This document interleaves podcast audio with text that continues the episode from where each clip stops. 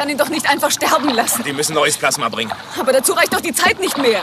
Vati, Flipper könnte die Box raufholen. Flipper. Ja. Und der Hubschrauber kann Flipper eher herbringen als das Plasma. Wir sind eine Flugstunde von Miami und nur 15 Minuten von Coral Key. Und Sie meinen, dass das Flipper kann? Klar kann Flipper das.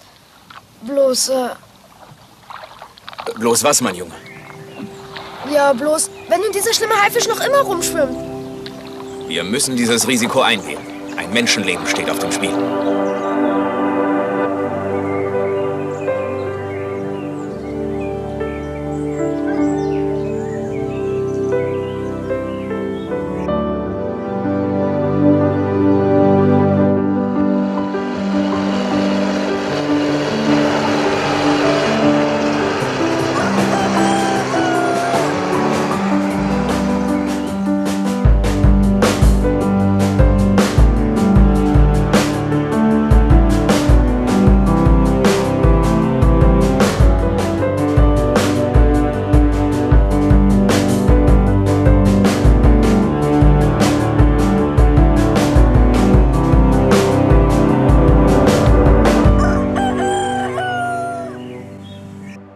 Das hier ist also, ich sag mal, das mit den Delfinen, das ist natürlich auch so ein besonderes Ding. Also ich habe selber mal eine Tauchkreuzfahrt im südlichen Roten Meer gemacht. Ja. Und äh, Delfine in der Bugwelle dann halt an dieser Yacht waren mit da unterwegs. Und irgendwie meint man ja, irgendwie man hat da eine Bindung. Und dann kommen wir am Riff an und ich springe ins Wasser und haut der ab, der Arsch. Ja? Ja, ja. Also, Delfine haben halt einfach so ein, die vermitteln einem, die vermitteln so ein ganz komisches Bild. Ähm, Ja. Ganz, ganz viele Leute denken halt wirklich, dass der Delfin wirklich was ganz Besonderes ist und dass man eben so eine ganz besondere Beziehung zu dem hat. Und die lachen natürlich immer dadurch, dass ihnen einfach entsprechende Muskulatur fehlt, eine andere Mimik zu haben. Aber ähm, es gibt mit Delfinen, ich kenne keinen Besucher, der zu uns in den Zoo kommt und sagt, i Delfine. Ja. Jeder findet die toll. Genau. Wenn wir ins Aquarium gehen mit den Schlangen oder, oder was weiß ich was, seines Leguan oder sonst irgendwas, da gibt es ganz viele Leute, die da eine Aversion haben und sagen, äh, Ja. ne, finde ich gar nicht, kann Genau. Mhm. ich nicht anfassen und so. Bei Delfinen haben wir das nicht. Und draußen natürlich auch. Ich bin, war auch schon ein paar Mal draußen mit Delfinen unterwegs. Natürlich ist das fantastisch. Ja. Also die da draußen schwimmen zu sehen, ist ganz, ganz toll. Ja. Aber ähm, ich bin trotzdem nicht jemand, der einen Delfin anders bewertet. Guten Morgen ein Delfin anders bewertet als jetzt einen afrikanischen Wildhund. Das ist Ja. ein Tier, was in unserer Obhut ist und es ist halt nicht äh, ähm, nichts Besonderes. Ja. Besonders ist es in dem Fall, dass es uns einfach unglaublich viel Geld kostet, dieses Delfinarium aufrechtzuerhalten mit einer ganz, das ist natürlich viel komplizierter als die Technik hier bei den Ja, Wildhunden. klar? Wildhunde sind äh, immer draußen, auch im. Winter und ähm, werden halt mit Fleisch gefüttert, fertig. Ja. Und äh, bei den Delfinen ist das halt, da ist halt viel, viel mehr dahinter. Aber ähm, trotzdem ist es ein Tier, wie jedes andere auch. Und ich finde nicht, dass ein Delfin besser oder schlechter zu halten ist als ein Wildhund. Es ist halt einfach mehr Aufwand, aber es ist trotzdem eine Tierhaltung. Und wenn ich einen Hund halte oder wenn ich eine Katze halte, dann ähm, kann ich auch einen Delfin halten. Ich muss halt nur dem Delfin, ähm, ich muss halt die Grundbedürfnisse des Tieres befriedigen Ja, und ja, fertig. Nur wenn ich gegen Delfinhaltung bin, dann muss ich auch konsequent gegen jegliche andere Form der Zootierhaltung sein. Und wenn ich es ganz streng genommen sehe, muss ich auch jede, gegen jede Form der Haustierhaltung sein. Weil dann gehört Ja. auch ein Wellensittich nicht in eine Voliere und ein Hund nicht an die Leine, sondern der möchte auch ab in den Wald strömen und gucken, was so geht. Ne? Und ja, klar. ist schwierig. Ist halt, Ja. naja. So, da sind wir Also schon. hier sind wir jetzt. Genau. Ich gucke Ähm. gerade. Ich habe mein Schlüssel ist abgebrochen vorhin. Jetzt kann ich mal gucken, ob wir irgendeine Tür aufhaben, sonst müssen wir tatsächlich klingeln.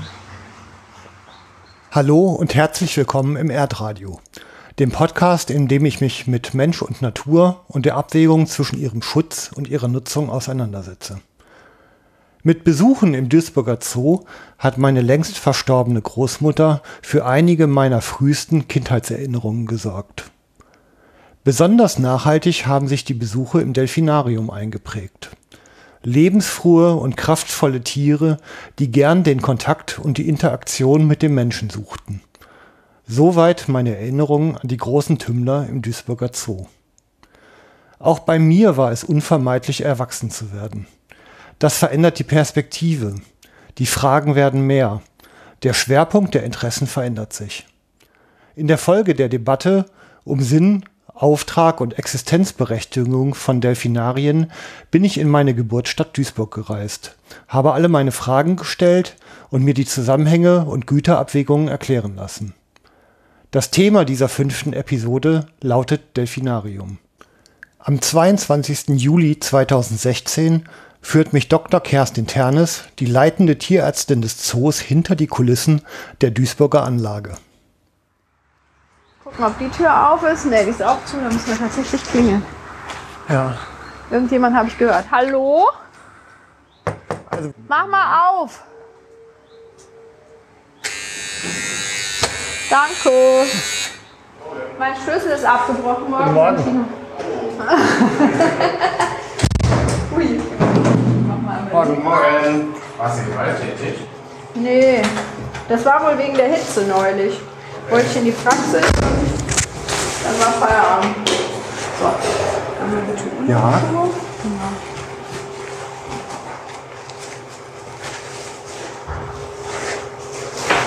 Das ist schon mein zweiter Schlüssel, der abgebrochen ist. Ich sollte über meinen Spinat-Konsum nachdenken. Das macht so viel Kraft. Aber Also irgendwas reintragen ist schon ein Thema hier, ne? dass man äh, die Hygiene. Ja, einfach nur, weil wir keine Chemikalien im Wasser haben. Ne? Wir haben Ja. eine biologische Filtration Okay. und ähm, da geht es jetzt nicht darum, also wir werden jetzt nicht unsere Tiere vor irgendwelchen Viren schützen, wenn wir solche Überschuhe über die Schuhe packen. Ja. Aber wir haben natürlich Dreck unter unseren Straßenschuhen und man sieht dann gleich, dass das Wasser relativ nah an, die, an den Gehweg, auf dem wir uns befinden, Ja. rankommt, damit es nicht reingespült wird. Also das ist Okay. der einzige. Wir haben hier keine Desinfektionsschleuse oder sowas. Ja. Äh, Wir haben ja auch da drüben Kontakt zu den Besuchern. Das ist nur mal so ein Beispiel, was Delfine mit Artgenossen, äh, mit Artgenossen, sag ich schon, mit äh, anderen Tierarten machen und mit dem Schnabel einfach ein Loch eingedrückt. Ne? Ja, hier nochmal größer. Ja. Sollen wir einfach mal runtergehen? Das ist vielleicht besser als so. Wir gehen erstmal runter und dann gucken wir, Okay. wie wir am besten durchgehen.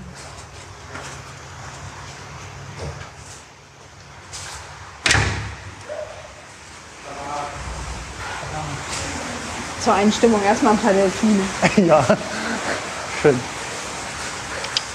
Na? Du kannst ja abgucken, das finde ich in Ordnung. Erstmal gucken, wer hier so ist. Das ist die Dörte von 2011. Okay. Die können wir alle so individuell erkennen. Ich überhaupt nicht, aber die kann ich jetzt erkennen, weil sie kleiner ist als unsere ausgewachsenen Tiere. Ja. Und ganz, ganz klein ist die Debbie, die erkenne ich auch noch ganz gut. Und dann haben die, der Ivo ist halt dunkler. Die haben so, für mich haben die so ein paar Merkmale, wo ich sie ein bisschen unterscheiden kann. Die Ja. Tierpfleger gucken denen ins Gesicht und sagen sofort, wer wer ist, kann ich nicht. Dafür bin ich einfach zu selten hier. Das ist so. Morgen! Jemand da? Keiner da. Mr. Roland in der Technik. So, das ist der Aufenthaltsraum. Das ist echt beeindruckende Tiere. Mal gucken, ne? Ja. Gucken, was hier so los ist. Blips. So. Des Delfinariums, ich glaube, das ist der schönste Pausenraum, den ich hier gesehen habe. Der ist nämlich ähm, ja unter der Wasseroberfläche und man kann halt hier durch viele Fenster, fünf, sechs Fenster, direkt unter Wasser ins Delfinbecken gucken und sieht die Tiere da rumschwimmen. Das ist natürlich ein Eindruck, den braucht man beim Kaffee trinken. Ne? das will man haben. Ähm, ganz freundlich ist, ähm, dass ich hier sein darf auf äh, ja, Einladung von Frau Dr. Ternes. Dr. Kerstin Ternes ist ihr Name, ne? Genau. Sie sind gerade junge Mutter, herzlichen Glückwunsch noch dazu. Ja, schon ein bisschen her, aber ja, danke. Zumindest noch in Elternzeit, okay. Genau. Ähm, wenn Sie einfach mal kurz ein bisschen von sich berichten, wie, also ist ja schon was Außergewöhnliches hier anzukommen, ne? Ähm, erzählen Sie doch einfach mal so ein bisschen Ihre, Ihre Vita. Also so war es für mich auch, hier hinzukommen. War, ähm, also ich bin jetzt seit 2008 hier im Duisburger Zoo und das war eigentlich immer so der Wunschtraum, seit ich ganz klein war. Ich bin in Duisburg aufgewachsen, zur Schule gegangen und ähm, bin natürlich Kind des Duisburger Zoos, also sowohl mit Kindergarten, Grundschule und so weiter waren wir natürlich immer hier vertreten. Damals gab es natürlich noch die Weißwale, was noch als besonderes Highlight war, neben den Delfinen immer. Ja. Und ähm, da ich äh, Meeressäuger-Fan bin, wollte ich natürlich immer irgendwo mit Meeressäugern arbeiten. Da die ähm, Arbeitsmöglichkeiten im Freiland ja sehr begrenzt sind, äh, kommt dem hier zu arbeiten natürlich das Ganze am nächsten. Und ähm, da war für mich halt wichtig, dass ich irgendwo hier meinen Fuß reinbekomme. Das ist aber gar nicht so einfach, weil es in Deutschland gar nicht so viele Zootierärzte gibt. Das ist äh, ein sehr ein sehr großer Wettbewerb herrscht, man sehr spezialisiert sein muss und in der Uni eigentlich nicht darauf vorbereitet wird, dass man Ja. mit wilden großen Tieren arbeitet, sondern halt wirklich Hund, Katze, Rind, Schwein, Nutztiere, Pferde und so weiter. Das, Okay. das sind halt so die Berührungsgebiete. Wenn man was Ex- Exotisches haben möchte in der Uni, sind es dann meistens Meerschweinchen und Kaninchen oder jetzt vielleicht auch mal vermehrt Reptilien und Fische. Das war damals eben halt schon bei uns nur so ein, ja, mal so ein Eintageskurs, Ja. aber eben noch nicht so ähm, vehement vertreten, wie das heute ist. Und ähm, mich hat es aber trotzdem immer wieder zu den Meeressäugern und auch in Zoo gezogen. Deswegen habe ich versucht, halt meine ganzen Praktika in dem Bereich zu machen. War ähm, am, ähm, an einer Forschungs- und Technologiestation Westküste oben in Büsum, habe da auch äh, dann mein Praktikum in Friedrichskoog an einer Seehundstation gemacht. Ähm, habe mir dann verschiedene Zoos ausgesucht, habe in Toronto Praktikum gemacht, in Kanada, in ähm, Hannover im Zoo und äh, eben auch in Hagenbecks Tierpark. Und äh, da hat sich dann während des Studiums die Möglichkeit ge- ergeben, ähm, für mich dann nach dem Studium direkt dort eine Anstellung zu bekommen als Doktorand. Und eben als Assistenztierärztin und das war natürlich super. Dann hat sich das so ein bisschen verschoben. Hagenbeck hat auch sehr viele Meeressäuger, jetzt natürlich auch wieder aktuell Walrosse und so. Das ist äh, natürlich ganz fantastisch. Gab es damals dann nicht mehr. Ähm, damals war dann der Fokus bei mir eher Elefanten, weil sie wirklich eine sehr große Elefantenhaltung hatten. Ja. Und ähm, von Hagenbeck aus bin ich dann weitergegangen in die USA, habe ein Internship gemacht in einem Safari-Park, komplett ohne Meeressäuger. ähm, und habe von da aus nach dem einen Jahr in den USA bin ich ähm, in Tiergarten Heidelberg gegangen, als erste festangestellte Tierärztin da. Ja. Und die hatten dann eine große Gruppe ähm, südamerikanische Mähnenrobben. Da waren dann die Meeressäuger doch wieder mehr im Fokus und äh, darüber habe ich dann auch meine Doktorarbeit geschrieben. Also ich habe über die Tuberkulose an Mähnenrobben geforscht und ähm, habe dann da meine Doktorarbeit beendet. Und äh, ja, dann wurde plötzlich, äh, ich war gerade im Urlaub, ich war ähm, in Costa Rica und habe den höchsten Berg Mittelamerikas bestiegen, als absoluter Flachland-Tiroler. Also ich hatte mit Bergsteigen vorher nichts zu tun und haben das mal ausprobiert. Und ganz oben in der biologischen Station auf diesem Berg habe ich eine E-Mail bekommen mit der Stellenausschreibung für Duisburg. Okay. Und dann habe ich mir den gesamten Abstieg überlegt, ob ich mich da bewerbe oder nicht. Und äh, das war dann außer Frage, na klar. Dann habe Ja. ich mich beworben, hatte das Glück, äh, die Stelle zu bekommen und, und seit 2008 bin ich eben hier. Ja, okay. Und bin dann sozusagen in das Delfinwasser reingeschubst worden, weil ich vorher halt äh, noch gar nichts mit Delfinen zu tun hatte, abgesehen jetzt von der Biologie, mit der man sich so auseinandergesetzt hat, aber mit der Tiermedizin bei Delfinen hatte ich halt gar nichts zu tun und da musste man sich dann so ein bisschen reinfuchsen. Das ist aber machbar. Okay. Ähm, so allgemein Zootierhaltung ist, ähm, also ja nicht jedes Wildtier ist dafür geeignet, äh, in so eine Domestizierung ist es ja im Grunde hineinzupassen. Ne? Ähm, Gibt es da irgendwie Grundsätze, wo man sagen kann, äh, woran erkenne ich ein Tier, was überhaupt mal dazu geeignet ist?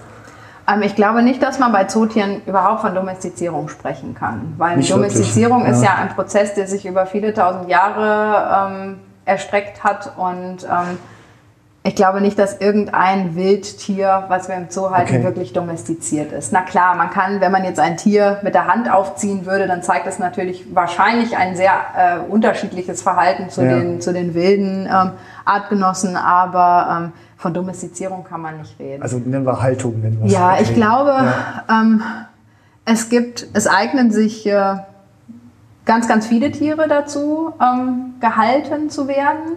Ähm, ich glaube, das meiste steht und fällt einfach mit der Größe bestimmter Tiere. Mit Ja. dem Nahrungsbedarf, mit ähm, dem Lebensraumbedarf, das die Tiere haben. Also ein Blauwal in irgendeiner Haltung zu finden, ist utopisch. Ein Pottwal in irgendeiner Haltung. Für mich persönlich grenzt schon der Walhai sehr an seine Grenzen. Also ich äh, kenne jetzt das Aquarium in Atlanta, in Georgia, die haben Ja. Walhaie. Oder ähm, also ich glaube, in, in Japan gibt es so einige ähm, Aquarien, die Walhaie halten.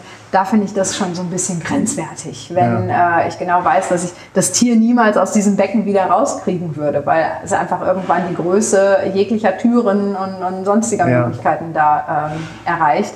Und ähm, das ist aber, das heißt nicht, dass man die Tiere nicht halten kann. Es ist halt einfach irgendwann äh, eine Umsetzungsfrage, die, die das Ganze sehr schwierig macht. Ja. Ansonsten, solange die Tiere ähm, wirklich die Grundbedürfnisse der Tiere befriedigt werden und die Tiere ähm, tierschutzkonform gehalten werden, also keine Leiden, keine Schmerzen, keine Schäden haben, die äh, mit ihrer Haltung einhergehen, sehe ich da kein Problem. Aber das habe ich, ob ich jetzt Wildtiere halte oder Haustiere halte, ist das Gleiche. Ich muss meinem Hund auch ermöglichen, dass er genug Auslauf bekommt, dass er Sozialkontakte bekommt, dass er täglich sein, sein Futter bekommt und dass er einfach äh, auch seine Rückzugsmöglichkeiten hat und so. Das muss ich jedem Tier ermöglichen. Das muss ich, ob jetzt im Zoo oder in der Privathaltung. Das sind halt Sachen, da gibt's weiß nicht, da kann man ganz viel diskutieren. Also ich halte auch nichts von, von Pferdehaltung, wenn das Pferd maximal eine Stunde am Tag bewegt wird und die restliche Zeit im Stall verbringt. Das ist auch keine vernünftige Tierhaltung. Aber das ist halt was, was hier in Deutschland praktiziert wird. Das ist so. Das, ist, äh, das nimmt man so hin.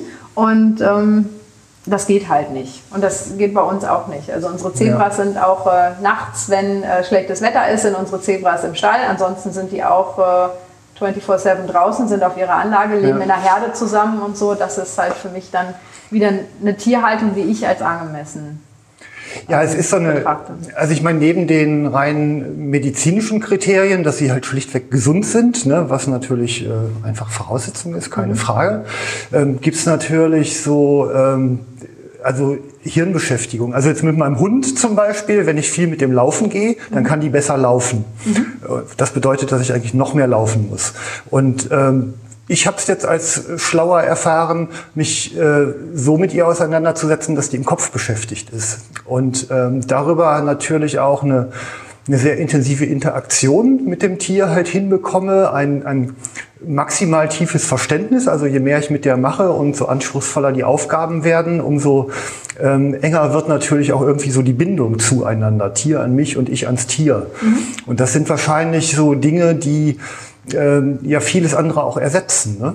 Ganz Glaub ich, bestimmt, oder? ganz bestimmt. Ich finde mal das Beispiel Größe ist ganz gut, weil man immer sagt, ja, aber die Tiere leben doch im offenen Meer oder in der Savanne jetzt für, für Ja. die Elefanten oder sonst was. Ne? Wenn man das vergleicht, die leben doch in einem riesengroßen Lebensraum.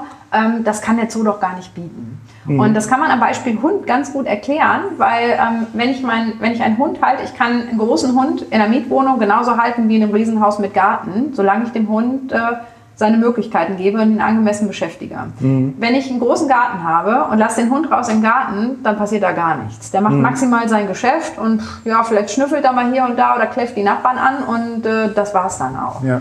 Wenn ich aber mit dem Hund rausgehe und ich arbeite mit dem Hund wirklich, ich mache ein Fährtentraining mit dem Hund oder ich äh, mache halt irgendwelches Klickertraining oder so. Ich beschäftige ihn halt. Ich suche mir was für den Kopf. Ich gucke das, was den Hund anstrengt. Dann ähm, kann der Garten noch so klein sein oder wenn ich halt wirklich diese Stunden Ja. damit verbringe, das Tier zu beschäftigen, der kommt wieder, der ist ausgepowert, der muss dann erstmal schlafen. Ich sehe das bei meinen Hunden, wenn ich mit denen nur spazieren gehe, dann kommen die nach Hause und denken, ja, was machen wir jetzt? Mhm. Und wenn ich aber mit denen intensiv was gemacht habe, wie eben wirklich mal eine Fährte gelegt oder so, Ja. die sind fix und alle. Ja, die haben ihren. Kopf angestrengt, die haben sich wirklich, ha, die haben sich ausgepowert, die kommen zur Ruhe, die sind wirklich dann äh, ganz, ganz anders. Und so machen wir das bei unseren Tieren auch. Die Tiere einfach in ein Gehege packen und sich selber überlassen, das ist nicht in Ordnung. Also man, wir müssen, wir leben heutzutage in einer Welt, wo es einfach so viele Möglichkeiten gibt, die Tiere zu beschäftigen, den Tieren Anreize zu geben, Ja. den Tag einfach immer unterschiedlich zu gestalten. Und das kann man mit jedem Tier machen. Das kann ich mit unseren Bären machen. Jetzt gerade bei den Temperaturen äh, lieben die Bären die Eisbomben. Das ist einfach eine ganz tolle Sache. Das machen wir in ganz, ganz vielen Bereichen, dass wir ähm, Fisch, Gemüse, Obst einfrieren in Eisblocks, einfach in einem Eimer mit Wasser einfrieren und das den Tieren dann geben. Dann gibt es erstmal diese ganze olfaktorische Komponente, das ist ein ganz anderer Geruch, der setzt sich dann erst frei, wenn das Eis anfängt zu tauen. Wenn ich das Eis in Wasserbecken schmeiße, wie hier bei den Delfinen zum Beispiel, dann fängt das Eis an zu knacken. Dann oh, stehen erstmal alle da und gucken sich das an, was passiert denn da gerade und so. Und das kann ich jeden Tag machen. Ich kann es jeden Tag verändern. Bei den, bei den Löwen kann ich heute wenn die Löwen drin sind, kann ich rausgehen, irgendwelche Geruchsstoffe verteilen. Ich kann irgendwas mit, mit, was weiß ich, Honig anpinseln, sonst irgendwas oder so. Ich kann einfach irgendwas jeden Tag verändern, irgendwo was verstecken. Und ähm, die Tiere wissen, wenn sie rauskommen, ist jeden Tag was Neues. Es ist immer irgendwas da, was sich lohnt zu erforschen, wo ich mal äh, wo ich mal ähm, wirklich meinen Kopf anstrengen muss. Oder auch ähm, denen halt wirklich Möglichkeiten geben, ein, ein Holz zu machen, wo ich verschiedene Fleischbrocken reinstecke, wo ich halt erstmal damit beschäftigt bin, das da rauszubekommen und sowas. Das ist einfach was, was die Tiere erfüllt, was einfach auch mal wirklich Veränderung immer reinbringt und die Tiere beschäftigt. Es gibt ja Tiere, die ähm, besser oder eben nicht so gut dafür geeignet sind oder von ihren Voraussetzungen her mit Mensch zu interagieren. Und ich, also nach meinen Vorstellungen ist es ja so, dass ich so ein Wohlbefinden eines Tieres, also jetzt insbesondere jetzt auf der psychischen Ebene, ja durch die Brille des Tieres betrachten muss. Und ähm, ein großes Problem ist ja, wenn ich mit menschlichen Kriterien rangehe. Also jetzt, weiß ich nicht, eine, so eine, so eine Seekuh zum Beispiel, die ja meistens relativ ruhig sich verhält, kann man von außen halt irgendwie mit ganz viel menschlichem Mitleid betrachten. Die ist aber in sich vielleicht total happy. Während, ich sag mal, ein Seehund oder ein Delfin, die natürlich sehr viel Voraussetzungen mitbringen, mit Mensch zu interagieren, ähm, da muss ich ja ständig Kreativität als Mensch ja auch reinbringen, um mir halt neue Rätsel zu überlegen, ähm, die ich in Interaktion mit Tier lösen kann. Ne? Total. Das ist Ja. bei den Delfinen ganz, ganz wichtig, dass die wirklich auch den Anspruch stellen. Also die Ja. wollen halt wirklich, dass man sich selber auch was überlegt. Sonst denken die sich selber was aus. Ja. Also die haben auch ihre Wege gefunden, äh, für sich selber irgendwas machen. Das machen die auch, das machen wir uns im Training zunutze. Das ist ganz witzig, weil die Tiere natürlich ähm, für sich auch mal kreativ sind und einen neuen Sprung ausprobieren. Und bei uns wird das natürlich gefördert, es wird sofort belohnt. Sobald Okay. jemand irgendwie sich was Neues ausdenkt und das ist äh, schön anzusehen oder damit kann man äh, ein Verhalten erklären, damit kann man wieder was Neues den Besuchern zeigen.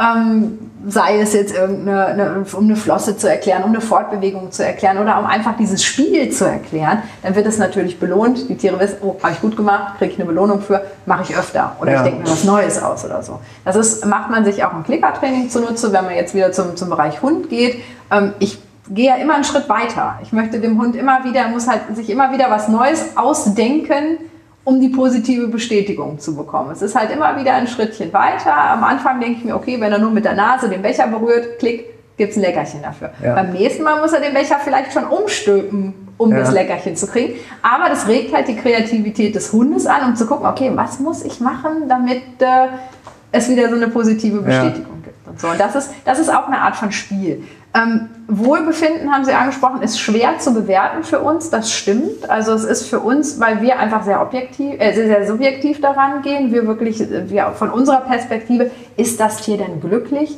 Sehnt sich das Tier nach dem Meer, nach dem offenen Ozean? Bla, das sind halt immer so diese, diese Schlagwörter, die wir um die Ohren gekriegt, äh, äh, umgeschlagen kriegen, wie Sehnsucht nach dem Meer und sonst irgendwas. Es ist halt die Frage, ähm, können die das? Wissen die, was das ist? Das sind halt Sachen, die wir uns vorstellen. Wir sehen uns nach Freiheit, wir sehen uns nach, äh, was weiß ich, Glück, sonst irgendwas. Und es ist die Frage, kann so ein Tier das oder vermenschlichen wir dazu sehr? Und gerade für dieses Wohlbefinden gibt es jetzt in den letzten Jahren mehr und mehr ähm, Studien, die Kriterien für die Tiere festmachen. Und das wird ganz, ganz extrem auch jetzt für die Zootiere wird es jetzt gerade übernommen aus dem Nutztiersektor. Also gerade bei den Nutztieren sind das sind verschiedene Sachen, die man äh, als Wohlbefinden, als Zeichen von Wohlbefinden werten kann und die dann in der Tierhaltung auch angewandt werden sollen. Das ist zum Beispiel bei den Hühnern, dass die die Möglichkeit bekommen zu scharren, dass die die Möglichkeit bekommen, für ihr Gefieder ein Sandbad zu nehmen oder so, weil man genau weiß, das tut den Tieren gut, das machen die gerne und so. Und das ist, wenn die sowas machen, auch ein Zeichen von Wohlbefinden, dass sie das nutzen, dass sie, das, dass sie sich dann wohlfühlen. Und so macht man das bei den Tieren auch. Bei den Delfinen gab es eine äh, Studie, also da gibt es jetzt auch äh, einen Katalog, das nennt sich das Seawell-Protokoll, wo man wirklich an den eigenen Tieren im Delfinarium auch feststellen kann, ähm, ob die gewisse Faktoren zeigen, ob die gewisse Verhaltensweisen zeigen, die ein Zeichen für Wohlbefinden sind. Da gibt es ganz tolle Videos, gibt es auch bei uns aus unserem Delfinarium zum Thema Spielen. Spiel ist ein absolutes ähm, Wohlfühlverhalten. Ein Tier dem es schlecht geht, ein Tier, das sich um seine Nahrung sorgen muss, ein Tier, was äh, unter konstantem Beschuss von Feinden oder sonst was ist, wird kein Spielverhalten zeigen. Machen wir Menschen ja auch nicht. Richtig, richtig. Naja, Kinder zeigen auch in den Krisengebieten Spielverhalten, aber das Ja. ist so deren äh, Möglichkeit, Ja. wirklich auch das zu kompensieren. Und, äh, und dieses Spielverhalten ist, äh, ist einfach ähm, so ein Zustand totaler Entspannung, so ein Zustand von Freude, so ein Ja. Zustand, äh, den wir halt subjektiv mit unseren. Müssen wir ganz kurze Pause machen? Da ist. So, weg ist es. Ähm, so ein Zustand von, von, ähm, von ja, Wohl, Wohlfühlen, ähm, was wir eben auch deutlich dann zeigen können bei den Tieren. Bei Ja. uns ist das, ähm, wie die Gruppe wirklich untereinander spielt, das Spielverhalten, was wir auch mit den Jungtieren zusammen sehen. Ähm, wenn die Tiere hier selber auch diese Bubble Rings machen, diese Blasenringe, die können halt äh, so solche Ringe machen, wo sie dann nachher durchschwimmen oder äh, die eine bestimmte Form bringen oder so, wo man wirklich sieht, wie die Tiere spielen. Auch wie die mit den Menschen spielen. Wir haben ja auch Taucher hier im Wasser für die Beckenreinigung und die fangen an, denen den Schlauch zu klauen, die äh, gucken, wie sie sonst irgendwie zur Interaktion verleiten können und sowas. Aber das ist halt einfach Spielverhalten. Das ist Ja. kein Stress, das ist äh, keine Angst, das ist äh, kein, kein Leiden, sondern das ist wirklich, äh, mir geht's gut und ich Ja. äh, spiele. Ja, also das ist, ähm, das, das sind halt so, es gibt halt wirklich Kriterien, wo man bewerten kann, ob die Tiere sich wohlfühlen oder nicht. Und das fäng, fängt halt jetzt langsam an, ähm, nennt sich halt Zoo Animal Welfare, wo man halt wirklich ähm, einem dritten Beobachter, jemand von außen, der wirklich völlig neutral an die Sache rangeht, ähm, zeigen kann oder der das bewerten kann, ähm, ob die Tiere sich wohlfühlen oder nicht. Wir sagen natürlich, wir kennen unsere Tiere, wir sehen die jeden Tag, wir wissen, dass es denen gut geht, sagen von Ja. uns aus, denen geht's gut. Die Gegenseite steht da draußen und sagt, um Gottes Willen, die armen Tiere leiden, die haben Stress, äh, das ist eine Qualhaltung und so weiter. Und das ist halt wirklich, das sind Protokolle, die ein dritter, völlig neutraler Mensch ausfüllen kann. Und ich gehe mal ganz kurz eben ran. Ternis? Delfine sind soziale Lebewesen. Das bedeutet männliche und weibliche Tiere, alte und junge und in der Sozialstruktur höher und niedriger stehende Tiere mit unterschiedlicher Herkunft. Kerstin Ternes erläutert das Zusammenleben. Ähm, Wie viele Tiere wie viele? Tiere sind es überhaupt? Okay, wir haben hier einmal, ist gerade an uns vorbeigeschwommen, da kommt er, das ist der Ivo, das Ja. ist der Papa der ganzen Gruppe. da? Okay. Dann haben wir ähm, drei ausgewachsene Mädchen. Das ist einmal die, die jetzt mit ihm schwimmt, ist die Pepina. Dann gibt es die, die mit dem Jungtier hier rumschwimmt, ist die Delphi und die Daisy. Und Ivo und Pepina sind noch zwei Tiere, die aus der Wildbahn ursprünglich mal gekommen Ja. sind, sind aber nicht für den Zoo Duisburg importiert worden, sondern der Ivo hat äh, vorher im ähm, Zoo in Antwerpen gelebt und ist dann 1999 zu uns gekommen. Und die Pepina hat im äh, Hansapark Sirksdorf gelebt, ist ursprünglich aus, kommt ursprünglich aus Kuba und ist dann 1994 nach Duisburg gekommen. Okay. Delphi und Daisy sind beide bei uns geboren. Die Daisy 1996 und die äh, Delphi 1992. Dann haben wir noch drei Jungtiere hier von 2011. Das sind einmal Diego und Darwin, die beiden Männer. Und äh, Dörte, das äh, Mädchen. Und ähm, meine Güte, also tut mir leid, jetzt ist gerade irgendwie bescheuert. Das ist ja Herr Edler, der geht mit uns gleich durch die Technik. Ja, grü- grüß Sie. Ich stelle noch mal ganz kurz die Tiere vor. Stell doch vor, ich muss noch mit. Boah, was ist denn? Mach mal Tür zu, das ist einfach zu laut nur gespielt. Ich finde das ganz. Nee, ich möchte das hier nicht, also mach Okay, dazu. So kann ich nicht arbeiten. Ich kann hier nicht arbeiten. Wir fangen nochmal von vorne an. Also, der Ivo ist ähm, unser Zuchtmann hier in der Gruppe, ist unser einziger ausgewachsener Mann, den wir haben. Ähm, kommt ursprünglich aus Mexiko, hat dann ähm, jahrelang im Zoo in Antwerpen gelebt und ist 1999, als der Zoo in Antwerpen seine Delfinhaltung aufgegeben hat, zu uns gekommen. Und ähm, sah das älteste Mädchen hier ist die Pepina. Die Pepina ähm, war im Hansapark in Sirksdorf, ist ursprünglich aus Kuba, das ist sie da gerade. Ja. Ist ursprünglich aus Kuba und ähm, ist dann 1994 nach Duisburg gekommen. Dann haben wir noch zwei weitere erwachsene ähm, weibliche Tiere. Das ist einmal die Delphi, 96 bei uns geboren und äh Quatsch, 92 bei uns geboren und die Daisy 96 bei uns geboren. Daisy ist äh, auch Pepinas Tochter schon. Okay, Also Pepina zwei Jahre hier, dann ist die Daisy geboren. Der Vater von denen ist aber nicht der Ivo. Also Ivo ist erst 99 gekommen. Ja. Und ähm, der Vater von denen ist der Playboy gewesen. Okay. Und ähm, dann haben wir drei, ja so semi-Erwachsene, also noch äh, relativ junge Tiere von 2011, sind jetzt fünf Jahre alt oder werden jetzt im September, der letzte fünf Jahre alt. Ähm, das sind Diego, Darwin und Dörte. Das war äh, damals schon ziemliche Herausforderung, als wir drei tragende Tiere gleichzeitig hatten, die alle ihre Kälber mit einer Woche Abstand bekommen haben. Wie heißt das dann? Kreisbecken? Oder? Ja, das war, das war nicht schön. Also es war im Nachhinein war es schön, weil wir Ja. wirklich diesen Delfin-Kindergarten hier haben, wo wirklich drei Jungtiere im, äh, fast im selben Alter hier miteinander gespielt haben. Das war ganz toll. Da war also wirklich richtig viel Action. Da kam kaum noch eine Vorstellung zustande, weil die alles durcheinander gewirbelt haben und so. Das war, war super. Schön für uns anzusehen. Aber die ersten paar Tage mit drei Jungtieren gleichzeitig, das war schon ein personeller Aufwand, der ist mit Worten nicht zu beschreiben. Also das war schon ganz schön anstrengend. Und ähm, dann der jüngste Nachwuchs ähm, ist die Debbie. Debbie ist Heiligabend bei uns geboren. Ja. Also letztes Okay. Jahr am 24.12. Das ist auch Delphis Tochter. Ähm, erwachsene Bull- Bullen, sagt man? Oder ja, ist Bull, Ja, das Bulle ist das. Richtige? Okay.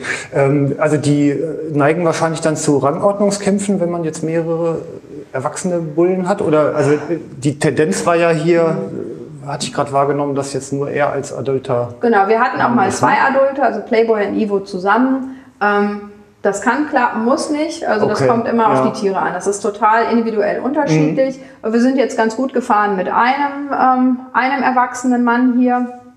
Und äh, es ist für die Gruppe sehr stressfrei. Ich muss sagen, dass wir, ähm, also ich kann nicht festmachen, dass wir irgendeinen äh, großen Stress in der Gruppe haben, weil sich das, äh, die Zusammensetzung ja überhaupt nicht ändert. Hier. Also wenn neue Tiere dazukommen, dann sind das Tiere, die hier reingeboren werden. Wenn Tiere weggehen, dann sind es halt Tiere, die hier geboren sind und dann eben irgendwann geschlechtsreif werden und dann sich nicht mit Papa fortpflanzen sollen. So haben wir ähm, Dolly und Donna ähm, die 2007 hier geboren wurden, dann an den Tiergarten Nürnberg abgegeben, dass sie halt wirklich eben sich einfach nicht mit Ivo verpaaren. Und ähm, von daher ändert sich für die Gruppe nichts. Und die Rangordnung ist unglaublich stabil. Er entscheidet, okay, mal ist die Pepina seine Lieblingsfrau, dann ist die Delphi seine Lieblingsfrau. Die Daisy ist nie seine Lieblingsfrau. Das ist, die ist äh, okay. Wenn sie dann in die Hitze kommt, dann äh, deckt er sie halt. Aber das ist so notwendiges Übel. Das ist also auch nicht... Äh, mit ihr schwimmt er eigentlich nicht. Die Daisy ist dann für ihn in der Rangordnung ganz unten und ähm, die anderen beiden, da wechselt er halt. Also Okay. mal ist es Pepina, mal ist es Delphi, es ist total tagesformabhängig. Aber es gibt hier eine strenge Rangordnung, das ist so. Ähm, die Kleinen haben ziemlich Narrenfreiheit, auch bei ihm. Also da haben wir schon ganz viele Sachen beobachtet, wo wir gedacht haben, pff, der ist also schon ein sehr geduldiger Papa. Die äh, Okay. äh, ärgern ihn mitunter schon sehr, gerade bei den, bei den dreien, das ist die Delphi hier Ja. an die Pepina. Und ähm, da äh, war schon, äh, da gab es schon Situationen, wo ich gedacht habe, boah, der äh, ist wirklich ein sehr, sehr geduldiges Tierchen. Also so überhaupt mal Streit in der Gruppe, dass die sich mal balgen um irgendwas. Das. Ja, das das kommt gibt's. vor, aber Ja. ist jetzt auch mal eher die Ausnahme als die Regel. Ne? Weiß Oder? ich nicht. Also ist, da war jetzt so eine Blase, ne? Ja, Hat sie so ja. eine Blase gemacht und da reingebissen. Ähm, äh, das gibt's, ich glaube, wie in jeder Familie auch, Ja. gibt's das äh, bei Delfinen auch. Das ist jetzt wieder sehr menschlich gesprochen, aber das ist hier auch so. Das sieht man an, den, an der Hautoberfläche der Tiere. Das sind die sogenannten, auf Englisch heißen die Rake Marks. Das ist im Prinzip wie mit einem Rechen gezogen. Ja. Da sieht man halt das Gebiss der Tiere. Und das sind halt oberflächliche Wunden. Ähm, das kann man sehen, wenn jetzt mal so einer vorbeischwimmt. Ja, Pepina ist jetzt nicht der klassische Kandidat. Ähm, gucken wir gleich mal. Eins von den Jungtieren, gerade die untereinander. Das sind halt einfach mal so Stellen, wo der eine mit den Zähnen zugefasst hat. Ja. So, da will ich jetzt hin oder ähm, das ist jetzt meine Blase oder keine Ahnung, ich spiele da jetzt gerade, du gehst da jetzt weg und so, das gibt's auch. Und Ivo muss halt ab und zu auch die Ordnung wiederherstellen. Ne? Das äh, Ja, ist gut, aber völlig normal, sind aber keine Verletzungen, die irgendwie behandlungsbedürftig sind oder so, sondern Mhm. das ist wirklich mal dieses gelegentliche Kebbeln oder Zwicken oder gerade bei den, bei den beiden Männern untereinander, ähm, die beiden jungen Männer, die sich da ins Gehege kommen, die haben da schon ganz viel ausgefochten. Aber eben alles im Rahmen. Also es ist jetzt auch kein Stress oder so, das sind diese normalen Streitigkeiten, die, die man so hat. Die Das auf jedem Schulhof passieren. Ne? Richtig, das ist einfach klar. Das sind die, Ja. die ne, unsere jungen Wilden haben wir die genannt zwischenzeitlich. Das ist halt einfach so. Das ist das Okay. Balgen ausprobieren und ähm, klar, sowas kommt vor. Ähm, vielleicht mal von, von vorne aufgebaut. Also diese Delfinhaltung, die hat ja irgendwie mal angefangen. Also, in, also ich meine, ich bin ja selber Kind der Stadt. Ich bin in Duisburg-Althamborn äh, groß geworden und mhm. erinnere mich halt als Kleinkind, dass Oma uns hier hingeschleppt hat. Äh, das war noch eine ganz andere Umgebung, also ewig her. Ne? Ich, ja. hinreichend alt mittlerweile. Und ähm, da gab es, glaube ich, früher den Dr. Gewalt war der Zoodirektor, wenn ich mich, oder erinnere ich mich Genau, falsch. seit 1966 ja? war der Dr. Gewalt. In dem Jahr bin ich geboren. Also ja. direkt ein Jahr, nachdem die Delfinhaltung hier überhaupt begonnen hat. Ach, da sind wir auch noch altersgleich, die Delfinhaltung ja. und ich. 1965 sind die Delfine nach Duisburg gekommen. Ja. 66 ist der Gewalt äh, ähm, Zoodirektor geworden. Das war zeitgleich oder kurze Zeit, äh, vorher, äh, kurze Zeit bevor der Beluga im Rhein war. Der hat ja, ja, ja auch dieses Jahr sein Jubiläum halt, gehabt, ja. Moby Dick im Rhein, genau. Und das war direkt irgendwie drei, vier Wochen, nachdem Herr Gewalt äh, sein Amt hier Der ist ja, glaube ich, bis Köln hochgeschwommen, ne? Ähm, ja, ja, also der war. Da bin ich auch geendet. ja, so ganz viel. Aber der ist dann wieder über Holland abgehauen, also da ja. sind sie uns erhalten geblieben. ja. ja. also das war, das war so die Zeit. Ähm, aber 65 sind die ersten Tiere gekommen. Ja. Das waren ähm, damals noch äh, unter dem Direktor Thienemann. Da hatte mhm. der Gewalt noch nichts mit zu tun.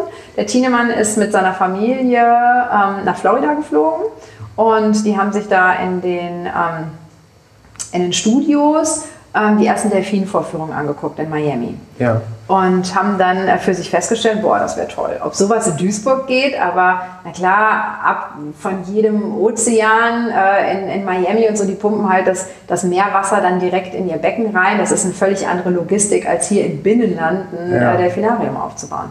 Zeitgleich hat das Chicago auch versucht und äh, das hat halt auch funktioniert.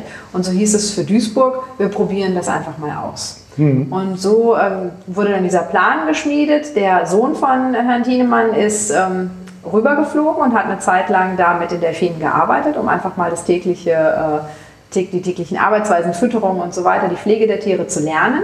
Ja. Und hier wurde dann behelfsweise eine Traglufthalle aufgebaut. Einfach ja. eine große Traglufthalle mit einem Becken und äh, man probiert mal aus, ob das für Duisburg überhaupt möglich ist, ähm, mit diesen Wasseraufbereitungsmethoden, wie macht man das genau, wie kriegen wir das Salzwasser äh, so hin, ja. äh, ist das logistisch möglich, ist das finanziell möglich und wollen die Leute überhaupt Delfine sehen? Oh. Und ähm, das war halt so ein Versuchsballon, der da gestartet wurde. Und dann wurden vier Tiere damals ähm, aus Florida importiert. Und mit denen hat das Ganze hier angefangen. Da sind die mit einer damals noch von der Bundeswehr begleiteten ähm, mit einem Flugzeug hier rüber geflogen, ja. sind mit einem Möbeltransporter in Köln-Wahn sind die gelandet, sind mit einem ja. Möbeltransporter dann äh, mit diesen äh, Becken oder diesen, diesen in Hängematten hängenden Delfinen ähm, hier rüber gefahren und haben die hier in diesem Becken ausgeladen. Da gibt es ganz tolles Filmmaterial zu so, und okay. äh, das ist äh, ja. ganz fantastisch gewesen. Also das ähm, war so ein absolutes Novum, das einfach mal auszuprobieren. Ne? Und da war aber auch damals die Zeit der Expeditionen und, und einfach solche, solche Neuerungen, was man ja. heutzutage sich gar nicht mehr vorstellen könnte, auch nicht unter den Gegebenheiten. Wenn ich mir den Transport heute unter unseren heutigen Bedingungen angucke, denke ich, um Gottes Willen, wie konnten die sowas machen? Ja. Aber man wusste damals nichts, man wusste gar nichts. Wir haben hier einen Zeitungsartikel hängen, ähm, das war dann äh, der Zeitungsausschnitt damals, als sie gekommen sind. Am 11. Juli sind sie gekommen. Den Klimawechsel haben die vier Fische gut überstanden. Das war der Titel der Zeitung. Das relativiert sich ein bisschen wieder im ja. Text. Ähm, wo dann wirklich drin steht, dass Delfine Meeressäuger sind ja. und so weiter, also Säugetiere sind. Aber hier steht dann auch Meeressäugetiere. Ne? Aber der Titel war erstmal, die vier Fische haben das gut überstanden. Und dann gab es halt diese Traglufthalle. Ja. Und ähm, das Ganze ist dann eröffnet worden von ähm, dem Minister Erhard. Und, Wollte äh, gerade sagen, der sieht aus wie der Ludwig ja. Erhard. Also steht auf so einer Plattform, springt gerade ein Delfin hoch, wahrscheinlich reicht da eben ein Fisch gerade an, oder? Ja, genau, ja. da reicht ein Fisch. Also damals ja. war es immer so ein bisschen mit Andeuten und so. Ne? Ja. Das ist, äh, und hier, also das durch den Reifen springen und so, das war halt einfach das, das Training der damaligen Zeit. Also so äh, wurde das dann vorgeführt, so wurden die Tiere ähm, ähm, präsentiert. Und äh, die Leute waren begeistert. Ja, ja. Also die sind uns hier die Bude eingerannt. Äh, Delfine wollte jeder sehen. Na klar, der der, das war ne, einfach eine Zeit, wo sich das nicht jeder erlauben konnte, irgendwo hinzufahren. Das ist ja heute auch noch so, Ja, dass die Leute, ja, dass nicht viele ja. sich erlauben können, wirklich Tiere in der Wildbahn zu beobachten. Für viele Tiere ist halt auch die Frage, will man das? Man stört die Tiere natürlich auch, wenn man denen mit tausend Leuten hinterherfährt Mhm. und so. Das sind halt immer so Sachen, wenn man die Möglichkeit hat, den Leuten die Natur nahe zu bringen und eben nicht am Bildschirm, wie es heutzutage propagiert wird. Ähm, wir rennen schon genug mit diesen Smartphones vor der Nase rum oder sitzen vorm Fernseher und so, sondern ich glaube, dass auch die Leute einfach ähm, diesen direkten Kontakt brauchen, um Ja. einfach wirklich die Beziehung zur Natur nicht zu verlieren. Und äh, so war das damals auch. Die Leute waren begeistert, sind hier hingekommen und so hat man sich ähm, dann darauf vorbereitet. Ähm, dummerweise, der ähm, Dr. Thienemann hat von dem Erfolg relativ wenig ähm, mitgekriegt, weil ähm, er kurze Zeit später gestorben ist. Und äh, dann wurde ein neuer Direktor ähm, gesucht und das war dann eben der Gewalt. Und der hat dann ja natürlich diese ganze Meeressäugerhaltung hier ähm, in Duisburg mit weitergeführt Ja. und auch Okay. vielfach begründet. Also er hat damals, ähm, also 68 wurde dann das erste richtige Delfinarium gebaut hier. Das war dann unser Altdelfinarium, können wir gleich Ja. rübergehen. Das gibt es auch immer noch, Ach, so wie, noch, es, ja. wie es damals war. Ähm, und ähm, 1995 wurde dann das neue Delfinarium Ja. hier angebaut, die beiden Beckenkomplexe miteinander verbunden. Mhm. Und, aber es ist alles noch so ähm, in der Struktur, wie das damals auch äh, Ja. ursprünglich aufgebaut Okay. wurde. Und dann sind halt die Delfine gekommen und ähm, haben hier dann 1978 hatten wir die erste Nachzucht hier. Mhm. Und ähm, darauf hat dann alles aufgebaut. Und Gewalt hat dann noch äh, 75 ähm, Belugas geholt, 75 die Amazonas-Flussdelfine. Ja, die waren damals auch noch Also Hit, das ist- erinnere ich mich noch dran. Genau, also das gibt es heute Ja. noch, unseren Methusalem, der damals auch 75 gekommen ist, unser Baby oder Orinoco, Okay, wie er heißt, ja. der lebt heute im Rio Negro hier äh, drüben. Ja. Und ähm, die Der Weißwale wird sich nicht an mich erinnern. Nee. und die Weißwale sind dann Ja. gekommen und äh, zwischenzeitlich hatten wir noch Schweinswale hier, die ähm, in, äh, als Beifang oben in Dänemark äh, in den Netzen äh, gefunden wurden. Die sind halt hier zu uns rüber transportiert. Die haben allerdings nie so lange gelebt, weil die Tiere natürlich auch entsprechend äh, ähm, beschädigt in Anführungszeichen schon hier angekommen Ja. sind, dadurch, dass sie eben in Netzen gestrandet sind und äh, Ja. damals einfach noch viel zu wenig Wissen war, wie man diese Tiere vernünftig rehabilitieren Ja. kann. Ne? Damals hat Okay. man es halt probiert. Und ähm, ja, so Talias hatten wir hier, wir hatten die ähm, Jakobita-Delfine oben bei den Belugas. Ja. Also Belugas und Jakobitas waren oben zusammen. Die sind so Und- fleckig gezeichnet, ne? Genau, ja. so schwarz, schwarz-weiß, äh, ganz ganz klein auch. Ja. Ähnlich. ja, und die waren, waren oben mit den Belugas zusammen. Und der letzte, ähm, Jakobita, der Yogi, und der letzte Beluga, der Ferdinand, sind dann gemeinsam, als wir die Haltung hier aufgegeben haben, zu SeaWorld nach San Diego gegangen. Okay. Und ähm, Jakobita-Delfine im Freiland werden so, ja, man schätzt so auf 16 Jahre. Das ist so das Höchstalter, was sie im Freiland erreichen können, 16, 17 Jahre. Der Yogi war damals, lassen Sie mich nicht lügen, ähm, ich glaube 32 Jahre, als er zu SeaWorld gegangen Ja. ist. Also das war auch schon ein uraltes Tier. Und der Ferdinand ist heutzutage der älteste Beluga weltweit in, in jedem, äh, jedem Aquarium Zoo. Ähm, also ist mittlerweile das älteste Tier. Und ähm, das ist, also sie erreichen schon ganz, ganz äh, ähm, hohe, Alter im, in Menschenhand. Ne? Also wir können jetzt natürlich nicht durch jede Spezies durchrocken, ne? ähm, aber jetzt mal hier diese Delfine äh, in, in Vorführung. Das gibt ja jetzt auch unterschiedliche Rassen, wie wir jetzt ja gerade kurz ausgeführt haben. Und ähm, ist das denn jetzt eine spezielle Sorte, die für so eine Haltung überhaupt geeignet ist? Geht das mit jedem Delfin?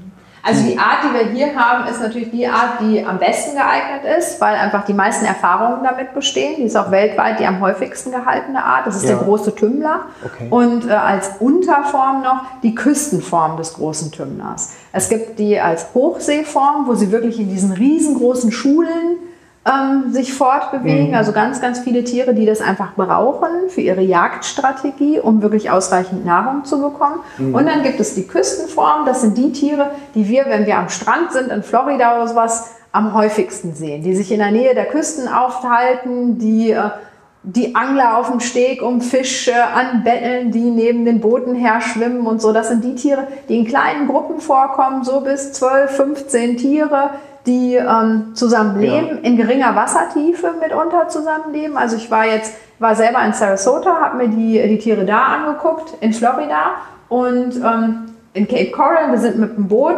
äh, gefahren, ähm, wo halt äh, was zur Biologie der Delfine erzählt wurde. Das ist einfach nur so ein kleines Boot, das durch die Bucht fährt und ein bisschen was erzählt dazu.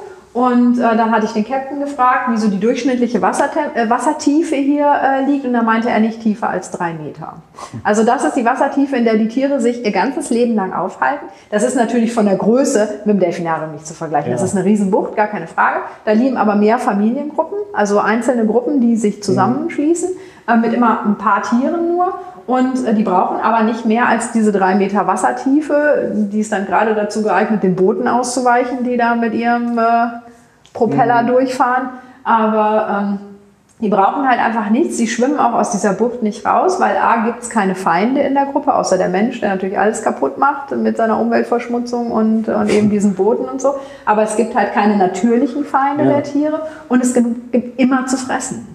Ja. Diese Tiere haben absolut keine Intention, diese Ecke zu verlassen, weil ich habe da ein super Leben. Ich ziehe da meine Jungtiere auf, ich äh, lebe da in meiner Familiengruppe, ich habe was zu essen, ich, kann, ich bewege mich und es passiert halt Ja. ständig was und so. Und es ist halt, äh, man braucht nicht dieses, wenn ich das immer höre, die Tiere müssen hunderte von Metern tief tauchen, die Tiere müssen ähm, Kilometer äh, oder hunderte von Kilometern am Tag schwimmen. Das macht kein Tier, weil es das gerne möchte, sondern die machen das einzig und allein aus Arterhaltungstrieb. Ich schwimme nur so weit, wenn ich das brauche, um mein Futter zu finden. Wenn mir mein Futter direkt vor der Nase präsentiert wird, habe ich gar keine, gar keine Intention mehr, diese Strecken abzulegen. Und ähm, so ist das auch, das ist halt hier ähm, die Küstenform, eben der Tümmler, der vor den Küsten jetzt der Ivo vor Mexiko, die Pepina vor Kuba vorkommt und ähm, einfach eben nicht, äh, nicht besonders komplizierte ähm, Bedingungen an, an seine Haltung stellt. Und damit besteht halt die meiste Erfahrung. Bei der Haltung dieser Tiere, die Haltung ist noch recht jung. Also damals hat man ja ganz am Anfang der Haltung 1900, ja, schlag mich tot, weiß ich nicht, wann der erste, äh, ich glaube, selbst schon 1901, 1902, irgendwann sind die ersten Tiere mal irgendwo gefangen und gehalten worden. Die haben dann immer nur so ein, zwei Tage überlebt und sind dann gestorben, weil keiner wusste, was man mit denen machen sollte oder dass sie in Salzwasser gehalten werden müssen oder sonst was. Das hat man ja damals irgendwann ausprobiert. Aber wenn man das überlegt, die Haltung ist halt noch nicht besonders alt. Und äh, hier bei uns eben 65 hat man dann angefangen, 78 die erste Zucht. Das sind keine 40 Jahre, Ja, ja. wo wir auf äh, Erfahrungen zurückblicken, ähm, die diese, die Haltung und die Zucht dieser Tiere betreffen. Also es, dafür ist es noch eine relativ junge Haltung im Vergleich zu, zu anderen Tieren, die wir haben. Aber es gibt natürlich diese Geschichten aus der Haltung von, von allen Tieren. Also wir haben ja auch Koalas bei uns und äh, die ersten Koalas, die gehalten wurden, selbst bei den Australiern, wenn sie versucht haben, Tiere wieder aufzupäppeln, die haben denen mitunter Eukalyptusbonbons angeboten. Das steht so in der Literatur, das ist einfach so. Oder, oder zu essen halt ein Brei aus Milch und Brot und so, weil man einfach gar nicht wusste, dass diese Tiere sich ausschließlich von Eukalyptus ernähren. Ja, wahrscheinlich hat man so Aber- den Hustinettenbär gezogen, oder? Ja, vielleicht. Aber das sind halt so Sachen, ne? das Ja. beruht halt auf Unwissen. Da sind ganz, ganz viele Sachen auch am Anfang einfach falsch gelaufen, weil man das gar nicht wusste, weil man einfach über die Tiere nichts wusste.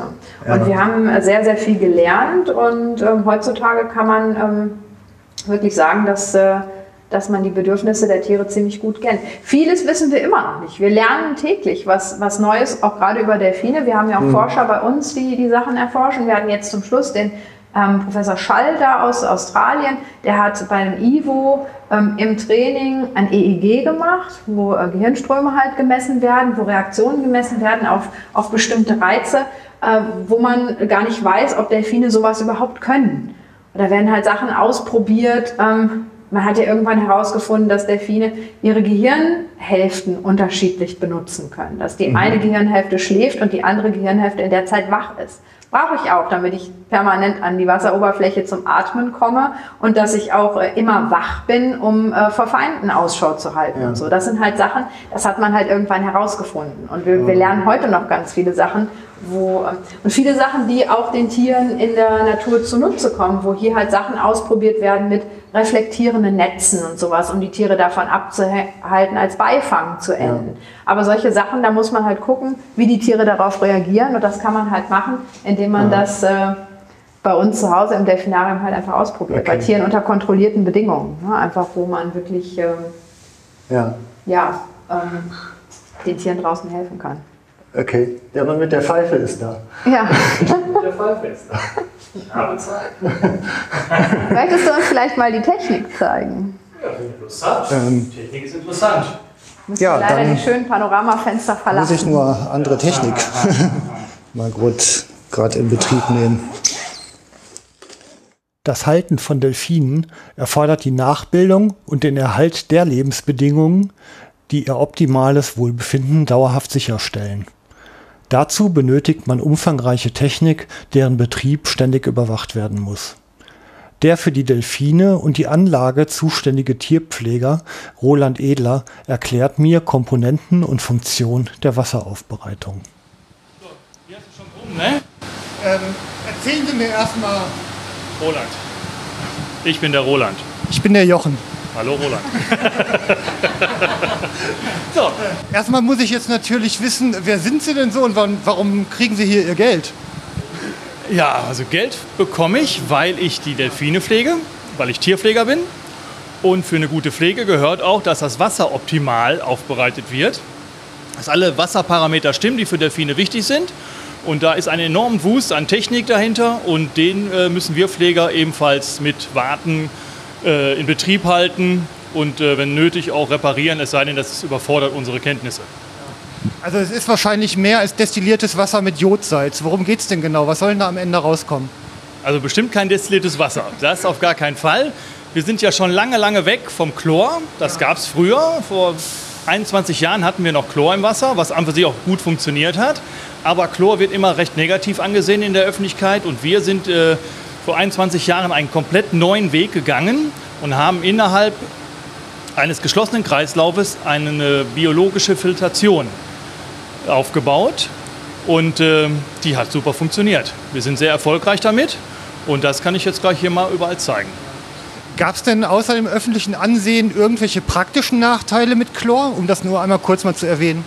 Also Chlor ist relativ simpel und einfach. Chlor, wenn, man, wenn das Wasser dreckig ist, macht man den Chlorhahn auf.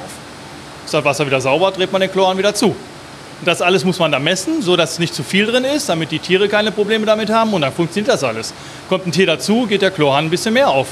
Kommt, geht ein Tier weg, geht der Chlorhahn wieder runter. Wir brauchten dann nicht tauchen zum Beispiel. Was wir jetzt machen müssen, das ist ein riesen, riesen Nachteil der Biologie, die wir haben. Denn äh, da das Wasser ja für die, so fast so ist wie in der Natur, haben wir verschiedene Algenformen. Rotalgen, Grünalgen, Braunalgen. Und äh, ja, die müssen weg. Weil die äh, das Becken verdunkeln, so wie in der Natur an für sich auch, aber dann sieht man die Tiere nicht.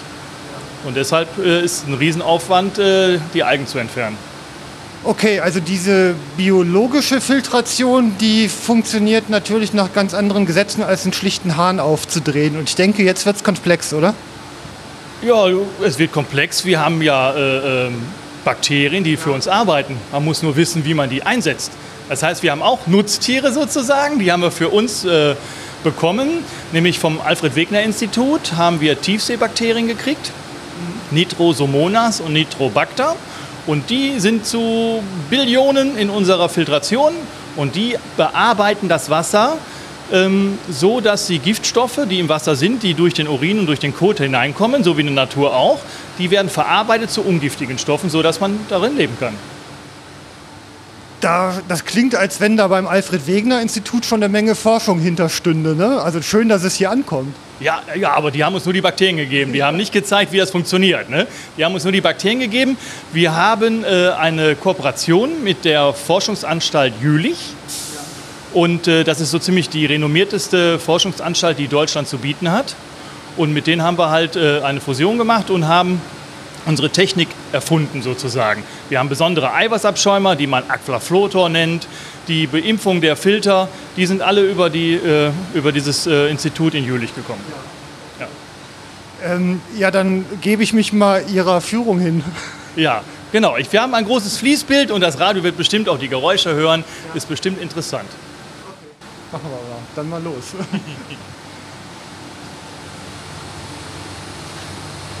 ah, ein Schaubild. Ein Schaubild, genau. So, das hier ist jetzt äh, für Führungen. Die wir äh, regelmäßig haben, denn wir sind immer noch hier in Deutschland die Einzigen, die das so, wie wir das hier machen, auch äh, durchführen. Vor ein paar Jahren hat äh, Nürnberg umgebaut und hat eine ähnliche Form der Filtration gewählt. Ähm, um die mal kurz zu erklären, wir haben hier also ein Schema von unserem Becken und wir versaugen an verschiedenen Stellen das Wasser aus dem Becken heraus. Das Becken wird einmal umgewälzt, alle sieben Stunden wird das Wasser einmal von den Bakterien aufgearbeitet. So, dieses Wasser fließt dann mit Druck auf die Eiweißabschäumer und wir pusten in die Eiweißabschäumer Luft hinein. An diesen Luftbläschen bleibt ähm, Dreck hängen, Schwebteilchen hängen und ganz besonders Eiweiß hängen. Dieses Eiweiß äh, wird also regelrecht mitgezogen von diesen Luftbläschen und werden hinausgetragen. Das schäumt regelrecht auf. So ähnlich kann man sich das vorstellen, wenn man so gerade jetzt in, an der Nordsee oder Ostsee am Strand liegt. Dann äh, kommt so eine Welle auf einen zu und da ist eine Schaumkrone oben drauf. Und da ist manchmal, je nachdem wie das Wasser ist, bräunlich oder hell. So, und genau so funktioniert unsere Technik. Das heißt, der Dreck bleibt an den Luftbläschen kleben und wird dann rausgefördert. Das kann man dann natürlich sehr gut sehen, was im Radio natürlich nicht so prima ankommt. So.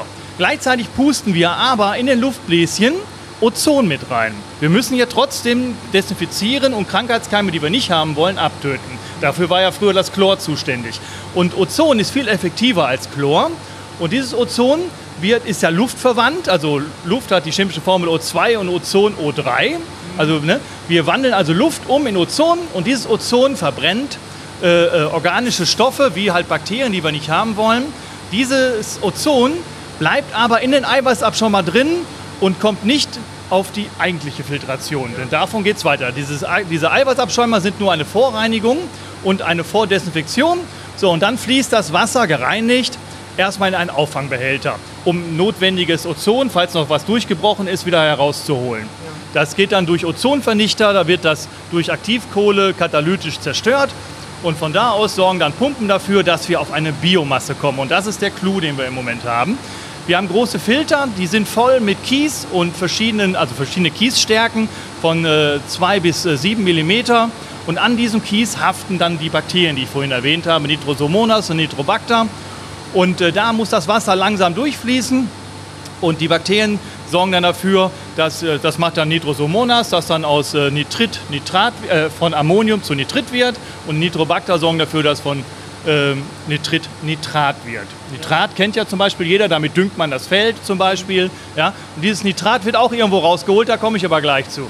So, nach dieser Biofiltration ist das Wasser also biologisch aufbereitet und für Delfine optimal. Und von da aus geht das Wasser dann, also biologisch aufbereitet, ohne Ozon, direkt zu den Tieren ins Becken. Und das ist dann fertig. Also im Grunde ist das ja fast ein komplettes Ökosystem. Ich bin gerade so ein bisschen über Kiesbetten erinnert an eine Sendung, die ich mal über Fließgewässerökologie gemacht habe, wo ja das Flussbett ja quasi die Niere des, des Fließgewässers ist. Ne? Ist so ähnlich, oder? Ja, so ähnlich kann man sich das vorstellen. Unsere Biofilter, die arbeiten wie so ein Kiesbett am, am Fluss oder äh, wie der, äh, der Meeresgrund im Ozean oder sowas. Der hilft uns natürlich dabei auch. Ne? So, natürlich bleibt dabei eine Sache übrig. Das ist ein sehr sauerstoffreiches äh, Milieu, weil wir auch Ozon reingeben, weil wir Luft reingeben. Ist das sehr äh, sauerstoffreich und da kann halt nur ein Teil der Biofiltration funktionieren, nämlich der sauerstoffreiche. So, deswegen bleibt Nitrat übrig. So, und Nitrat äh, dürfen wir nur bis zu einem gewissen Punkt haben. Ähm, dafür werden auch Algen und sowas ernährt von diesem Nitrat, genau wie auch die Pflanze ernährt wird im, in unserem Garten oder in, auf unserer äh, Fensterbank. Da packen wir auch Nitrat rein, damit die Pflanze besser gedüngt ist. Und dieses Nitrat muss ebenfalls rausgeholt werden. Und da hat uns die Forschungsanstalt Jülich wieder unter die Arme geholfen und wir haben einen speziellen äh, Biorotor von denen bekommen, von denen es nur ein paar Stück auf der Welt gibt. Und davon haben wir hier einen stehen und da können wir jetzt auch gleich hingehen. Gut. Machen wir. Gut, dann gehen wir jetzt in den Nachbarraum. Da muss ich auch erstmal Licht anmachen. Hier steht sozusagen ein Heiligtum. So, hier stehen wir jetzt direkt vor einem großen silberigen Zylinder aus Metall, aus bestem Stahl, den Deutschland zu bieten hat. Dieses Ding dreht sich, das ist unser Biorotor. Und in diesem Biorotor sind drei verschiedene Kammern und die sind erstmal aufgefüllt mit Tonkügelchen. Tonkügelchen, die sind ganz leicht, die äh, liegen sozusagen da drin und dienen als Haftoberfläche wieder für Bakterien. Ähm, auch wieder Nitrosomonas, Nitrobacter und Verwandte. Die werden aber jetzt unter Sauerstoffabschluss gehalten. In der ersten Kammer wird sozusagen der Sauerstoff weggenommen und ähm, dadurch veratmen die Nitrat in Stickstoffgas. So wie in der Natur auch. In der Natur macht das, machen das die Pflanzen, die Algen, die verarbeiten in dieser Biosynthese dann äh, ähm, das Nitrat in Stickstoffgas und Gas dann in der Atmosphäre auf. Oder äh, meterdicken Meeresgrund, wo auch Sauerstoffabschluss äh, entstehen kann. Ja. Dort wird auch Nitrat veratmet durch die Bakterien. Das geschieht in der ersten Kammer. Und äh, die Bakterien möchten ernährt werden. Die kriegen ja jetzt leider keinen Sauerstoff mehr und die brauchen normalerweise Sauerstoff zum Leben. Und äh, die Bakterien bekommen jetzt Alkohol zum Leben. Und davon ernähren die sich und dafür helfen die uns. Sie kriegen also ganz viel Alkohol und dafür machen die eine Arbeit, die wir wichtig, für sehr wichtig halten und nämlich Nitrat entfernen. So, und so geht das dann von Kammer zu Kammer. Und ähm, das Wasser wird dann noch einmal durch einen speziellen Eiweißabschäumer wieder desinfiziert und dann geht das Wasser ohne Nitrat direkt wieder in, die, in den Kreislauf rein. Und so haben wir einen Biokreislauf hier im Delfinar mitten im Ruhrgebiet, der fast genauso ist wie im Ozean. Ja, ein Ozean in Miniaturform quasi, ne? Ja, ich würde nicht sagen, dass unser Delfinarium ein Miniaturdelfinarium ist. Das können zwar gerne andere behaupten, aber wir haben ein Sechs-Becken-System. Wir haben dreieinhalb Millionen Liter Wasser. Das ist schon eine Menge. Also da kommt so manches Schwimmbad nicht mit. Und äh, ich glaube eher für Duisburg ist das schon ein großer Ozean. Nein, mit Miniatur meinte ich jetzt eher so den Zyklus an äh, ja, Nährstoffanreicherung und wieder Abbau. Ne? Also der funktioniert ja im Grunde wie im richtigen Ozean. Ja, genauso wie im richtigen Ozean funktioniert das auch. Wir haben auch ein Spezialsalz.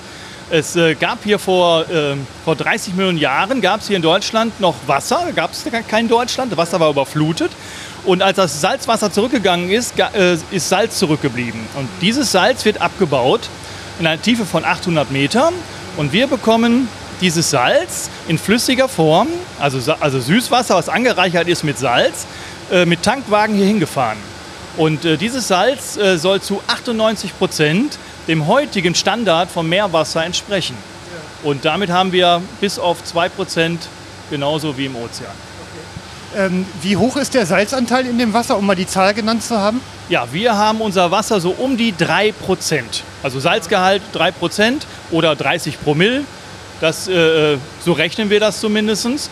Im Ozean schwankt er zwischen 1,8 und äh, 3,6. Und wir nehmen so den Mittelwert mit 3, sind wir einfach sich, fahren wir immer ganz gut.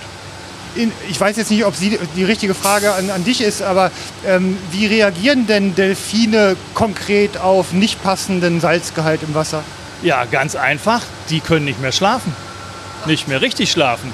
Das Salz dient zum Auftrieb des Körpers, weil der Delfin ist ja perfekt für seinen Lebensraum tariert, sodass er regelrecht im Wasser schwebt. Und äh, wenn jetzt nicht genügend Salz drin ist, dann äh, geht er unter. Und da Delfine ihren Körper ausruhen, ihre Muskulatur ausruhen, indem die an der Wasseroberfläche liegen und äh, mit dem Blasloch außerhalb vom Wasser mit offenen Augen ruhen die also ihren Körper aus und äh, nutzen sozusagen den, das Salz als Auftrieb und bewegen sich nicht. Das ist denn ihre Ruhephase, also der halbe Schlaf sozusagen. Und ähm, dafür benötigen die die richtige Salzkonzentration. Und wenn zu wenig drin ist, dann können die nicht gut schlafen. Ja. Also im Grunde ist der Salzanteil die bequeme Matratze, auf der sie pennen, ja? Ja, die Bettdecke, ganz genau. ja, spannend, super, interessant, danke.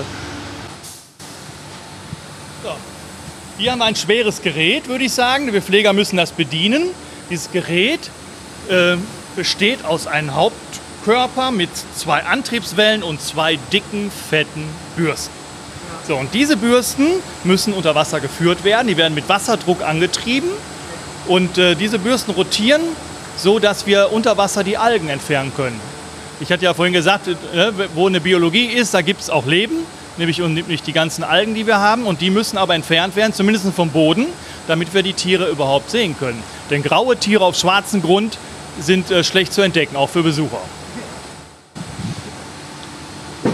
Das ist alles Bestandteil Ihres Jobs oder kriegen Sie da noch Unterstützung von außen? Ich habe nämlich mal gehört, die Tauchclubs helfen ein bisschen. Ähm, also erstmal ist das mein Job, generell, komplett. Also wir Pfleger sind äh, ausgebildet für das Trainieren mit den Tieren, das Vorführen mit den Tieren, das Pflegen der Tiere, sprich also äh, äh, medizinische Vorsorgeprogramme ausarbeiten. Dann äh, müssen wir Vorträge halten, wir müssen die Fischküche sauber machen, wir müssen draußen reinigen, wir reinigen das Wasser, also wir sind für die Technik komplett zuständig, für die Reinigung im, am Boden, am Beckenboden. Wir sind also auch eine ausgebildete Taucher und, ähm, und machen sogar die Messanalysen, also sprich, welche Parameter für, unser, äh, für unsere Tiere gut sind. Das müssen wir tagtäglich an unseren Messungen beweisen und wir machen jeden Tag Messungen äh, in unserem eigenen Labor, um genau zu wissen, was unseren Tieren gut tut und nicht. Und dafür sind wir Pfleger komplett zuständig. Natürlich bekommen wir ab und zu Hilfe, wenn wir ein, ein großes äh, Bild von unserer Wasseranalyse brauchen, dann wird das natürlich weggeschickt an zum, ein Spezialinstitut. Ähm, und bei der Taucharbeit, äh, da sind wir natürlich auch ziemlich überfordert. Denn wir haben ungefähr 860 Quadratmeter Bodenfläche, die gereinigt werden muss. Zwei, dreimal die Woche. Und so viel Pflege haben wir gar nicht, um das alles zu äh, leisten. Deswegen bekommen wir Hilfe von der Feuerwehr. Ja, die Feuerwehr hier in Duisburg, die ist äh, sehr nett zu uns und die hilft uns im Gegenzug, dürfen die dann bei uns in Delfinen äh, schwimmen. Beziehungsweise die müssen tauchen, die Delfine schauen dabei äh, zu und äh, das finden die Feuerwehrtaucher ganz toll. Andere Tauchclubs, die kommen in der Regel nicht zu uns. Also Unterstützung aus dem Blaulichtmilieu, ne? Ja, besser als in Rotlicht natürlich. Klasse, danke. So, und hier stehen wir jetzt vor einem urigen Gebilde. Das ist ein Gebilde aus äh, Plastik, aus runden Plastik, also sozusagen verschiedene Rohre ineinander gesteckt, aus durchsichtigem Plastik. Das sind die sogenannten Aquaflotoren oder ganz einfach Eiweißabschäumer. Ja? Wir pusten in den Eiweißabschäumer unten das Wasser rein, versetzen das mit Luft, Ozon, wird verwirbelt, sodass eine lange Kontaktzeit mit Wasser und Luft und Ozon stattfinden kann. Danach wird diese Verwirbelung durch eine ähm, Beruhigungsplatte, die im, im Tubus hier verankert ist, wird die wieder beruhigt und dann steigt der Schaum langsam bis nach oben mit dem Dreck nach oben und man kann ganz deutlich sehen, wie in dem oberen Bereich sozusagen ein, ein Schöpfkessel äh, existiert und da äh, kommt der Schaum raus mit dem Dreck, mit dem Eiweiß, mit Schwebteilchen. Der Kot der Delfine kommt da raus. Der wird dann automatisch abgespült durch eine äh, Sprühvorrichtung, die automatisch funktioniert. Und dann, wird, äh, dann platzt die Luftblase auf und gibt das Eiweißmolekül wieder frei. Das geht dann in die Kanalisation und von, von da aus in die Kläranlagen und wird dort als biologische Energieträger wiederverarbeitet, um eine andere Arbeit zu tätigen. Okay. Ja, ist, ähm, wenn man den konzentrierten Schmodder so sieht, ne, ist schon, macht Sinn, das zu reinigen. Ja, also das muss raus, ja. definitiv. Ne? Okay. Aber äh, es funktioniert recht simpel ja. und äh, wir brauchen auch gar nicht so viel an diesen Eiweißabschäumern machen. Äh, bei normalen Abs Eiweißabschäumern, die man zu Hause hat, wenn man so ein Seewasserbecken, da muss man jeden Tag mal den, den, diesen Schöpfkessel äh, Kessel da abnehmen und reinigen. Das machen wir nicht. Das macht alles. Wir haben hier 15 Eiweißabschäumer, die sind alle mit 24 Schrauben zugedichtet. Wir würden den ganzen Tag arbeiten müssen, nur um einmal diese, diese Kessel zu leeren. Und äh, deswegen macht das eine Automatik für uns, die einmal das Wasser so runterdrückt. Deswegen haben wir wenig Arbeit mit denen. Ja, wenigstens eine Aufgabe, die dem Tierpfleger mal erspart bleibt. Ne? Ganz genau. so, jetzt sind wir in der, im Keller sozusagen, in der zweiten Ebene. In dieser zweiten Ebene stehen die ganzen großen Bioaktivfilter. Die stehen hier auf einer ganzen Batterie voll mit verschiedenen Filtertypen und die werden dann beschickt mit den Pumpen. Die stehen hier auch überall. Diese Pumpen sind diese großen blauen Ungetüme, die, äh, die das Wasser in Bewegung halten. Jetzt weiß man natürlich, wir haben Salzwasser und Salzwasser ist sehr aggressiv gegenüber von Metalle und deswegen sind die Pumpen speziell hergestellt mit einem speziellen Schwungrad, damit die nicht angegriffen werden von dem Salzwasser. Diese Pumpen, die haben ein, eine Geräuschkulisse die wir jetzt über das Mikrofon ja auch hören oder über unsere Ohren hören. Das ist eine, ein Frequenzbereich, der recht niederfrequent ist, also um unseren Hörbereich rum, 50 Hertz ungefähr. Und diese Herzzahlen sollen Delfine nicht hören können. Große Tümmler sollen erst ab 150 Hertz hören, weil die nicht mehr über ihre eigentlichen äußeren Ohren hören. Die sind verstopft und die haben auch kein Trommelfell mehr, sondern die hören über ihren Unterkiefer und dadurch kriegen die manche Frequenzen nicht mit. So, deswegen ist, die, ist diese Geräuschkulisse an für sich kein Problem. Trotzdem sind wir hingegangen und haben den gesamten Schall vernichtet. Und das können wir jetzt über unser, über unser äh, Mikrofon mit Sicherheit auch deutlich zu hören bekommen. Alle unsere Pumpen stehen nämlich auf speziellen Sockeln, um Frequenzen der Pumpe über den Betonboden zu verhindern.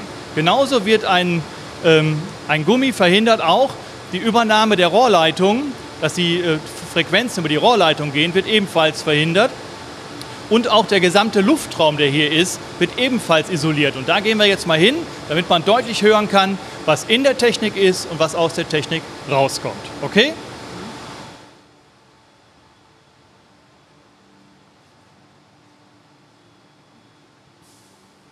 So, jetzt stehen wir schon mal vor unserer Schalltür.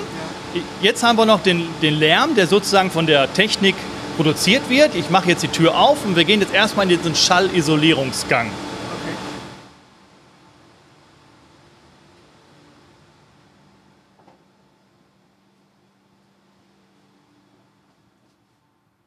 So, und jetzt ist der Schall weg.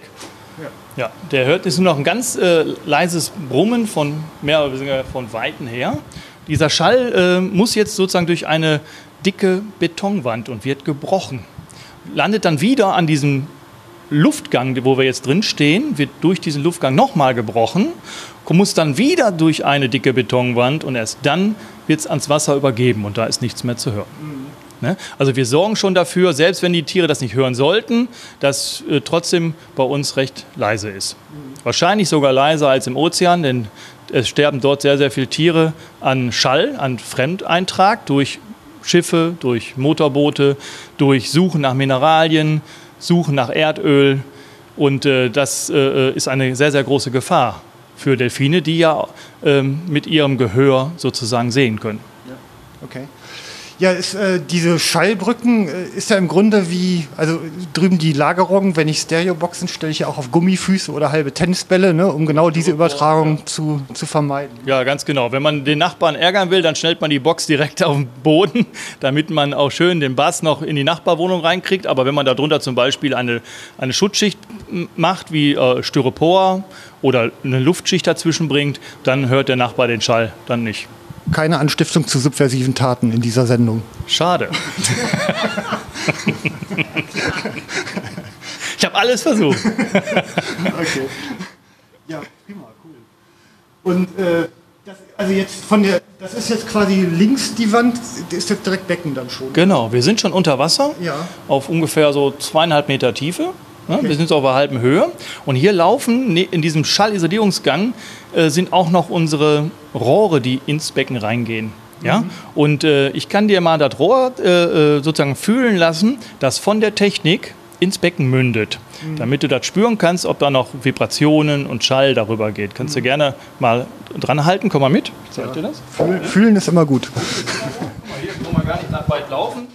So, hier unten das ist hier die dicke, fette Leitung. Das ist ja. so eine 300er Leitung. Mhm. Und da, wenn man die Hand drauf hält, dann kriegt man höchstens den Staub mit, aber ja. Frequenzen, also Schall und sowas kann man da nicht mehr, okay. nicht mehr hören. Also unsere ja. Gummipuffer oder Kompensatoren, so heißen diese äh, Gummivorrichtungen, sind äh, äh perfekt am Arbeiten. Ja. Und das seit 20 Jahren. Okay. cool. Also das ist ja schon ein ganz schöner Technikpark, ne? Also ein ganz schöner Technikzoo neben dem Tierzoo, der da unterwegs ist. Ähm, frisst wahrscheinlich auch eine Handvoll Energie. Ne? Und äh, Wasser, ist das ein geschlossener Kreislauf oder kommt immer wieder irgendwie dazu aus dem Leitungswasserbereich oder wie wird das gemacht?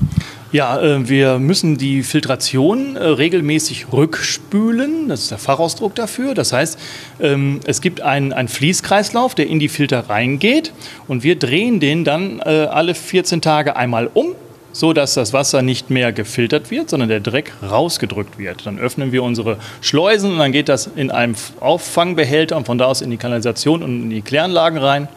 Und damit machen wir äh, alle 14 Tage einmal die Filter sauber. Die werden dann mit Luft durchspült, damit der Dreck sich lockert und dann wird der komplett rausgetragen. Und das, ähm, diese Rückspülung, die wird mit dem Wasser aus dem Becken gemacht, so dass wir die Bakterien nicht mit einem mit Süßwasser schocken, sondern immer schön im Salzwasser halten. Und dadurch tauschen wir einen Teil unseres Wassers aus. Und dieses Wasser wird dann mit Süßwasser erneuert Und dann müssen wir auch wieder ein bisschen Salz dazugeben. Und so äh, äh, haben wir einen, leichten Austausch an Wasser. Okay, und der Energieteil, um den nochmal eben kurz zu beleuchten? Ja, also die Pumpen fressen natürlich ohne Ende Strom. Und äh, das wird schon ein riesen Kostenfaktor sein. Und ähm, äh, leider haben wir keine Solaranlagen oben auf dem Dach. Da, sonst hätten wir äh, alles dicht. Wir haben ja ein Spezialdach, das äh, aus einem äh, PVC ist, aus einem Fünffachstichplatten, also aus Plastik, sodass ganz viel Sonnenlicht durchkommt. Und äh, wenn wir jetzt Solarpaneele oben drauf hätten, dann hätten die Delfine dunkel. Einfach sich so wie in der Natur. Da ist auch immer dunkel im Ozean. Ne? Und äh, bei uns ist alles ziemlich hell.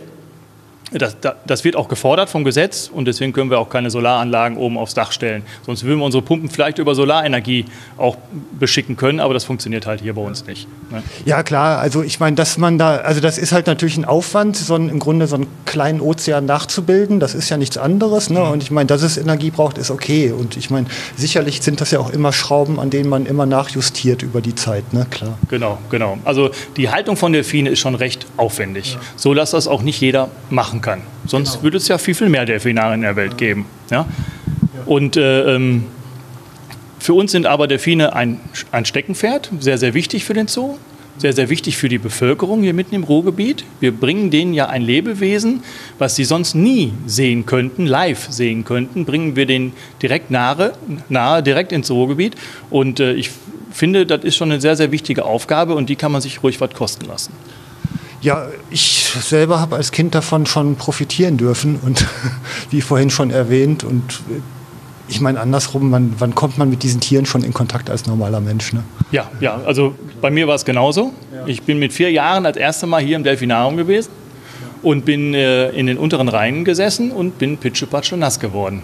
Und das hat äh, in mir ausgelöst, dass ich äh, ja, Delfine, Wale super interessant finde, der Tierpflegerberuf ein Traumberuf ist, den ich jederzeit wieder machen möchte. Und ähm, ich arbeite hier im Delfinarium mit sehr, sehr gutem Gewissen. Ich fahre auch sehr, sehr oft in die Wildbahn raus und schaue mir dort äh, die Wale in der Wildbahn an, Delfine in der Wildbahn und habe schon äh, fast 70 Prozent aller Wale, die es gibt, in, in Arten schon gesehen, selber gesehen, live gesehen. Und ähm, wenn ich die Verhaltensmuster von denen in der Wildbahn vergleiche mit denen, die hier bei uns in Delfinarium leben, kann ich mit gutem Gewissen hier arbeiten. Das merkt man. Ja, also ich gehe in diesem Beruf voll auf und äh, möchte natürlich noch viel, viel mehr Freizeit in der Natur verbringen, überhaupt keine Frage. Ne? Aber da hat mein Chef was dagegen, ich soll ja auch noch zwischendurch was arbeiten hier. Ne? Ähm, natürlich äh, mit Delfine äh, spielen und das dann vor Publikum zeigen, ist, äh, hört sich immer ein bisschen spaßig an, dass wir äh, äh, unsere Arbeit sehr, sehr lustig ist und sehr viel Spaß macht. Das ist irgendwo auch richtig. Aber die Verantwortung für die Tiere, die ist enorm. Und äh, die, die frisst einen auf. Und das ist aber bei jedem Tierpfleger so. Der, jeder Tierpfleger hat, man hat Verantwortung für seinen Elefanten, für seine Vögel. Und es äh, ist alles super toll, mit denen zu arbeiten, denen auch den Dreck wegzumachen, sozusagen das Futter nachtragen. Das macht alles viel Spaß. Ähm, aber irgendwo ist die Verantwortung für dieses Tier enorm groß. Genau wie jede Mutter und Vater seine, seine Kinder aufziehen muss, ziehen wir sozusagen unsere Tiere hier auf und das ist eine Riesenverantwortung, aber die macht trotzdem Spaß. Biologische Filtration bedeutet auch erhöhten Aufwand durch unerwünschte Unterwasserflora in Form verschiedener Algen. Dem kann man nur mit der Bürste begegnen. Augenscheinlich eine schöne Gelegenheit, lokale Vereine in das Geschehen im Zoo einzubinden. Leider ist diese Art von Zusammenarbeit nicht ohne Tücken. Zählte mir irgendwie, dass die hier tauchen, aber ich hatte jetzt irgendwie Club verknüpft, aber nicht Feuerwehr. Ja, ja, also Clubs wollen natürlich gerne, ja. aber die wollen auch alle verkaufen. Ach so. Die wollen auch alle mit den Tieren spielen. Ja, die, wollen auch spielen. Das ist eine richtige Maloche. Ja. Das ist eine echte Maloche. Selbst mit der Maschine, die muss verkantet werden. Ja, das glaube ich. Sind da ein bis zwei Stunden unter Wasser, ja. stupide und schrubbt den Woll, verkrampft. Äh, da haben die, die äh, ja. Spaßtaucher, die haben ja. nicht viel Lust. Verstehe. Und äh, die benutzen uns dann. Mhm. Und das äh, wollen wir nicht. Und ja, das verstehe ich. In der Folge haben wir so ein ja. Geben und Nehmen. Und, äh, und die kommen auf die tollsten Ideen dann, diese Taucher. Und äh, einer versuchte mal auf unseren Ivo zu reiten. Da haben wir gedacht, wir rasten aus und haben den sofort aus dem Wasser gezogen. Tschüss, kannst gleich gehen. Ja. Ja, und die nutzen das sofort aus. Ja, und deswegen darf hier keiner rein, der äh, nicht von uns vorher gebrieft ist und, und auch mit uns ein Wir haben Vertrauen das ja auch, wir haben Ja, das ja auch in anderen Bereichen. Wir haben ja auch Robben und da haben wir ab und zu Tauchschulen, die bei uns die Beckenreinigung machen und so. Aber da haben wir jetzt neulich, letztes Jahr haben wir auch wieder einen Fall dann entdeckt, wo die das Ganze dann verkauft haben. Ach Gott. Ohne dass wir davon wussten. Die haben den Tauchern gesagt, das kommt dem Zoo Duisburg zugute. Und äh, nee, die haben das für ihre eigenen Zwecke verkauft. Das ist so eine Schweinerei, ne? Total, total. Vor allem, Ja. weil wir dafür nichts verlangen. Wir sind ja froh, wenn jemand kommt und bei uns Ja. Becken reinigen will und die Seelöwen haben Spaß dran, Ja, wenn klar. da Leute drin sind. Na klar, die großen Männer kommen da nicht rein, aber die Mädels und die Kleinen, die finden es super. Die spielen Ja. ja, auch mit denen und so. Aber ähm, dann äh, wird es verkauft. Und ich dachte, das darf doch nicht wahr sein. Aber das macht es für alle anderen kaputt. Wenn man keinem mehr vertrauen kann, ist es einfach echt schade. Und wir haben neben der Berufsfeuerwehr haben wir hier noch äh, ähm, drei andere Leute, die äh, regelmäßig bei uns tauchen. Ja. Und äh, die machen das aber jetzt schon, wie lange macht der Jochen das schon? Zig Jahre? Ja, das sind Freunde, das sind keine Klar. Fremden von der Straße oder so, das sind Freunde. Ja. Genau, und die, sind, und die sind, kommen halt regelmäßig, einmal pro Woche und helfen halt auch mit bei der Beckenreinigung. Ja, ja. Und das ist ähm, für uns dann auch völlig in Ordnung. Das- und für die Feuerwehr ist es halt so ein, so ein äh, Geben und Nehmen, weil die natürlich eine gewisse Anzahl von Tauchstunden haben, die die absolvieren müssen oder Tauchgänge, die sie absolvieren müssen. Und die können sie dann halt bei uns absolvieren. Ja, ja, Und ja. wenn es dann eben noch körperlich anstrengende Arbeit ist, äh, kommt der den Ja. Berufstauchern natürlich zugute, dass sie einfach im Training bleiben. Ja, ja, ja. Statt im trüben See die Trainingsrunden zu machen, können wir das in unserem Für uns wäre das, für uns wäre das zeitlich eigentlich auch machbar. Also eigentlich ist es zeitlich, rein theoretisch ist es machbar, dass ein Tierpfleger hier auch unten ist und den Boden schrubbt. ja. Aber das Gesetz gibt halt vor, dass danach auch gewisse Ruhephasen eingehalten werden müssen, bis wieder weitergearbeitet werden kann. Und das schlägt dann alles zu Buche. Das kommt dann noch dazu. Wenn man selber da mal unten war, weiß man, wie anstrengend das ist. Ja. Und äh, ähm, das kriegen wir kaum umgesetzt. Weil wir das jetzt, wir Glück haben, geht das ab Ja. und zu mal. Oder es werden mal so Sonderaktionen nach Feierabend gemacht oder so, wo halt wirklich mehr Leute mobilisiert werden, die dann eben auch mitschrubben. Aber für das normale Maintenance im Sommer. Im Winter ist das deutlich einfacher, aber im Sommer, wenn wir eine große Sonneneinstrahlung haben, die das Algenwachstum halt begünstigt, Ja. äh, Klar. klar, steigt dann auch Ja. der Arbeitsaufwand. Äh, Gesetz heißt aber in dem Zusammenhang jetzt Arbeitsschutz. Genau, Okay. genau. Das sind ja, wir Ja. sind alle, ähm, also alle, die hier ähm, die ihre Tauchtauglichkeitsprüfung absolvieren müssen, müssen das auch jährlich machen, weil wir im Prinzip wie ähm, berufliche Taucher Ja. gehandelt werden vom, ähm, vom Gesetz her. Ja, also ja, weil es halt okay. wirklich dann Teil des Berufsbildes Ja, ist. ja, ja, verstehe. Gutes Essen hält Leib und Seele zusammen. Das gilt auch für Delfine. Über Herkunft, Zusammensetzung, Menge und Fütterung informiert Kerstin Ternes mich in der Fischküche. Hier riecht es auch schon wie da, wo man ist, ne? Fisch, ne? Schön. Alf Rute war hier und hat hier rumgemalt. Okay. Ja, hier sind wir in unserer Fischküche. Hier wird äh, abends wird der Fisch eingefroren in Blöcken äh, rausgelegt zum Ja. langsamen Auftauen bei Zimmertemperatur. Und dann wird er morgens, wenn er äh, einigermaßen angetaut ist, wird er verteilt in Eimer. Jedes äh, Tier hat, äh, hat seinen eigenen Eimer. Farbige Kabelbinder dran. Ja. Und dann haben wir hier drüben die Markierung, grün für Delphi, gelb für Pepina, rot für Daisy und so weiter. Ja. Und ähm, dann wird wieder Eis oben drauf gepackt, um den Fisch halt über den Tag frisch zu halten. Und vor jeder, vor jeder Vorführung oder vor jedem Training oder auch beim Frühstück, Mittag und Abendessen wird ähm, der Fisch eben in einzelne Töpfe, auch wieder farblich kodiert, aufgeteilt, sodass wir immer genau abwiegen können, welcher. Delfin was gefressen hat. Die kriegen unterschiedliche Mengen, immer abhängig vom Alter, abhängig vom äh, Laktationszustand bei den Mädels zum Beispiel, ob ich jetzt gerade ein Jungtier säugen muss oder nicht, ob ich gerade trächtig bin oder nicht. Also das wird halt eben genau, ähm, wird halt genau danach abgestimmt. Ähm, äh, wer viel benötigt. Also wir haben natürlich Jungtiere wie die Debbie zum Beispiel, die ist jetzt äh, sieben Monate alt, die frisst natürlich noch keinen Fisch. Die Ja. fängt schon langsam an, mit ein bisschen Fisch, Fisch zu spielen, wird ihr dann mal versucht, ein bisschen was anzubieten, aber da passiert erstmal noch gar nichts. Okay. Die trinkt halt auch von Milch. Unsere Jungtiere trinken relativ lange noch bei den Müttern mit. Wir mussten zwischenzeitlich einmal die Jungtiere von den äh, Müttern nach drei Jahren trennen, weil die immer fetter geworden sind. Die hatten also nicht nur Doppelkind, die hatten ein Trippelkind, weil die natürlich voll Fisch gefressen haben, aber sich immer noch den Schlag Sahne bei der Mama geholt haben. Ja. Und das war irgendwann zu viel, wo wir gesagt haben, das geht nicht. Die Mutter wurden immer magerer, weil die Jungtiere halt noch so viel äh, nachgeladen haben, sozusagen und dann haben wir gedacht, okay, wir müssen mal kurz hier das Stillen unterbrechen und dann ging es auch wieder. Ne? Und dann Okay. jetzt ist wieder alles gut. Dann, äh, also Ja. es ging nicht. Zu der Zeit äh, war die Pepina auch noch tragend und äh, der Diego hat immer noch fleißig Milch getrunken und da hatte die überhaupt Ja. keine Reserven mehr für ihre, ihre laufende Trächtigkeit. Ja, ja, ja, und äh. Verstehe. Ja, ansonsten fü- füttern wir verschiedene Sorten. Äh, Jedes Mal, wenn eine Fischlieferung kommt, schicken wir ein, ähm, eine Probe davon ähm, weg, um äh, auch den Fettgehalt zu bestimmen, weil der natürlich saisonal total unterschiedlich ist.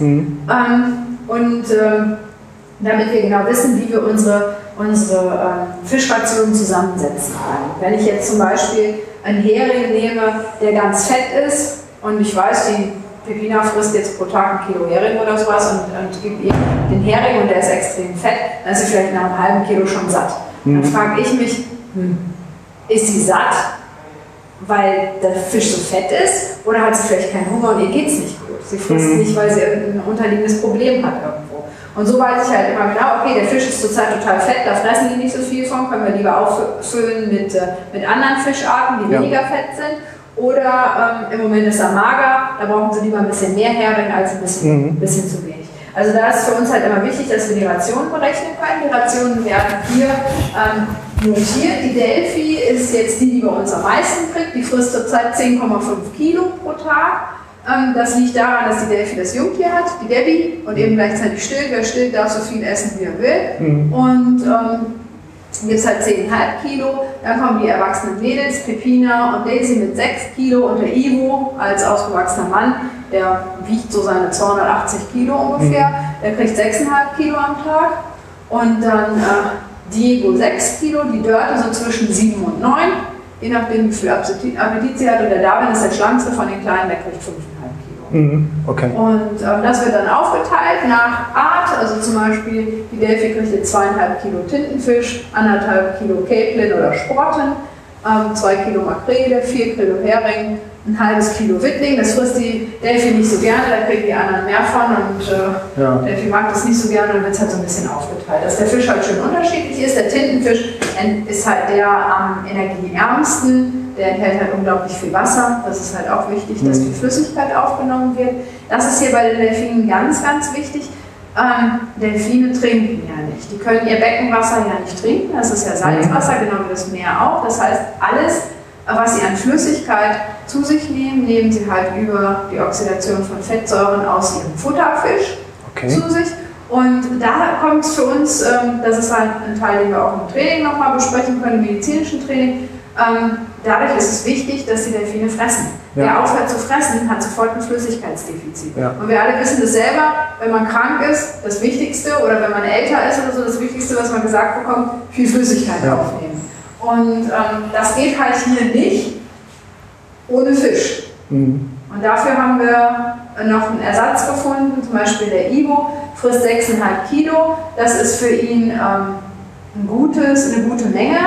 Ähm, Flüssigkeit bräuchte er eigentlich noch ein bisschen mehr, weil es unser ältester Delfin ist. Der hat äh, ähm, schon ein bisschen angeschlagene Nieren und so. Da müsste er eigentlich noch ein bisschen mehr ähm, Flüssigkeit zu sich nehmen. Wir können ihm aber nicht einfach noch mehr Fisch füttern, weil A würde er den irgendwann nicht mehr fressen, weil er einfach satt ist und B wird es natürlich Leber und alles weiter belasten, weil es natürlich dann auch mehr Fett ist, den, das er zu sich nimmt. Und für den Ivo haben wir äh, Flüssigkeitsgaben zugefügt, die ihm äh, das einfach netter machen. Das heißt, er kriegt Wasser über eine Sonde. Wir haben also einen kleinen Schlauch, wenn wir uns angucken, hängt hier drüben. Ja. Ähm, wir haben einen Schlauch mit einem Trichter dran am anderen Ende. Ja. Ähm, der Ivo kommt zum Beckenrand, der weiß das, er kriegt es morgens und abends. Dann sperrt er sein Maul auf, sein Schnabel auf. Wir ähm, schieben die Sonde rein. Wir können auch nicht aus Versehen in die Luftröhre schieben, weil es bei Delfinen komplett getrennt ist. Ja, kommt ja nach oben raus. Genau. Ähm, die. Sonne, was, was ist das für ein Durchmesser? Das ist vielleicht ein Zentimeter Ja. oder so als, als Durchmesser. Das, wenn man sich anguckt, dass die ganze Makrelen am Stück äh, einfach runterschlucken, Delfine kauen nicht, sondern die benutzen ihre Zähne, deswegen sind die alle gleich. Also die Zähne Mhm. Ja. sind alle, es gibt keine unterschiedlichen Zähne. Alle gleich, die benutzen es nur zum Halten und Mhm. dann schlucken sie es im Ganzen ab. Und wenn man so eine ganze Makrele mal sieht, wenn man die so runterschlucken Ja. kann, dann ist dieses kleine Schläuchlein wirklich gar nichts. Ähm, das wird dann geschoben bis in den Magen und äh, dann lassen wir oben Wasser reinlaufen. Mhm. Okay. Und dann kriegt er halt morgens und abends eine Portion Wasser dazu und es tut ihm gut. Also dann hat man festgestellt, die Blutwerte sind super geworden. Ja. Das äh, hilft der Niere bei der Arbeit auf jeden Fall. Es reduziert den Fettgehalt ein bisschen und dann haben wir gedacht, gut, wenn er das braucht, dann kriegt er das. Ist wieder so ein Thema, wenn man es sieht, als Mensch gedacht, ganz grausam, klar. aber der Delfin wird ja nicht freiwillig kommen, wenn das so schlimm für ihn wäre. Er macht, das, er macht das im Training freiwillig und es ist ja nicht schlimm. Ja. Er ist, der, der Riesenvorteil, dadurch, dass wir dieses Schlauchtraining bei ihm gemacht haben, war mal für, für mich medizinisch vor ein paar Jahren. Da ähm, ist jemand eine Schraube ins Becken gefallen. Wir hatten halt Arbeiten hier und da ist eine Schraube ins Becken gefallen und der Ivo hat sie runtergeschluckt. Ja.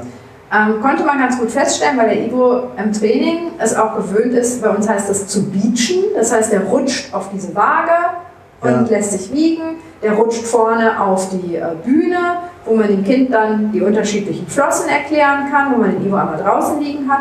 Und durch dieses draußen liegen, das kennt er, konnte ich wunderbar eine Röntgenaufnahme machen. Ja. Röntgenplatte dahinter gestellt, Röntgengerät davor, eine Röntgenaufnahme. Wir haben die Schraube im Magen gesehen, haben gedacht, okay, der hat sie tatsächlich geschluckt. Vorher hatten wir zig Taucher im Wasser, die nach der Schraube gesucht haben. Die war relativ klein. Dummerweise verwenden wir hier natürlich Edelstahlschrauben, VA-Stahl. Ähm, der ist nicht magnetisch. Das heißt, den kann man nicht einfach wie bei einer Kuh mit so einem Käfigmagneten wieder rausholen. Wunderbar, geht leider nicht. Sondern äh, wir müssen halt gucken, der geht aus dem Magen in der Regel auch nicht raus. Also Delfine haben einen mehrhöhligen Magen und dann muss man vom ersten Magen in den zweiten Magen muss man erst über so eine, so eine ähm, ja, Erhöhung drüber. Und das passiert normalerweise nicht. Das heißt, es bleibt im Magen liegen und ist natürlich ein Fremdkörper, der stört, der irgendwann Bauchschmerzen verursachen Ja. wird. Und ähm, dann haben wir gedacht, gut, das muss raus. Jetzt äh, kann man entweder den Evo fangen, rausholen, endoskopieren, um dann das Ganze wieder rauszuholen. Wir haben gesagt, mein Gott, der Evo kann dieses Schlauch schlucken. Das Endoskop ist nicht größer. Wir können ja einfach mal ausprobieren, ob wir es im Training schaffen, indem der Evo halt im Wasser bleibt. Wir lassen ihn halt das Endoskop schlucken, statt den Schlauch, Ja. und dann gucken, ob wir das rauskriegen. Ähm, der, der einzige Unterschied zwischen dem Schlauch und dem Endoskop ist, wenn ich mit einem Endoskop in irgendeiner Körperhöhle bin, muss ich die ein bisschen aufpumpen, also ich muss da Luft reinpusten, damit ich was sehen kann. Ja. Sonst sehe ich nichts. Ja. Ich habe dann zwar meine, meine Glühbirne da unten dran, aber ich sehe ja trotzdem noch nichts. Das heißt, das ist das Einzige, wo es ein bisschen komisch werden könnte, wenn auf einmal Luft in den Bauch kommt Ja. oder in den Magen sozusagen. Ivo hat das überhaupt gar nicht gestört. Also Ivo ist für mich sowieso der coolste der Figur, weil Ivo einfach, einfach total locker ist. Der ist mit allem, mach mal. Ja. Und dann haben wir äh, den Magen ein bisschen aufgepustet, haben die Schraube gefunden, haben sie rausgeholt. Alles gut, Emo hat danach den Tag über mal ein bisschen gerülpst, weil er einfach diese Luft aus Ja. dem Magen wieder loswerden wollte und der Käse war gegessen. Ja, also das war äh, wieder für uns war das fantastisch, weil es im medizinischen Training geklappt hat. Wir mussten das Tier nicht irgendwie äh, rausholen aus dem Wasser, sondern er konnte halt selbst entscheiden. Selbst bei solchen Sachen macht er einfach freiwillig mit. Und wir Mhm. konnten ihn ja nicht belohnen mit Futter oder sowas dafür, weil Ja. dann hätten wir ja wieder den Magen vollgestopft mit irgendwelchen Fischbrei, wo wir nichts mehr gesehen Es hätten. ist dieses wunderschöne Vertrauen. Also ich kenne es von meinem Hund. Wir sind am Rhein mal, da ist die halt da über die großen Steine, hat sich die Wolfskralle rausgerissen. Die hang halt nur noch an einem Faden. Und dann kommt die und hält die Pfote mir entgegen. Papa, hilf mir. Ja, ne? ja. Ich ja. meine, habe ich mit der Zange den letzten Rupfer gemacht. Ne? Nach, alles ist gut. Und das über, ist überhaupt kein Vertrauensverlust auch. Ne? Ganz im Gegenteil. Das, genau, Ja. das ist es halt. Also Ja. einfach, dass die Tiere es passiert nichts. Ähm, es ist halt eben dann nicht abhängig vom Futter. Ich mache das nur, wenn ich Futter dafür bekomme, Ja. sondern ich mache das auch für die Streicheleinheit, wo ich genau weiß, du willst Ja. mir in dem Fall helfen. Auch wenn das gerade das, das Medizinische bei den Tieren halt echt schwer zu erklären ist, warum die der Name dieser Pieks, der ja eigentlich auch noch wehtut, warum das jetzt äh, was mit äh, was Gutem tun zu tun hat. Ja. Aber die wissen halt einfach, okay, das machen wir, da passiert nichts. Mhm. Und dafür gibt es danach was. Und bei den Tierpflegern ist es halt oft äh, die Streicheleinheiten, die dazu kommen, das Spiel, das Lieblingsspielzeug, was ich sonst nicht, was nicht alltäglich ist und so. Es muss nicht über Futter gehen. Ja, ja, genau. Ne? Robert macht Mittagessen. Roland noch ein bisschen, äh, ja. bisschen Eis. Abreagieren. mit Messer ja. raus. genau. Und dann werden halt, die, ähm, werden halt die einzelnen Portionen abgewogen noch. Ähm, der Ivo kriegt zusätzlich noch Lidimarin. Ja, Ähm, das ist dann Granufink für Delfine oder was ist Nein, das? nicht ganz, das ist einfach ein Leberschutz noch. Okay. Das ist Mariendistelextrakt, was die Leber Ja. ein bisschen unterstützen soll. Ähm, dann haben wir hier einen Futterplan. Das wird ganz normal Frühstück, wenn die Tierpfleger morgens zur Arbeit kommen, die Tiere zu begrüßen Ja. und dann erstmal das Frühstück fertig machen für die Tiere. Das ist die erste Vorführung, da gibt es ein ganz normales Mittagessen. Dann die zweite Vorführung, dritte Vorführung und abends gibt es noch ein, ein Abendessen, Okay. ähm, bevor die Tierpfleger nach Hause gehen. Und da kommt man dann eben auf die Gesamtsumme, dass man es eben in, in einzelne Portionen abteilt, sonst würden wir ja gar nicht so viel fressen über den okay. ganzen Tag. Und wir benutzen natürlich ähm, Frühstück und Mittagessen und, und Abendfütterung noch, um zusätzliches äh, medizinisches Training zu machen. Ja, Einfach okay. um mit den Tieren zu üben, dass sie sich überall anfassen lassen, dass sie sich die Zähne kontrollieren lassen, Mhm. dass äh, wir Urinproben nehmen können, dass wir Ultraschallen können. Ähm, das beinhaltet ja einfach, dass man gewisse Sachen immer wieder übt und trainiert. Und ähm, bei den, die Sachen, die das medizinische Training angeht, wie Blutentnahme, Ultraschall und so weiter, ist es natürlich wichtig, dass bei uns einer dabei ist. Da kommen wir auf einmal mit einem Gerät an. Das sind halt alles Sachen, die Ja, sind dann erstmal neu, da wird man erstmal skeptisch, so, Ja, äh, macht der denn jetzt das? Ja. Und äh, wenn man das einfach regelmäßig macht, dann ähm, die Ja. alles Okay. Ähm, die Quelle des Fisches, also die sind ja jetzt nicht lebensmittelartig aufbereitet, also sie sind nicht ausgenommen, ne? oder? Habe ich mich geirrt? Nee, die werden komplett. Also komplett, die kommen quasi vom Kutter direkt dann hier ran. Genau, die Also, werden frisch eingefroren und dann eben zuzuordnen. Ja. Wir, wir liefern, wir lagern die hier in unserem Kühlhaus. Du würdest mal sagen, in welcher, ähm, welchem zeitlichen Abstand bringen wir die alle drei Monate? Nö, im also Fisch? Anderthalb also ungefähr. Anderthalb Ja. Monate wird immer neu liefern. okay, mhm. alles klar. Die müssen Okay. ja äh, eine, Zeit lang, äh, eine Zeit lang eingefroren sein bei minus 29 Grad, Ja, damit Würmer, Wurmeier und so weiter absterben. ja. Erst dann dürfen wir die verfüttern. Der Gesetzgeber Ja. schreibt das genau vor, Ja. wie wir die Fische zu behandeln haben, damit wir die füttern können. okay. Ein Frischfisch zum Beispiel wäre nicht so toll, weil da die Würmer in dem frischen Fisch ja noch leben. Ja, ja, klar. Dann müsste man den Tieren eine Wurmkur verpassen regelmäßig und die. Wurmkuren sind nicht so toll. Das erklärt auch die deutlich erhöhte Lebenserwartung hier, ne? Zum Teil wahrscheinlich, ne? Ja, Ja, ja, ganz bestimmt. Also ich glaube, dass draußen sind sehr, sehr viele Parasiten Tieren. Ich habe äh, des Öfteren schon mal Schweinswaldsektionen mitgemacht, oben an der Nordsee. Und äh, gerade Lungenwürmer und sowas, die Tiere Ja. voll. Ne? Ja. Ähm, inwieweit das die Tiere stört, ich glaube, wenn ein Tier gesund ist, dann äh, kann man eine gewisse Wurmbürde durchaus ab.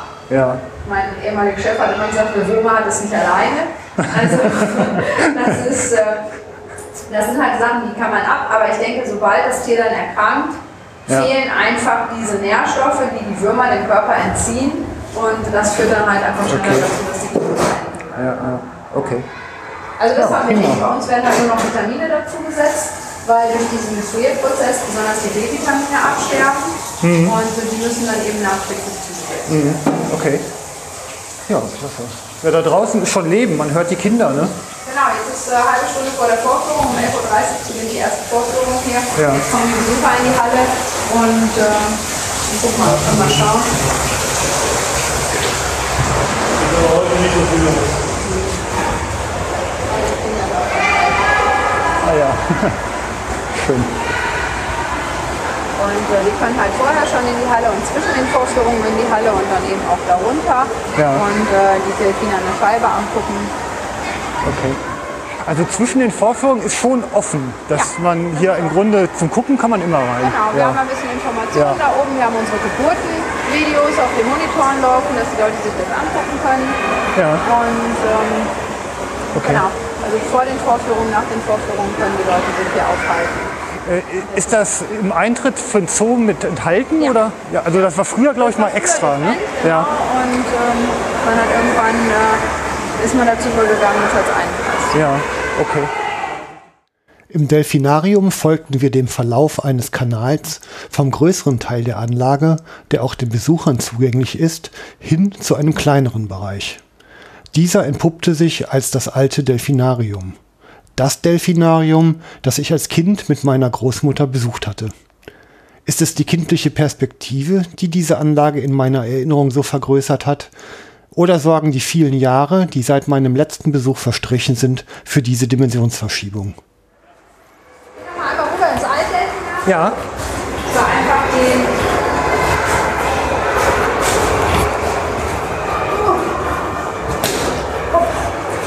Einfach die Verbindung sehen. Hier hinter, hinter dieser grünen Plane, Ja. ähm, sind die Tribünen, wo wir früher als Kinder gesessen haben. Ja, okay. Das ist jetzt eine große Baugrube, da soll irgendwann mal eine Erweiterung entstehen. Das ist aber erstmal gerade finanziell auf Eis gelegt, weil Ja. da muss die Technik natürlich auch wieder erweitert werden um zusätzliche Kapazitäten.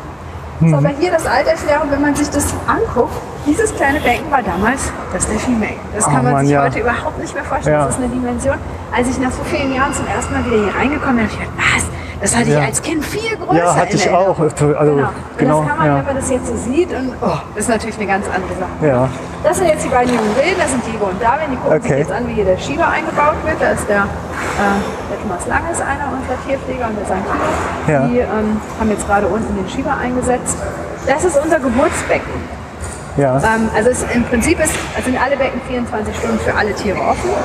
Ähm, jetzt ähm, ist hier aber das Becken, wo wir Mutter und Jungtier abtrennen können.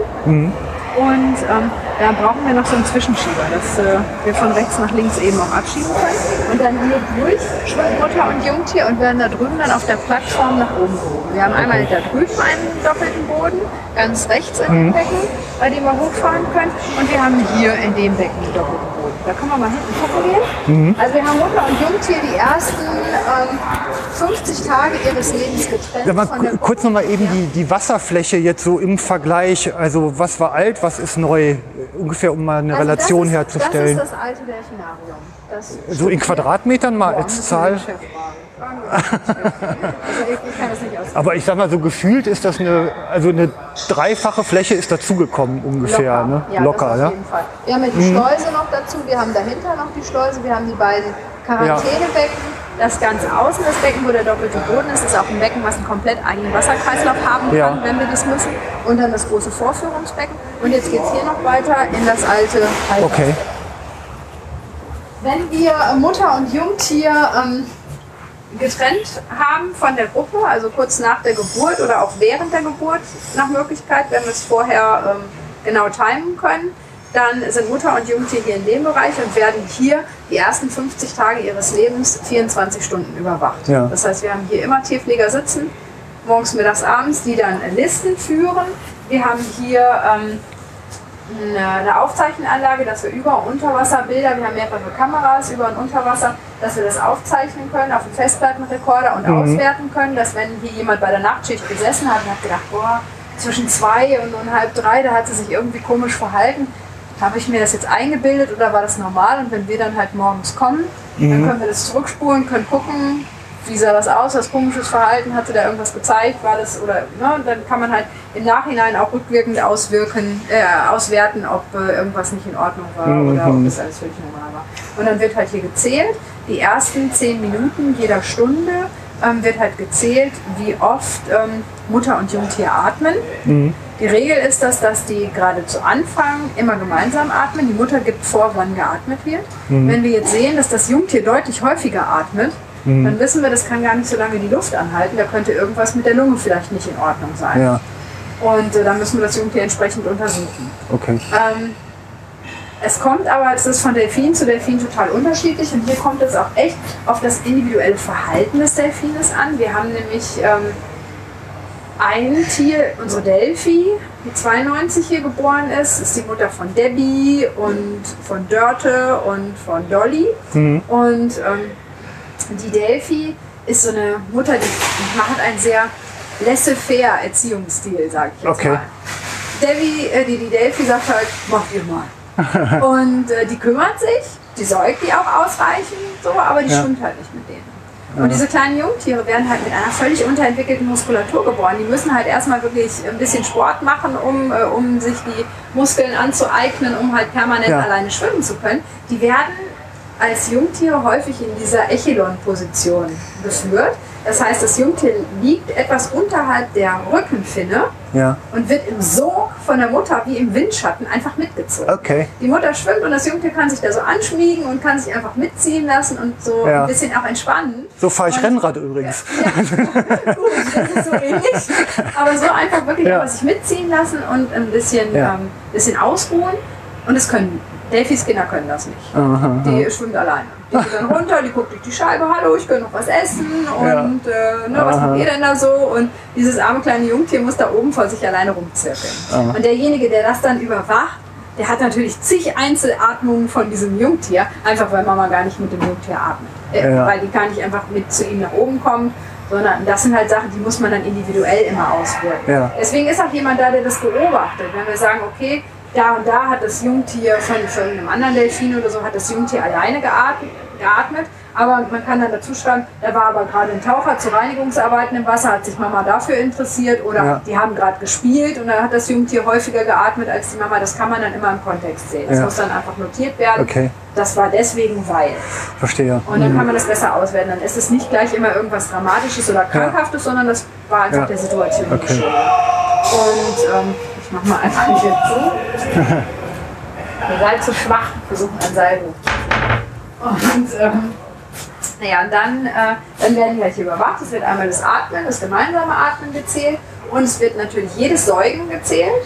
Ja. Es wird halt immer genau geguckt, das sehen wir an den Unterwasserkameras. Das Jungtier dockt an und äh, dann wird dann Druck betankt, weil beim ist nicht wie beim Ja. Stillen beim Kind, kann gleichzeitig atmen und trinken. Das geht halt nicht. Delfine säugen unter Wasser. Da komme ich nicht zum Atmen an die Wasseroberfläche. Das heißt, das Ganze muss mit ein bisschen Schmackes passieren. Okay. Dann wird halt wirklich die Milch eingeschossen. Und in dem Moment, wo die, das Jungtier wieder loslässt, hat man meistens noch so eine Milchwolke im Wasser. Ja. Das ist für uns immer ein sicheres Zeichen, dass auch Milch angekommen ist Ja. dass auch wirklich das Jungtier was getrunken hat. Und natürlich, wir fangen die Jungtiere in den ersten Lebenstagen jeden Tag und können dann den Gewichtsverlauf sehen. Ja. Erst wie bei Menschenkindern auch, verlieren die Ja. in den ersten zwei, drei Tagen ein bisschen Gewicht. Ähm, dadurch, dass man auf einmal seine Körpertemperatur hier an, einer, an völlig andere Ja. Temperaturen anpassen muss, da verbraucht man Energie. Man muss auf einmal schwimmen, wo man vorher gemütlich irgendwo drin gelegen hat und so. Das verliert alles erstmal ein bisschen Gewicht und dann ab dem dritten, vierten Tag sollen die aber ordentlich zunehmen. Ja. Für uns ist wichtig, wir messen gleich am Beckenrand die Glucose. Wir nehmen eine Blutprobe von den Tieren, me- messen die Blutglucose. Wenn die unter einen gewissen Wert fällt, das ist bei uns 70 Milligramm pro Deziliter, wenn das unter 70 ist, müssen wir dem Jungtier ein bisschen Energie zuführen. Da haben wir einen Fischbrei und einen Milchaustauscher, der extra für Delfine oder für Meeressäuger entwickelt wurde.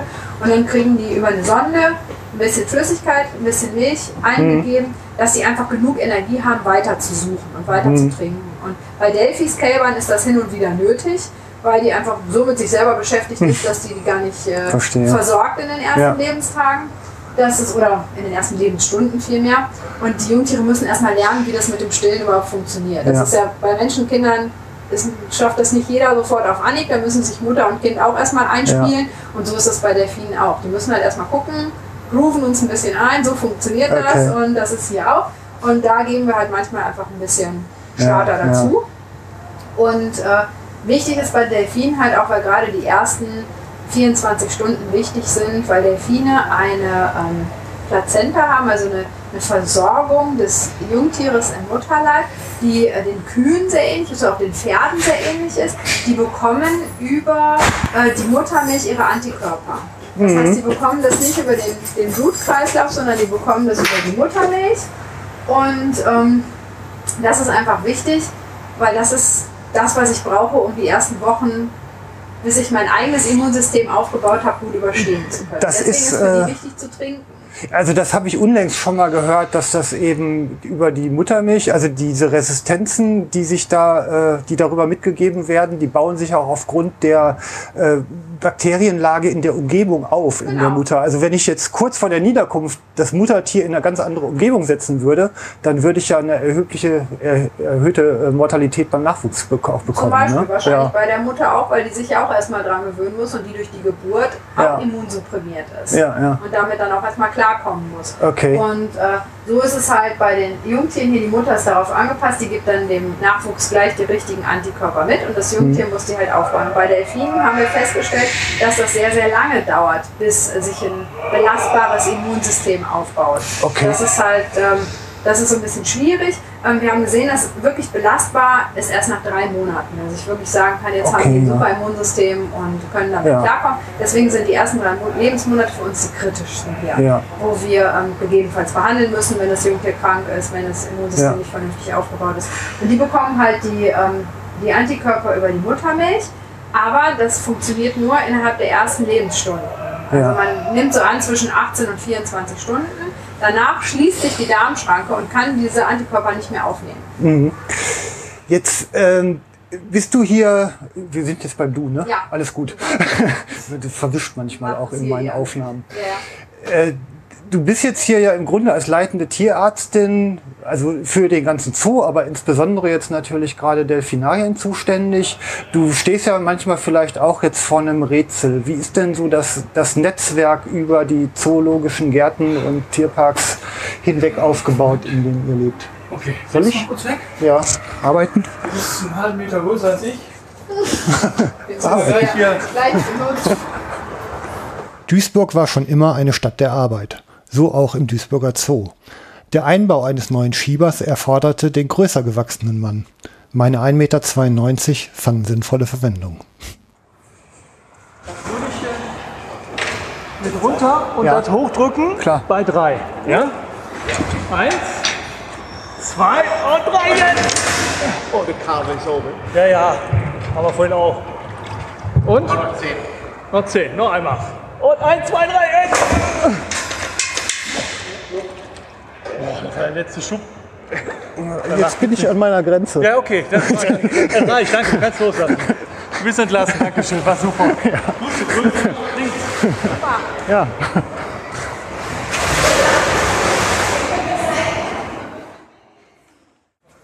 Kann ja mal Sinnvolles tun, ist ja auch mal gut.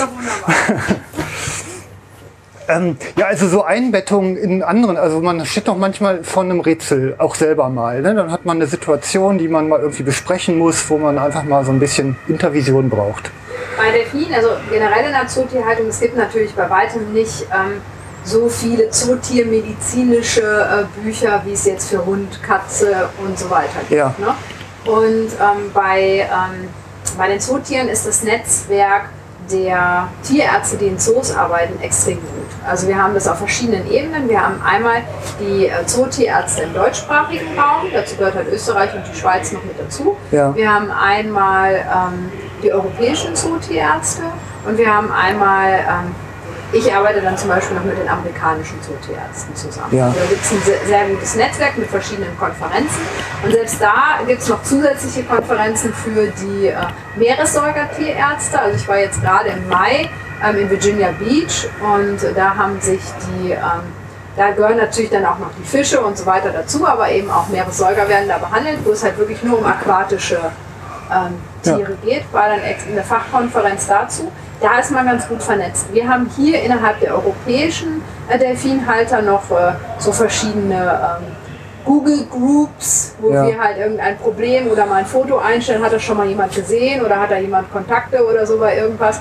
Und äh, da sind wir darüber schon ganz gut vernetzt. Also über das Internet geht das super. Auch teilweise Skype-Konferenzen mit Kollegen, wo, wo Sachen besprochen werden und sowas. Das ist gut, das braucht man auch. Und ähm, dadurch, dass wir, und es gibt auch verschiedene Consultants, die arbeiten in den Bereichen, die helfen zum Beispiel die Dr. Lacave, Geraldine Lacave aus äh, Brügge, die hat sich auch auf ähm, Meeressäuger spezialisiert, Meeressäugermedizin. Und die war zum Beispiel, als ich hier angefangen habe, hatte ich halt von Delfingeburten auch noch recht wenig Ahnung, wusste nicht, was da genau auf mich zukommt, wie bereiten wir die Mutter darauf vor, wie machen wir die Ultraschalluntersuchung, worauf achtet man. Und dann hat sie bei uns einen Workshop gegeben und hat uns das mal komplett erklärt und alles an die Hand gegeben, was wir machen müssen, worauf wir uns achten müssen und so. Das war natürlich unser idealer Berater für sowas. Das Ja. ist eine tolle Sache, dann ist man gut darauf vorbereitet und das ist halt wichtig, dass, dass Ja. man so vernetzt ist. Und klar, bei, bei Geschichten, wir schicken immer Videos rum, wir ähm, schicken uns gegenseitig Fotos und tauschen uns aus und so, das ist wichtig.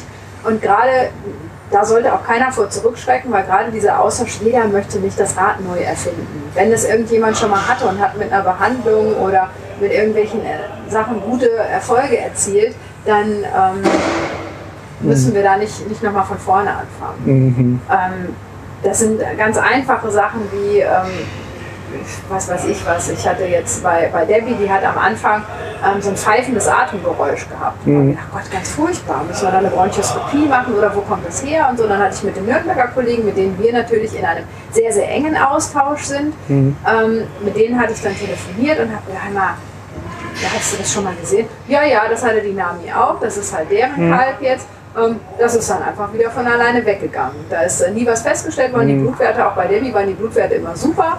Mhm. Und es scheint manchmal bei den Jungtieren so zu sein. Das verwechselt sich dann, wie man das äh, ja. bei Kindern ja auch mal kennt. Das ist, ist dann einfach, ja, kann sich keiner erklären, was es ist und dann ist es weg. Ja, und jetzt ist es bei Debbie auch weg. Das war also wirklich nur so eine kurze Phase. Mhm. Und äh, ja, gut. Keiner ja. weiß es. Ja, man hat ganz viele ja. Sachen, wo man nachher immer noch nicht weiß, was es war. Oder mhm. ähm, das habe ich ja bei ganz vielen Zootieren immer mal wieder ja, Moment, ist mir schon wieder Ja. Ja. Mit neuer Aufnahmetechnik sammle ich neue Erfahrungen.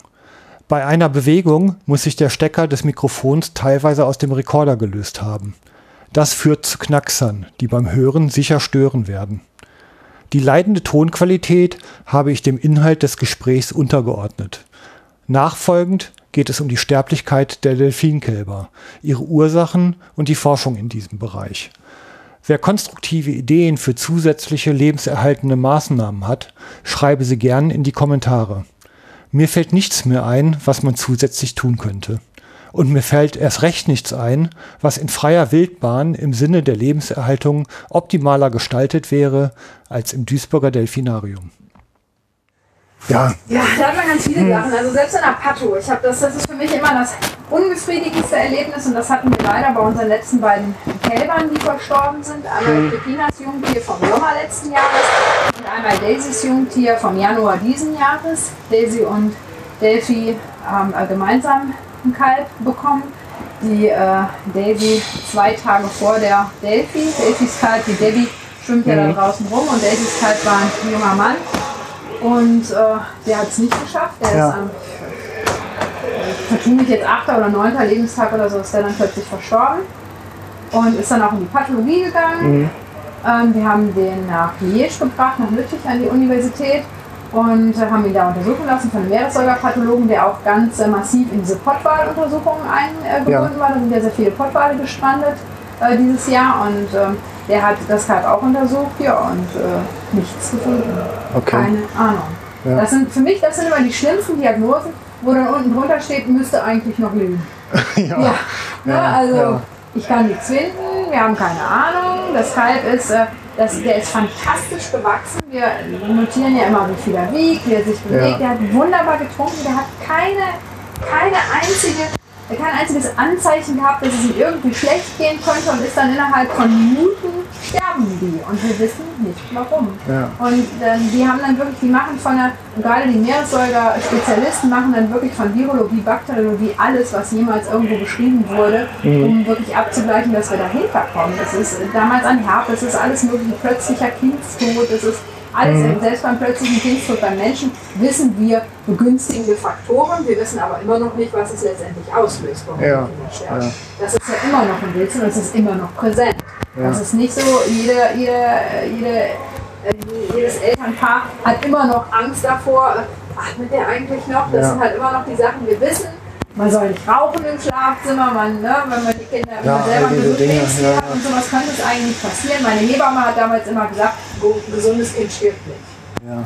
Aber ähm, trotzdem weiß man nicht in allen Fällen, woran es liegt. Und bei den Delfinen ist es einfach ganz krass und das macht mich selber immer, ich denke immer, wenn ich weiß, woran sie sterben, dann habe ich eine Möglichkeit, irgendwie mhm. zu intervenieren. Ich habe Möglichkeiten, Bedingungen zu optimieren, wenn es an irgendwas liegt, was vielleicht in der Umgebung ist, was nicht optimal ist oder so. Aber wir wissen es nicht. Die eine Hälfte überlebt und ist topfit, die andere Hälfte stirbt. Und mhm. keiner weiß, woran es liegt. Es gibt diese hohe Jungtiersterblichkeit, gibt es auch in der Wildbahn. Die also die ist 50-50 wirklich genau? Oder? Mal so, mal so, so in etwa, das aber. Problem ist, dass wir ähm, ja wir wissen halt ähm, in der, also bei uns war es jetzt so, ich bin jetzt seit 2008 hier. 2008 ist ein Jungtier gestorben. Das war aber ähm, ähm, das erste Kalb von der Daisy, wo man immer sagt, bei Erstlingsmüttern passiert das relativ häufig, dass ja. das Kalb stirbt. Das hat man bei anderen Tierarten auch. Ähm, das war das erste Kalb. Dann habe ich 2011 hatte ich dann drei Jungtiere, die alle drei groß geworden sind. Ja. Dann haben wir ähm, letztes Jahr ist Pepinas Jungtier gestorben und im Januar ist Daisys Jungtier gestorben und Daisys Jungtier hat überlebt. Also es ist immer so. Und wir wissen, es ist nichts anderes. Wir machen nichts anderes. Die leben im gleichen Wasser, die leben in der gleichen Ja. Familiengruppe. Die Mütter, sowohl Pepina als auch Daisy, kümmern sich vorbildlich. Da ist Delphi der Horror. Bei Delphi Ja. könnte ich mir das vorstellen, okay, die kümmert sich nicht richtig und so weiter, hat es daran gelegen. Ja. Aber die beiden machen alles richtig. Der ist gewachsen, der hat so unglaublich viel Gewicht in der kurzen Zeit zugenommen, dem geht's Ja. super. Und dann Ja. hat man in deiner Hand, da ist keine einzige Macke dran, da ist nichts, keine Eintrittspforte für irgendwelche Bakterien, der Nabel war in Ordnung, alles.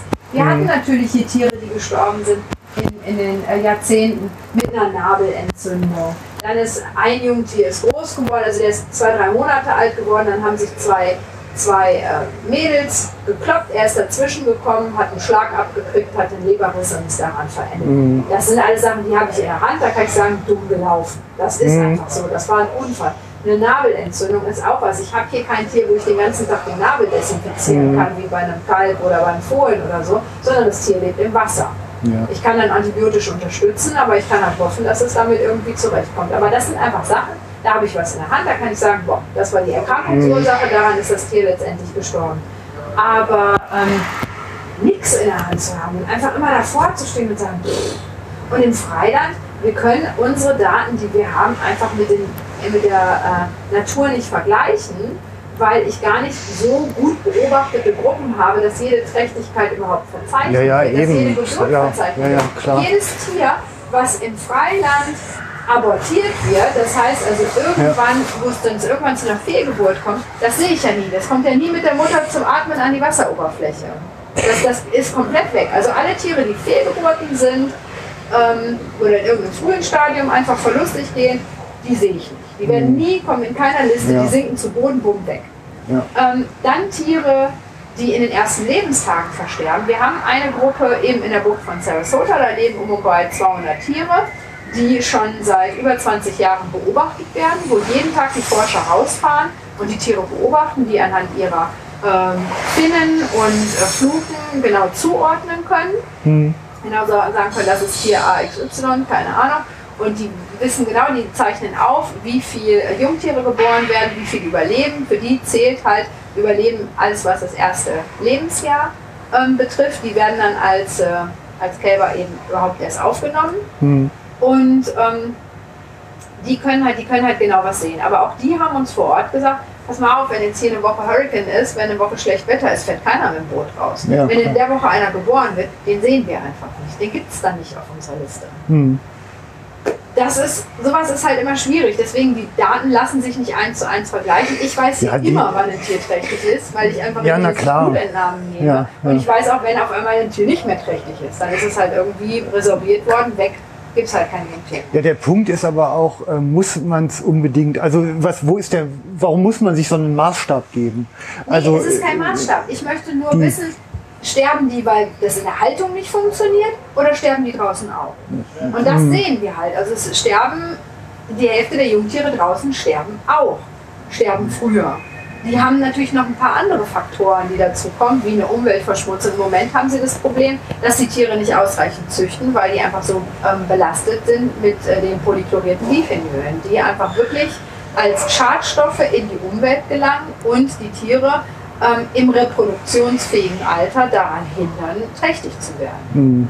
Das, ähm, da gibt es halt ganz viele äh, Probleme und das ist, dafür ist sowas wie diese Studiengruppe in Sarasota auch gut. Die fangen die Tiere einmal im Jahr, also die fangen eine gewisse, einen gewissen Prozentsatz der Tiere, ähm, nehmen einmal Blutproben, nehmen ähm, Fettgewebsproben und so, einfach um mal zu gucken, wie hoch ist die Umweltbelastung zurzeit wirklich, wie viel Schadstoffe tragen die Tiere mit sich Ja. um. Und die geben das natürlich über, über die fetthaltige Milch sofort geht nicht weiter. Ne?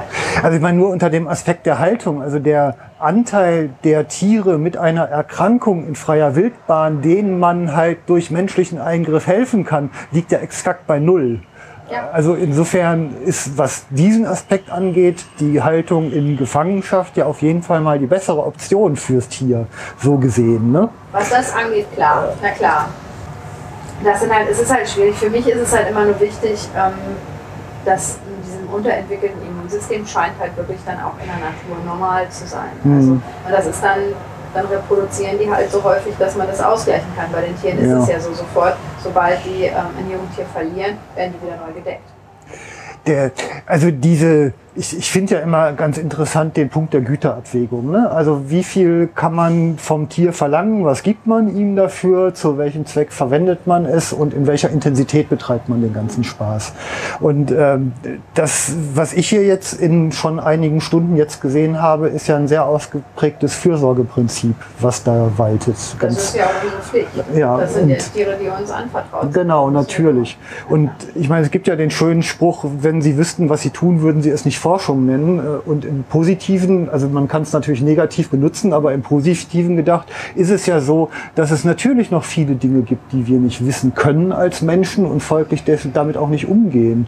Und ich sag mal, dieses klüger werden, um dann halt auch mit dem erlangten Wissen wieder am besten sinnvolle Dinge zu tun, die ja auch nicht immer sinnvoll sind, was wir Menschen mit dem Wissen machen. Ja. Das ist ja auch das, was uns eben irgendwie ausmacht. Ne? Und ich, Das hat ja gut geklappt hier in den Ja. Jahrzehnten. Also es sind ja immer wieder neue Sachen dazugekommen. Als das erste Jungtier geboren ist, war das ein Riesenhype. Da war an der Kasse ein großes Schild, haben Sie schon unsere Susi gesehen? Mhm. Und äh, da sind die Leute hier reingeströmt, nix Quarantäne. Juhu, jeder wollte das Jungtier sehen. Dann ist das Jungtier gestorben an der Infektion. Und der Ja. Ne, das war ja zu erwarten, aber man wusste es ja nicht besser. Man war stolz, man hat ein Delfinjungtier nachgezogen. Ne? Delfine Tiere, die, die sich in Menschenhand vermehren, ist ja immer noch auch bei, fragen Sie mal Aquarianer wie viele Ja. Salzwasserfische die so nachgezogen kriegen. Das ist natürlich, da müssen die Bedingungen optimal sein, damit es funktioniert. Und ähm, dann, äh, dann war das dann ein super Hype und dann hat man gedacht, nee, das kann nicht sein. Als das nächste Jungtier geboren wurde, haben wir das Delfinarium komplett zugemacht. Durfte hier keiner mehr rein. War alles komplett ne, abgeschottet und so weiter. Und dann legt man halt immer, braucht man das alles so in dem Maße? Oder bei den ersten Jungtieren waren die Mütter in der Gruppe mit allen anderen Tieren zusammen. Da ist das Jungtier dann eben an einem Trauma verendet, weil sich zwei gekloppt haben und das Jungtier kam dazwischen. Ja. Und so sagt man, gut, wir haben die Möglichkeit, einen Mutter-Kind-Bereich zu haben, wo die sich erstmal kennenlernen können, wo die erstmal klarkommen. Und wir merken das auch, die Mutter hat gern ihre Ruhe. Ja. Und nach diesen Tagen, wo wir wissen, das sind unsere heiklen 50 Tage, danach sind wir alle ein bisschen entspannter. Ähm, und dann fangen wir an, die sukzessive in die Gruppe einzugewöhnen. Da kommt jetzt bei Pepina zum Beispiel, kam dann erstmal ihre Tochter, die Daisy, dazu als Tante, dass die erstmal zusammen ist mit Mutter und Jungtier. Als wir die drei gleichzeitig hatten, waren Pepina und Daisy sogar mit ihren beiden Jungtieren schon von Anfang an zusammen. Weil wir gedacht haben, das ist super, das, die nehmen sich gegenseitig nicht, die klauen sich ja nicht die Babys. Und äh, gerade nach den 50 Tagen wissen wir, die Bindung zu Mutter und Jungtier ist gut. Da funkt keiner mehr dazwischen. Und da freut sich die Mutter auch, wenn dann ihr Tanten teilweise das Jungtier mal abnehmen. Wenn die dann einfach mal mit den Tanten schwimmen und die Mutter auch mal ein bisschen ha, zur Ruhe kommt. Weil die ersten Tage schläft so eine Mutter überhaupt nicht. Die kommt gar nicht zum Schlafen. Die ist die ganze Zeit nur in Hab-Acht-Stellung, dass dieses Jungtier da nicht irgendwie irgendwelchen Mist baut und schön bei der Seite bleibt und so. Außer Delphi natürlich. Aber alle anderen Mütter machen das so. Und ähm, da ist... Äh, das, dann fangen die an, sich so langsam zu entspannen und dann kommt immer sukzessive wieder einer daneben. Da kam jetzt bei Debbie kam dann äh, die Dörte dazu und ganz zum Schluss kommt dann der Papa dazu. Ja. Und dann ist das Jungtier halt komplett in der Gruppe angekommen, in der Familiengruppe aufgenommen und dann äh, sind wir alle total entspannt, Ja. alles fit war da. Ja, ja. Aber gerade in den ersten Tagen ist es einfach sehr heikel und da hat man halt sukzessive gelernt, was man machen kann. Früher hieß es auch, so ein Delfinkalb darf man auf keinen Fall anfassen. Sobald man die auf den Arm nimmt, sterben die. Das ist, das geht immer noch, findet man immer noch in der Literatur Stellen dazu, wo man sich denkt, krass. Und wir haben gelernt, proaktiv. Wir haben das Jungtier in der Hand. Wir geben ihm den ersten Tag mit der Mutter, um einfach mal zu gucken, Ja. ob alles erstmal funktioniert. Wenn das Jungtier nicht trinkt den ersten Tag, dann müssen wir vorher schon eingreifen, aber sonst heißt mein erster Tag ist erstmal mit Mutter alleine. Danach schwimmt die Mutter in das Becken rein, wir fahren den doppelten Boden hoch und äh, nehmen dann das Jungtier ganz kurz aus dem Wasser raus. Da sind zwei Leute, die sitzen auf der Waage und nehmen das Jungtier einmal auf den, auf Ja. den Schoß, wiegen, geben es dann sofort wieder ins Wasser. Die Mutter wird nicht abgetrennt, die Mutter ist die ganze Zeit daneben, kann Schnabel an Schnabel mit dem Jungtier kommunizieren, kriegt dafür auch Fisch zur Belohnung, dafür, dass sie ruhig bleibt und alles gut ist. Und das Jungtier ist halt im Wasser. und kriegt dann, wird halt wirklich dann gehalten im Wasser. Die Fluke wird immer bewegt, dass man so Schwimmbewegungen Ja. nachahmen kann. Dann können wir Blut abnehmen, können das Jungtier angucken. Die Mutter ist dabei und dann geben wir es ihr zurück. Ja. Und auch da haben wir, wir messen auch immer Cortisol mit, weil das für uns wichtig ist, ob das Jungtier Stress hat. Und wir können halt anhand von Fakten dann beweisen, dass das Jungtier keinen Stress hat und wie lange das dauert, bis sich das Jungtier ein bisschen gewöhnt an dieses Fangen. Ja. Die kennen das dann halt wirklich von Anfang an und für die ist das auch nichts Schlimmes. Aber da sieht man auch den Einfluss, den die Mutter hat. Ich habe das 2011 mal bei drei Tieren vergleichend gemacht. Ja. Wir haben ähm, eine äh, Daisy hier gehabt, die zum ersten Mal überlebendes Kalb hatte, ähm, wo wir dann Blut genommen haben vom Kalb. Der ist mit einem riesen hohen Cortisolwert da rausgekommen, weil die Mutter total gestresst war. Und hat dann einen riesen hohen Cortisolwert und dann sieht man über die Tage, wie es dann immer weniger wird und wie er dann auch irgendwann Baseline ist und okay, ist gar nicht mehr so schlimm. Ne? Aber da hat die Mutter ihn halt verrückt gemacht. Und dann habe ich eine Pepina als absolut coole Mutter, weil die ist total streng zu ihren Jungtieren, ganz anders als die Delphi, aber die weiß halt, mir passiert gar nichts. Und die ist da reingeschwommen, der ist schon mit Baseline Cortisol, ist der da mit in der Ego da rausgekommen, du wirklich gesagt hast, boah, krass. Ne? Also da Ja. hat man wirklich den Einfluss, wenn die Mutter aufgeregt ist, ist das Kalb, überträgt sich das, ist das Kalb auch aufgeregt gewesen.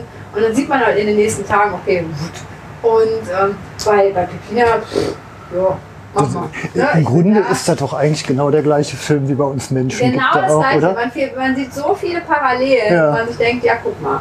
Und äh, gerade dieses tägliche Fangen, das ist für die Tiere halt wirklich überhaupt kein, kein Problem. Die schwimmen da rein, das Ding fährt hoch. Die Mutter ist halt die ganze Zeit das Wasser dann noch so knietief, damit Ja. die Mutter halt auch noch drin liegen kann. Die liegt die ganze Zeit daneben, kommuniziert mit dem Jungtier.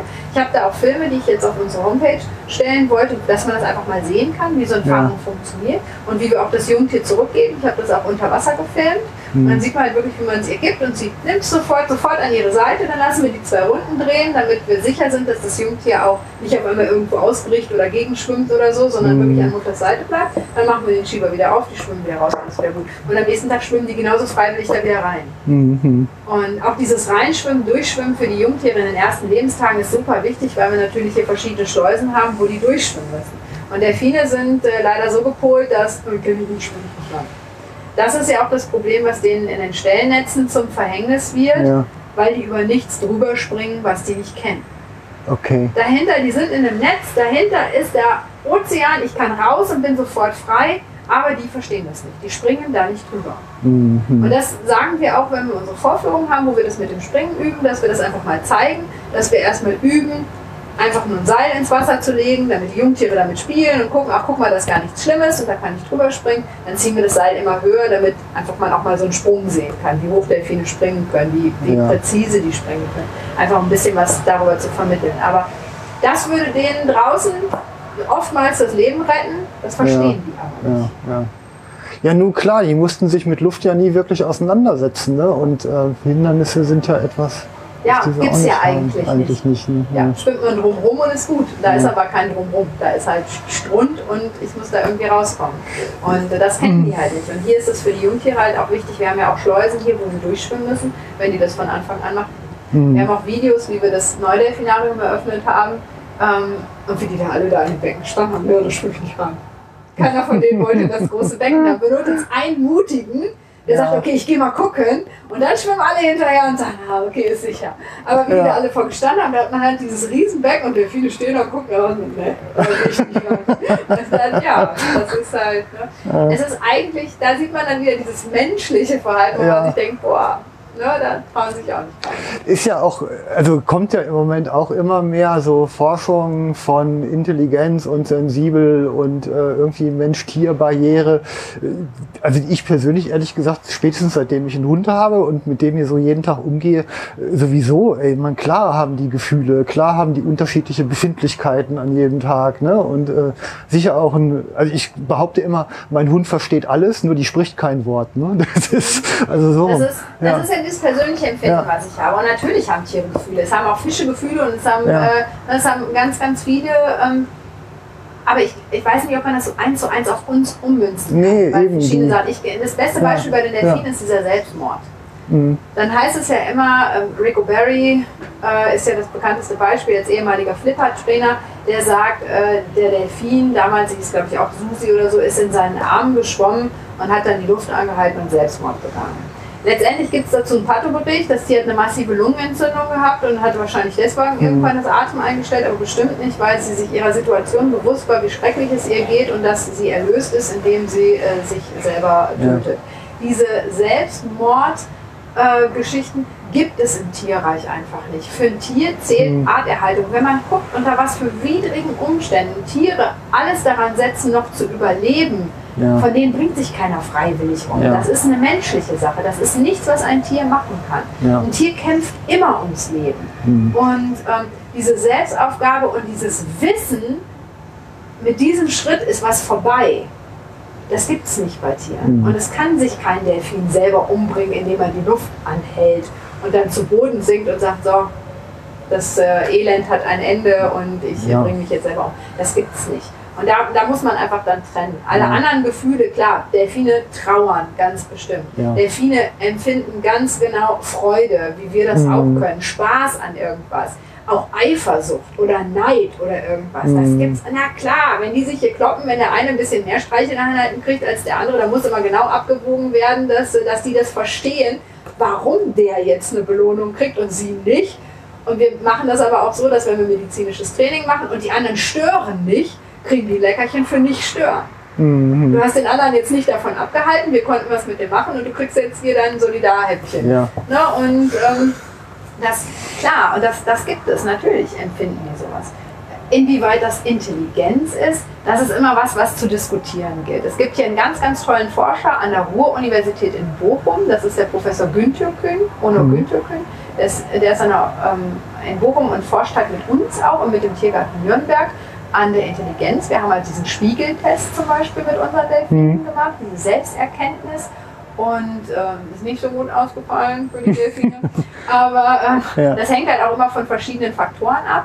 Und ähm, der forscht mit äh, neukaledonischen Krähen, die, äh, denen man wirklich äh, Intelligenz zusprechen kann. Ja. Aber trotzdem muss man halt Abstufung machen. Was empfinden wir als Intelligenz und was ist bei den Delfinen einfach nur verdammt gutes Interesse am Lernen wollen? Ja. Lernen und Intelligenz, Kunststückchen lernen oder solche Sachen Ja. äh, sich ausdenken, hat halt nicht zwangsläufig immer was mit Intelligenz zu tun, sondern Mhm. die sind einfach verdammt gut trainierbar. Die haben da Bock drauf. Ja. ja. Ähm, meine Hunde sind super gut zu trainieren und Mhm. die sind strunzdumm. Wenn ich das manchmal, der läuft unter den Tisch, hebt seinen Kopf hoch und hat vergessen, dass er gerade noch unter den Tisch gelaufen Ja. ist. Dann denke ich manchmal, hm, Ja. Dobermann ist vielleicht jetzt auch nicht gerade die klügste Rasse auf dem Planeten, aber äh, trotzdem ist es irgendwo, wo ich dann denke, hm, das hat jetzt mit Intelligenz wenig zu tun. Mhm. Aber die haben halt Spaß am Lernen, die haben Spaß, irgendwelche Sachen mitzumachen und so und Ja. dann ist das auch gut. Aber manchmal finden sie halt den Brocken nicht, der direkt vor ihrer Nase liegt. Mhm. Irgendwo. Hm, ja. Ähm, ja, also da muss man immer gucken, was jetzt Intelligenz ist und was nicht. Aber da gibt es halt, hallo, da gibt es ganz, ganz viele Leute, äh, wie eben den Günther Kuhn, die sich damit auseinandersetzen, die da ähm, einfach das, glaube ich, besser erklären können als Ja, ich. ja. Aber wenn die dann hier hinkommen und ihre Forschung machen, das natürlich immer unheimlich Ja, spannend. na klar, also, ne, ob jetzt mal diese EEG-Messung, ich verstehe da nicht die Hälfte von, von dem, was der da macht. Aber äh, der kommt halt mit Ergebnissen rüber, die ich dann wieder nachvollziehen kann, wo ich sagen kann, super. Und, Da ist ja ähm, dieser Blick über den Tellerrand, der ja, auch die, den eigenen Horizont so erweitert. Ja. Ne? Ist, Und ich ja. finde es halt immer super, wenn wir bei was mitmachen können, was unsere Tiere freiwillig machen, was wir Ja. trainieren können. Wir haben Mhm. das mit dem Igo trainiert. Wir haben trainiert, dass der diese Gumminöppel da auf dem Kopf toleriert hat. Das tut ihm ja auch nicht weh und das macht für ihn auch keine Auswirkungen. Der hat dann einen, das ein Ton abgespielt worden und darauf haben die dann eben seine Hirnsprünge gemessen. Mhm. Ohne dass es invasiv ist, ohne dass, dass ihm das irgendwie gestört hat und er weiß, okay, ich mache das jetzt dafür, kriege ich einen Fisch, super, mach ich mal mit. Und für uns war das wirklich wieder ein Schritt, wo wir ähm, Sachen, die vielleicht auch für die Tiere, auch gerade was Gehör angeht und so, was auch in der Entwicklung von dem Einfluss der Windkraftwerke und sonst was, wo wir draußen in der Natur wirklich dazu beitragen können, Sachen zu erforschen. Ähm, und wir können unsere Tiere auch ähm, damit einbinden. Das heißt, Ja, es ist ja auch eine Feedback-Schleife, wo das, ich meine, über die Belustigung und die eigene Neugier des Menschen hinaus ja eine positive Wirkung nach draußen wieder hat. Ne? Also Ja. Man kann ja nicht ohne Naturverbrauch existieren, kann keine Kreatur auf diesem Planeten letztendlich. Ähm, und darüber kriegt, kriegt man ja auch irgendwie seine Verantwortung dafür wieder realisiert und umgesetzt. Ne? Ja. Und das, gerade das sehe ich halt hier auch bei den Kindern. Deswegen bin ich, ich bin absoluter Gegner von diesem, ähm, ich, jetzt stand es an der Kölner Zoowand irgendwie, ich war am Dienstag, war ich im Kölner Zoo, dann stand an der Wand irgendwie, ähm, schaut euch Tiere auf DVD an und nicht im Zoo. Ja. Und das ist einfach nicht das Gleiche. Unsere Gesellschaft verdummt so extrem durch diese übermäßige Mediennutzung, Ja. ohne dass man sich damit auseinandersetzt. Wenn sich Eltern hinsetzen und mit ihrem Kind zusammen einen Dokumentarfilm angucken und da auch drüber reden und sowas, dann denke ich, da kommt auf jeden Fall was bei an und das bringt auch was. Aber einfach nur dieses, guckt euch das mal an, da braucht ihr keine Tiere im Zoo anzugucken, das ist sowieso alles Quälkram und so. Das funktioniert nicht. Ich sehe es bei meinen eigenen Kindern, dieses Naturerleben, draußen sein und sei es im Garten die Schnecke angucken oder den Käfer oder äh, alles, was man so findet, darüber zu sprechen und das anzugucken, das ist einfach dieses direkte Erleben, was haften bleibt. Und eben nicht, äh, wir haben eine Sendung über Bienen geguckt. Das ist auch etwas, was also die was die Verantwortung wechseln lässt. Also ich habe da mal so einen Gedankensplitter, den habe ich jetzt in mancher Sendung schon erzählt, aber man kann ihn nicht oft genug wiederholen. Äh, ein Forscher, der sich mit dem Unterschied zwischen Realität und Virtualität äh, beschäftigt hat. Und der hat gesagt, wenn man so einen Ego-Shooter zum Beispiel spielt und der schießt zurück und ich fange an zu bluten. Das ist definitiv gut gemacht hier. Ja? Also, und der Punkt ist einfach der, dass man in der Realität auch wirklich eine Konsequenz seines Handelns hat. Man hat halt eben nicht noch drei Leben, die Ja. man einsetzen kann oder das ganze Spiel beginnt von vorne, sondern es, es bewirkt wirklich was mit einer nicht mehr auswechselbaren Konsequenz. Und das ist eigentlich etwas, was Menschwerdung ja auch ausmacht. Ne? Sollen wir mal rübergehen in die Verwaltung? Ja. Können wir mal einmal hier ums Eck gehen, dann zeige ich nochmal das Becken. Ach ja, genau, Weil das, das ist, ist, nämlich äh, äh, das aller, allererste Becken, als die Tiere dann hier hingekommen sind. Ja. Ah, Das, historische Bedeutung Der sozusagen. Nachtstall sozusagen. Ja. Da kann man ganz gut sehen, wie man früher gedacht hat. Früher hat man nämlich gedacht, die Delfine müssen alle einzeln aufgestallt werden, wie wir das im Pferdestall machen. Äh, Okay. Und deswegen sieht man hier, da sieht man noch vier Abflüsse im Boden. Ja. Und das waren mal vier Becken. Ach, vier einzelne Das waren Becken. vier einzelne Becken. Da habe ich auf der Homepage unter Historie habe ich äh, ein Foto. Da sitzt der Tierpfleger hier am Rand und füttert die Tiere und da sind es noch vier einzelne Becken. Da war darüber gerade waren, der, Außen äh, der, der, der Beobachtungsraum, war Ja. die Fischküche, die alte Fischküche. Okay. Und dann wurde, war das halt der, war das der Nachtstall und dann hat man äh, festgestellt, hm, die mögen eigentlich ganz gerne als Gruppe zusammen sein. Und dann hat man diese Nachtstelle wieder abgerissen. Aufgrund der Statik des Beckens konnte aber man nicht alles wegnehmen, sonst wäre es zusammengeklappt. Ja. Und deswegen ist es jetzt Weil hier ist auch unser doppelter Boden, der Ja. dann eben runtergefahren wird, dann schwimmen die Delfine rein, dann können wir ihn wieder anziehen und dann stehen wir hier auf der Ja. Plattform, können Blut nehmen. Also um es eben mal kurz zu beschreiben, das ist ein, wie ein Trampolin im Grunde, eine rechteckige Fläche, äh, recht groß, ich sag mal so fünf mal sieben Meter mal so geschätzt ungefähr, vielleicht sogar ein bisschen größer. Ich glaube, ein bisschen größer, ja. Und äh, ja, so ein Netzstoff, das Wasser halt abfließen kann, dass man die im Grunde dann Dass Auto hat. Ja, Genau, das ist ähm, einfach so eine, so eine LKW-Plane, so, ein- Ja. so ein Netz, das da gebaut wird. Da sieht man jetzt auch gerade, kommt der Delfinchen rein, ne? das sind der Diego oder David, der hier reinkommt. Das heißt, die haben auch keine Scheu vor diesem Becken, die kennen Ja. das als doppelten Grundbecken, schwimmen aber auch hier ganz normal rein und kommen gucken, was hier passiert. Mhm. Ähm, das ist jetzt ein Provisorium, der wirklich nur im Bereich Mutter-Kind genutzt wird. Drüben ähm, in dem Quarantänebecken haben wir einen festen doppelten Boden mit so einem ganz festen, äh, das ist wie so ein PVC-Stoff, so eine, Ja. so eine Platte, ähm, die eben dann auch uns duldet, wenn wir da als Erwachsene mit Delfin und Wasser noch drauf rumlaufen. Okay. Das ist ja dann viel, viel mehr Ja. äh, Gewicht, was dann werden muss. Also das ist wirklich nur fürs Mutter-Kind-Fang und drüben ist halt ein ganz normaler Behandlungsboden, wenn man auch mal einen erwachsenen Delfin Ja. Ja, ja. Also das mussten wir Gott sei Dank äh, äußerst selten tun, weil dass wir einen Delfin mal rausnehmen müssen. Das müssen wir ab und zu bei Mhm. unserer Delphi machen, weil die Delphi schon seit sie Jungtier ist, wir wissen nicht woran es liegt, immer wieder Zahnentzündungen hat, Zahnprobleme hat und schon der ein oder andere Zahn Mhm. gezogen werden musste. Und dafür müssen wir sie natürlich rausholen. Dann lagern wir sie auf so einer ähm, Schaumstoffmatratze, die feucht gemacht wird. Dann kommt der Zahnarzt und äh, wir betäuben das Ganze Ja. und dann äh, wird halt der Zahn gezogen. Okay. Also das Ja. ist, ähm, dafür müssen wir sie rausholen. Sonst machen wir, ich sag mal 99 Prozent aller Sachen machen wir im medizinischen Training. Ja. Wenn ein Tier allerdings so krank ist, dass es nicht mehr frisst und wir keine Möglichkeiten haben, das als Belohnung zu nutzen, komm mal her, ich möchte jetzt Blut abnehmen, gib mir deine Fluke, dafür kriegst du einen Fisch. Und wenn er sagt, boah, Mama, mir geht's so schlecht, aber wir haben keinen Bock, dir jetzt noch meine Fluke zu geben, dann müssen wir das natürlich rausholen und fangen. Ja. Und ähm, das ist so die, die einzige, äh, einzige Geschichte, wo wir wirklich fangen müssen. Aber fangen ist für uns immer so letzte Intention, weil äh, wir, auch beim Fangen lasse ich immer Cortisol mitlaufen und das ist nicht, die kennen uns ja. Es ist jetzt Ja. nicht, aber es ist trotzdem ein ätzender Zustand, die haben da keine Lust. Also wenn, wenn ich nicht mitmachen will, dann will ich auch nicht, dass einer kommt und mich fängt. Also fangen, also ich meine, das stellt man sich jetzt so als eine Verfolgung vor. Folgen mit Lasso und so ist es natürlich nicht, sondern es ist einfach, Ja. die schwimmen in das Becken, wir fahren den doppelten Boden fest und halten sie dann fest. Okay, Da sind dann einfach ja. zwei Tierpfleger da, die Ja. festhalten Okay. und mir die Fluke hochhalten, damit wir Blut abnehmen können und äh, oder ja. entsprechend ähm, Flüssigkeit eingeben. Das müssen wir natürlich auch. Jedes kranke Tier kriegt dann eben Flüssigkeit eingegeben, damit es Ja. eben Wasser aufnehmen Ja, kann. ja, okay. Äh, Wir versuchen das manchmal auch noch äh, medi- medikamentell. Ich meine, Valium ist bestimmt ein Begriff. Diazepam wird ja im Bereich mit Delfinen recht häufig verwendet. Das ist ja wirklich absoluter Schwachsinn, weil ähm, ich habe es ähm, einige wenige Male, kann man auf der Homepage nachlesen, wie oft ich äh, Diazepam benutzt habe. Ich habe die ganzen Krankendaten da drauf. Ähm, in einer sehr, sehr geringen Dosierung verwendet, weil es in einer sehr geringen Dosierung, genau wie beim Rind auch oder bei Katze, appetitanregend wirkt. Okay. Das ist also eine Mini-Minimaldosierung. Wenn Ja. man sich vorstellt, also für einen Menschen würde man, also bei meinem, meiner Größe, meinem Gewicht, würde man, um mich zu beruhigen, bei einer Panikattacke oder sonst irgendwas, wenn es mir schlecht gehen würde, würde ich so 10 Milligramm Diazepam kriegen. Ähm, das wäre eine Dosis, also 5 Milligramm haben dann, glaube ich, unsere Tiere mal bekommen.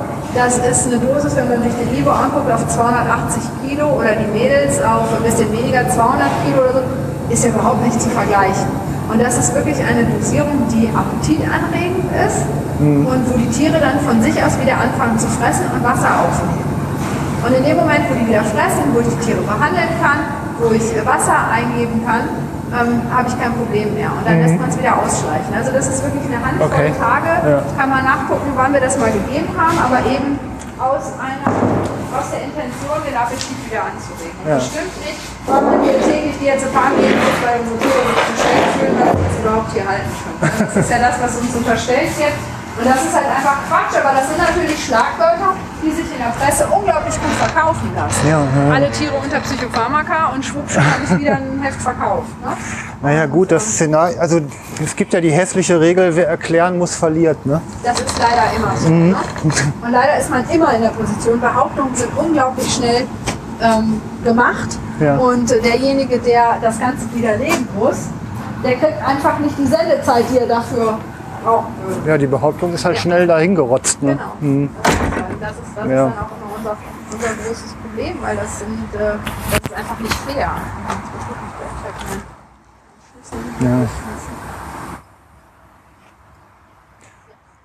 Ja. ja, Mann, wie geil. Also total interessant erstmal und Ist ja auch schön, ist ja auch ein schönes Ist- Arbeitsfeld hier. ja, kann ein härter treffen. Ne? Ja. Ja. Also da habe ich mich auch echt diebisch drauf gefreut. Ne? Also wirklich. Ist, Also für uns halt das, was uns immer Ja. runterzieht, ist einfach das, was, äh, was dann kommuniziert wird, weil es stimmt ja nicht. Und ich finde es einfach unglaublich gemein, dass man einfach Sachen behaupten darf, Sachen so hinstellen kann, die ähm, wirklich an den Haaren herbeigezogen sind und man dann sofort verurteilt wird, ohne überhaupt die Möglichkeit zu bekommen, irgendwas richtig zu stellen. Das ist halt, fallen halt über einen her, schneiden das Material so zusammen, wie das in ihren Kontext passt. Und äh, man steht dann da und denkt sich, ja, warum habe ich mir jetzt die Zeit nochmal genommen? Und Ja. das ist echt, das ist echt schwierig. Und ich merke es ja auch, es verunsichert die Leute ja auch, weil ich werde auch in meinem privaten Umfeld angesprochen. Mit den Delfinen, äh, ist das jetzt alles so in Ordnung oder so? Dann stehe ich da immer und denke, wie, wie kommst du denn darauf? Ja, ich habe gelesen das. Oder sind selbst meine Eltern, die, ähm, die leben äh, in Kanada und die haben halt auch deutsches Fernsehen und sowas und haben dann im Fernsehen, du, ich habe da so ein, so ein Video gesehen, was macht ihr denn da mit den Belugas? Und ich so, die Belugas haben wir doch gar nicht mehr.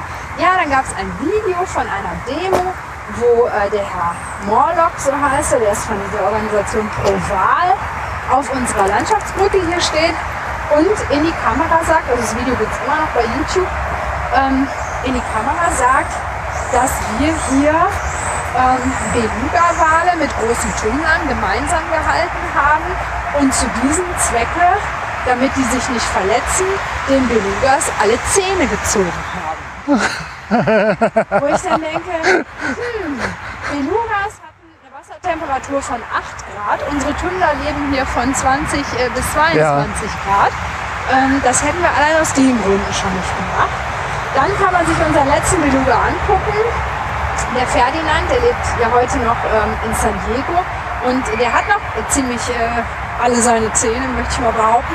Entweder haben die da ganz große Implantationsleistungen vollbracht Ja. oder äh, dem sind nie die Zähne gezogen worden. Das ist doch Quatsch. Aber sowas wird dann da raus. Das kommt ins Internet, das kann jeder sehen. Und Ja. dann ich dann sagen, aber das ist ja nicht in Ordnung.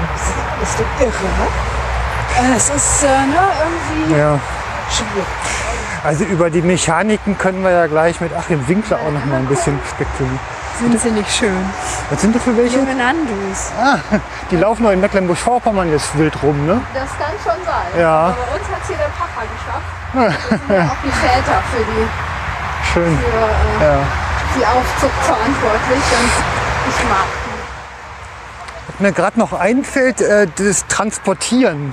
Ja. Also wenn die, die sind ja dann, wenn die verflogen oder auch jetzt mal zwischen Nürnberg und Antwerpen und hier halt irgendwie hin und her, ein paar Stunden mal raus aus dem Wasser.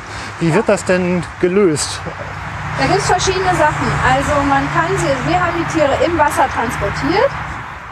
Also im Grunde ein kleines Transportbecken sozusagen. genau, ja. sowas. Und dann aufgehängt in Hängematten. ja, Das heißt, es gibt, äh, haben wir da gerade gesehen, als wir im Alterschnarren Ja. waren, die, die da zum Trocknen so drüber gehängt sind. ja, also wo die Flossen so durch äh, Löcher durch. Die werden äh, extra ja. für Frohtier angefertigt, damit es auch keine Druckstellen gibt. Das ist innen so ein Schaf, äh, so eine Schafsrolle innen Ja. drin und außen halt so strapazierfähiges äh, Segelmaterial. Mhm. Und dann werden an den Stellen die Brustklipper durchgepackt. Es gibt hinten einen Schlitz für den After. ja, Und ähm, dann werden die halt im Prinzip so ummantelt. Obenrum wird freigelassen, Ja. klar zum Atmen. Und dann werden die an Stellen in diese, ähm, in diese Transportkisten eingehängt. Die Transportkiste selber wird mit Beckenwasser gefüllt. ja. Und äh, so werden die dann transportiert und dann pro Tier ist ein Tierpfleger dabei, der halt das Tier die ganze Zeit der äh, die Herzfrequenz nimmt, der die Atemfrequenz nimmt, der äh, immer wieder die Ja. Hautoberfläche äh, mit Wasser befeuchtet und so kann man die ohne Probleme Ja, okay. Also kein Stress für die Viecher. Naja, Tiere. Stress ist immer ist natürlich was anderes. Es wird irgendwie was bewegt. Es ist Ja. äh, schon spannend. Aber ähm, wie Ja. weiter Stress entsteht, ist halt schwierig. Wir haben Cortisol gemessen, ähm, als wir über Speichelproben. Das hat leider nicht so gut funktioniert, Mhm. als wir die jetzt nach Nürnberg transportiert haben. Aber das ist halt die ersten. Äh, die ersten paar Minuten sind ganz bestimmt stressig, weil man halt aus dem Becken rauskommt und dann in so eine Kiste gehievt wird. Ja. Aber das beruhigte sich relativ zügig. Und dann ist es halt wieder ähm, stressig, wenn man da irgendwo neu ankommt, weil man dann einfach wirklich völlig Ja. neue Bedingungen ist, aber für jeden von uns so. Okay. Völlig neue Bedingungen vorfindet. Und ähm, dann braucht man halt auch wieder eine Zeit zum Eingewöhnen. Aber ähm, das Fliegen selber ist, oder das sind, wir sind jetzt nach Nürnberg sind wir jetzt mit einem, äh, mit einem Transporter gefahren. Das ist äh, relativ ruhige Kiste. Ja, also ist halt eine Reise, ne? Haben wir Menschen ja, es ist auch. Halt, ne, und aber es ist, wir versuchen Ja. es halt immer so angenehm wie möglich zu machen. Das heißt, die Tierpfleger aus Nürnberg sind zu uns gekommen und haben die Tiere erstmal kennengelernt bei uns in ihrer natürlichen Umgebung oder Hm. in ihrer, ihrer alten Umgebung. Und dann ist zum Eingewöhnen für mehrere Wochen der Tierpfleger der Tiere Ja. mit nach Nürnberg gegangen und hat erstmal da mit seinen Schützlingen natürlich gearbeitet, damit Okay, die halt ja. wirklich ihr vertrautes Gesicht Ja. kennen, um die einfach damit einzunehmen. also wenn wir uns hinsetzen in der Verwaltung, muss ich andere Technik mitnehmen, ne? Ja. Okay, also nur so zur. Zum Abschluss meines Besuchs in Duisburg hatte ich noch die Gelegenheit, mit Achim Winkler zu sprechen. Achim Winkler ist Direktor des Zoos. Wir sprechen über die Haltung von Delfinen und Zootierhaltung im Allgemeinen. Zoologische Gärten, deren Entwicklung und Bedeutung für Bildung, Wissenschaft und Artenschutz. Ja, nach einer ähm, wirklich spannenden Exkursion durchs Delfinarium mit äh, Kerstin Ternes sitze ich jetzt hier im, im Büro von Achim Winkler. Willkommen im Erdradio. Erstmal. Herzlichen Dank. Ähm, Achim Winkler ist der Zoodirektor in Duisburg.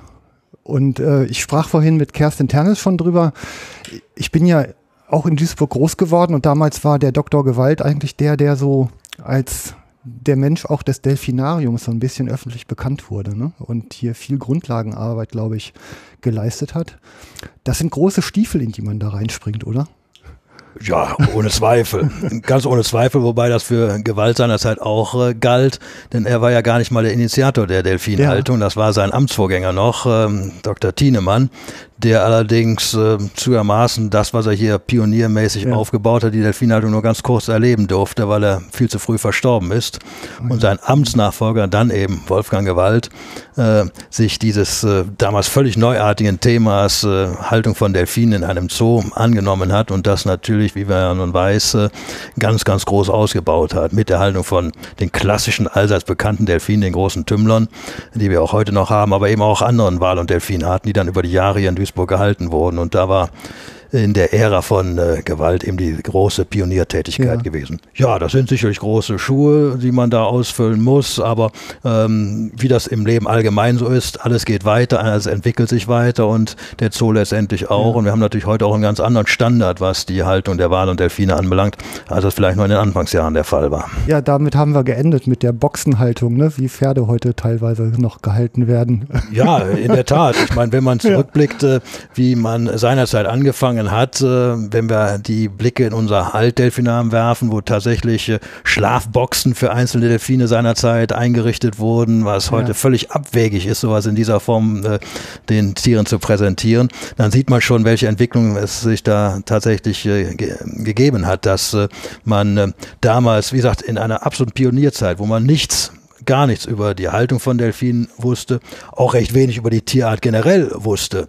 Ähm, die Begriffe Walfisch zum Beispiel kommen nicht von ungefähr. Mhm. Und äh, damals stand sogar noch in den Zeitungen äh, groß äh, in äh, dicken, fetten äh, Lettern, äh, die ersten Fische sind hier in Duisburg eingetroffen mit Bezug auf die Delfine, die natürlich keine Fische, sondern Säugetiere sind. Aber all dieses hat sich erst über die Jahre wirklich entwickelt, dass Leute ein Verständnis für die Tierart Delfinen bekommen haben sicherlich zum Großteil durch die Delfinhaltung, auch durch äh, Fernsehbeiträge, Kinobeiträge wie die, die Serie Flipper, die ja. auch dazu beigetragen hat. Aber gerade hier im Delfinam insbesondere in der heutigen Zeit, wo wir natürlich einen sehr, sehr großen Wert auf Education legen, hat man natürlich äh, ein ganz, ganz anderes Verständnis mhm. über die Tiergruppe der Wal und Delfine und eben auch über deren Haltung. Ähm, vielleicht bevor wir nochmal ins Thema tiefer einsteigen, ähm, die Person Achim Winkler, wie ist die denn so geworden und ja bis zu diesem Punkt hier fortgeschritten? Also das ist ja auch Zoodirektor werden ist ja einer von den Werdegängen, die nicht jeder so einfach zu Ende kriegt, ne? Ja, ist schon etwas, sagen wir mal, Exklusiveres, äh, weil es natürlich nicht allzu viele Zoos gibt und in dem ja. Folge auch nicht allzu viele Zoodirektoren geben kann.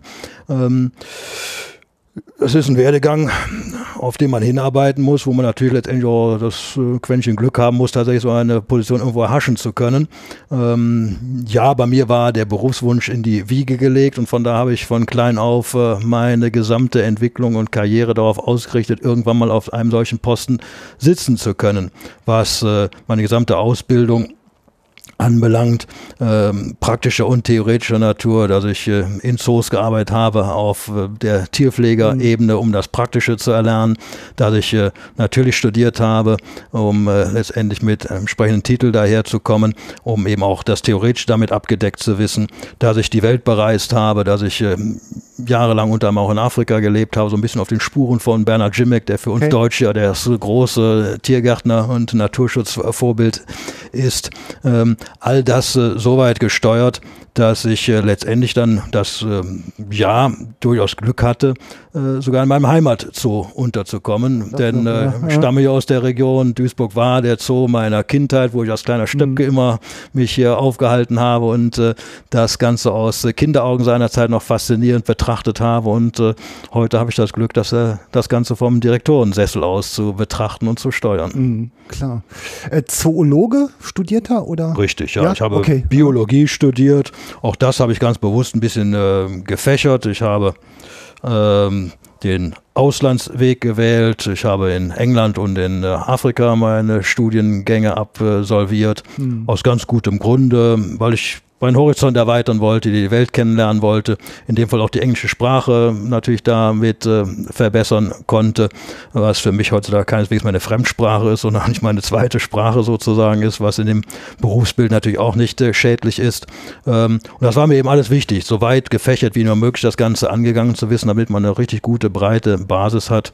Und somit bin ich dann über das Biologiestudium ähm, dann natürlich mit Schwerpunkt Zoologie hm. in der Zoowelt gelandet. Okay. Jetzt ist ja, also so mal in meiner freien und völlig unwissenschaftlichen Definition ist ja eigentlich immer dann, wenn ich äh, Organismen, Lebewesen, Tiere der, der Wildnis in Anführungszeichen entnehme, ist das ja eigentlich eine Form der Nutzung dieser natürlichen Lebewesen zu irgendeinem Zweck. Im man kann sie essen, man kann sie für Therapiezwecke einsetzen, man kann da Zuchtziele mitverfolgen. Oder wie im Zoobereich, schätze ich, hat das ja vor allem einen Schwerpunkt in der Bildungsarbeit und ein Stück wohl auch in der Forschung. Ne? Oder wie, wie, sortiert man das ein? Ja, das sind die zwei Bereiche, Bildung ja. und Forschung sicherlich, aber heutzutage mehr denn je der Natur- und Artenschutz, der eine ganz, ganz äh, bedeutende ja. Rolle spielt, wo wir Zoos eine sehr, sehr wichtige Funktion heutzutage einnehmen. Ähm, dass wir zum einen natürlich, ja, die Leute über Löwe, Tiger und äh, Affe unterrichten und denen die verschiedenen Arten tatsächlich mal zeigen, nicht nur von den bekannten gerade genannt, sondern auch von weniger bekannten Arten, dass wir diesen Leuten aber auch klar machen, wie es um diese Tiere im Freiland bestellt ist. Bei den meisten Arten eben leider Gottes ausgesprochen schlecht, dass viele dieser Tierarten stark bedroht, manche sogar schon im Freiland ausgerottet sind. Und da kommt eben dann die weitere Funktion des Zoos äh, hinzu als Natur- und Artenschutzzentrum, wo wir hier im Zoo wertvolle Reservepopulationen für solche geschundenen Wildpopulationen ähm, bewahren. Ähm, durch erfolgreiche Zucht das dann auch äh, über Generationen äh, garantieren können, mit dem Fernziel unserer Tierhaltung hier im Zoo äh, Nachzuchten der bedrohten Tierarten letztendlich zurück in die Wildnis überführen zu können. Mhm. Was ja das ist eigentlich das Pferd von hinten herum aufzäunen, wenn man so Naturschutzmaßnahmen vielleicht betrachtet, aber eben der Gang der heutigen Welt ist und äh, was wir Zoos über die Jahre sehr, sehr erfolgreich mit etlichen Tierarten bereits haben umsetzen können, dass eben nachgezüchtete Tiere aus den Zoos zurück ins Freiland geführt wurden. Hier in Deutschland haben wir durchaus das aktuelle Thema des Wiesens, der hier in Deutschland erst kürzlich wieder angesiedelt wurde, mhm. ähm, mit einer noch nicht so ganz hundertprozentig funktionierenden äh, Thematik, anders anderswo im Osten Europas äh, längst bestens etabliert. Aber der Wiesent als Beispiel existiert nur deshalb heute noch, weil er in Zoos gerettet wurde. Denn in den 1930er Jahren, lange her, ist damals der letzte Wiesent im Freiland geschossen worden und damit galt diese Tierart im Freiland als ausgerottet. Mhm. Und er hat nur in zoologischen Gärten mit einer Restpopulation überlebt, die zum Glück sehr erfolgreich zusammengeführt und gezüchtet wurde, sodass äh, knapp 30 Jahre später, in den 1960er Jahren, die ersten Wiesente zurück ins Freiland überführt werden konnten. Mhm. Also ein Beispiel, wie Zoos dazu beitragen können, Tiere tatsächlich vor der endgültigen Ausrottung zu bewahren. Und mhm. das ist etwas, was wir heutzutage mehr denn je umsetzen müssen, wo die Natur dermaßen stark geschunden ist durch den Einfluss der Menschen, Lebensraumzerstörung in einem dramatischen Maße überall in der Welt, äh, Wilderei leider Gottes auch, was so die zwei Hauptgründe für das große Artensterben in der Welt darstellen. Und da müssen wir Zoos eben durch unsere Zuchtpopulationen äh, entgegenwirken, indem wir, ja, es ist weit gefächert, äh, mit äh, allen führenden Naturschutzverbänden weltweit kooperieren. Nicht nur, dass die Zoos untereinander alle miteinander vernetzt sind, sondern dass wir eben auch mit den Naturschutzverbänden kooperieren und mit denen gemeinsam dann diese Schutzprojekte in den Ursprungsgebieten der Tiere dann umsetzen mhm. können. Wobei, äh, das ist ein sehr, sehr weit gefächertes, sehr komplexes äh, Themenfeld, wobei das äh, nicht nur auf die exotischen Länder jetzt sich bezieht, wie Afrika oder Südostasien oder so etwas. Das gilt auch für die Gegebenheiten hier vor unserer eigenen Haustür. Und wenn wir hier im Zoo Duisburg sind und über solche Maßnahmen des Natur- und Artenschutzes sprechen, dann können wir auch ähm, zum Beispiel unseren heimischen U aufführen, der hier in Nordrhein-Westfalen zum Beispiel in früheren Jahrzehnten fast gänzlich äh, verschwunden war. Hm. Und äh, die vielen U's, die heutzutage wieder hier in der Region fliegen, können wir so ein bisschen mit Duisburger Stolz äh, sagen, dass die Duisburger Blut in sich tragen.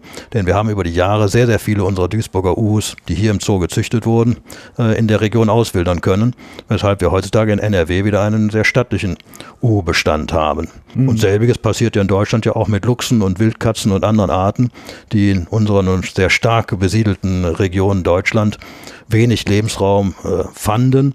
Das wird regeneriert. Man findet äh, heute wieder Flächen für die Tiere und entsprechend werden die auch wieder angesiedelt und können sich entsprechend wieder ausbreiten und etablieren. Der Wolf ist ein anderes Beispiel, was wir heute ja in aller Munde haben, wo der Wolf sich mehr und mehr hier in Deutschland verbreitet, der vor einigen Jahren, wenigen Jahren praktisch ja hier in Deutschland überhaupt nicht mehr vertreten war. Mhm. Also das sind ganz, ganz wichtige Aufgaben der zoologischen Gärten. Das sind jetzt in sehr geraffter Form, was natürlich äh, sehr, sehr umfangreich ist. Aber neben der Bildung, ja, ohne Zweifel, neben der Forschung ist der Natur- und Artenschutz die ganz, ganz äh, wichtige ja dritte von vier Säulen. Die vierte Säule ist logischerweise ähm, Deshalb kommen die Menschen primär in den Zoo, ist der Erholungsfaktor.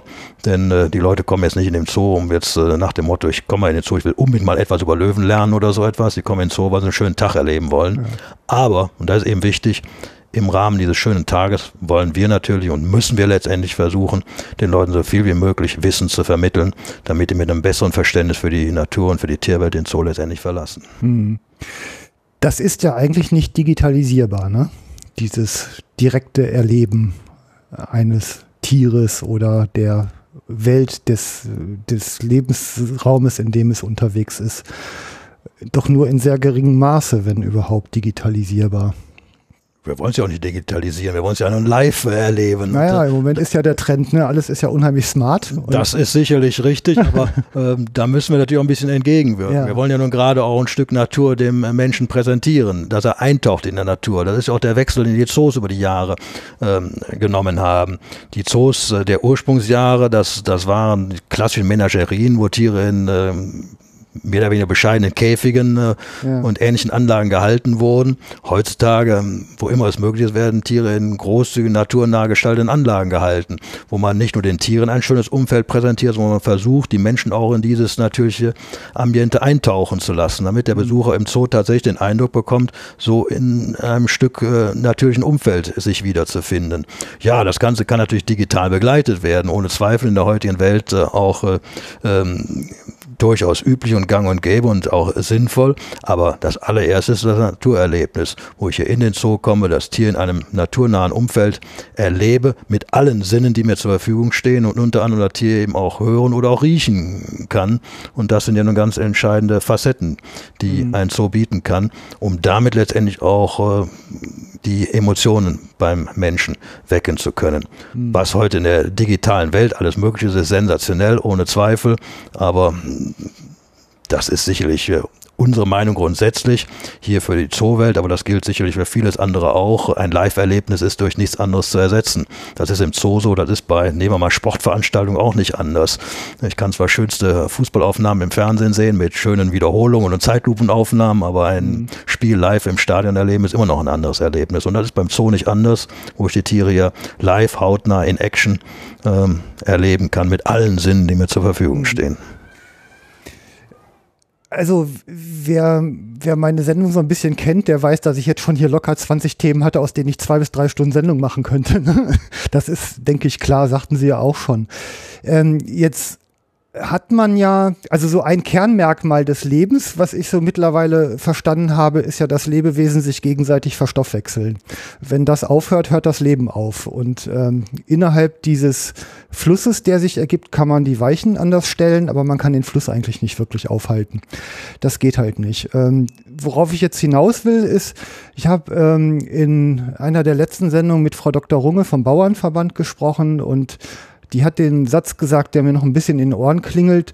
Ähm, die, die Ernährung der Menschen dürfen wir nicht in Frage stellen, die Ernährungsgrundlage. Und wir müssen natürlich auf der anderen Seite da draußen auch äh, die Welt, die ursprüngliche Wildnis ein Stück weit umformen, oder das haben wir bis jetzt auf jeden Fall immer gemacht als Menschen, ähm, damit wir unsere eigene Existenz auf dieses Niveau, auf dem wir ja wirklich gut leben, das lässt sich nicht bestreiten, überhaupt so weit bringen konnten.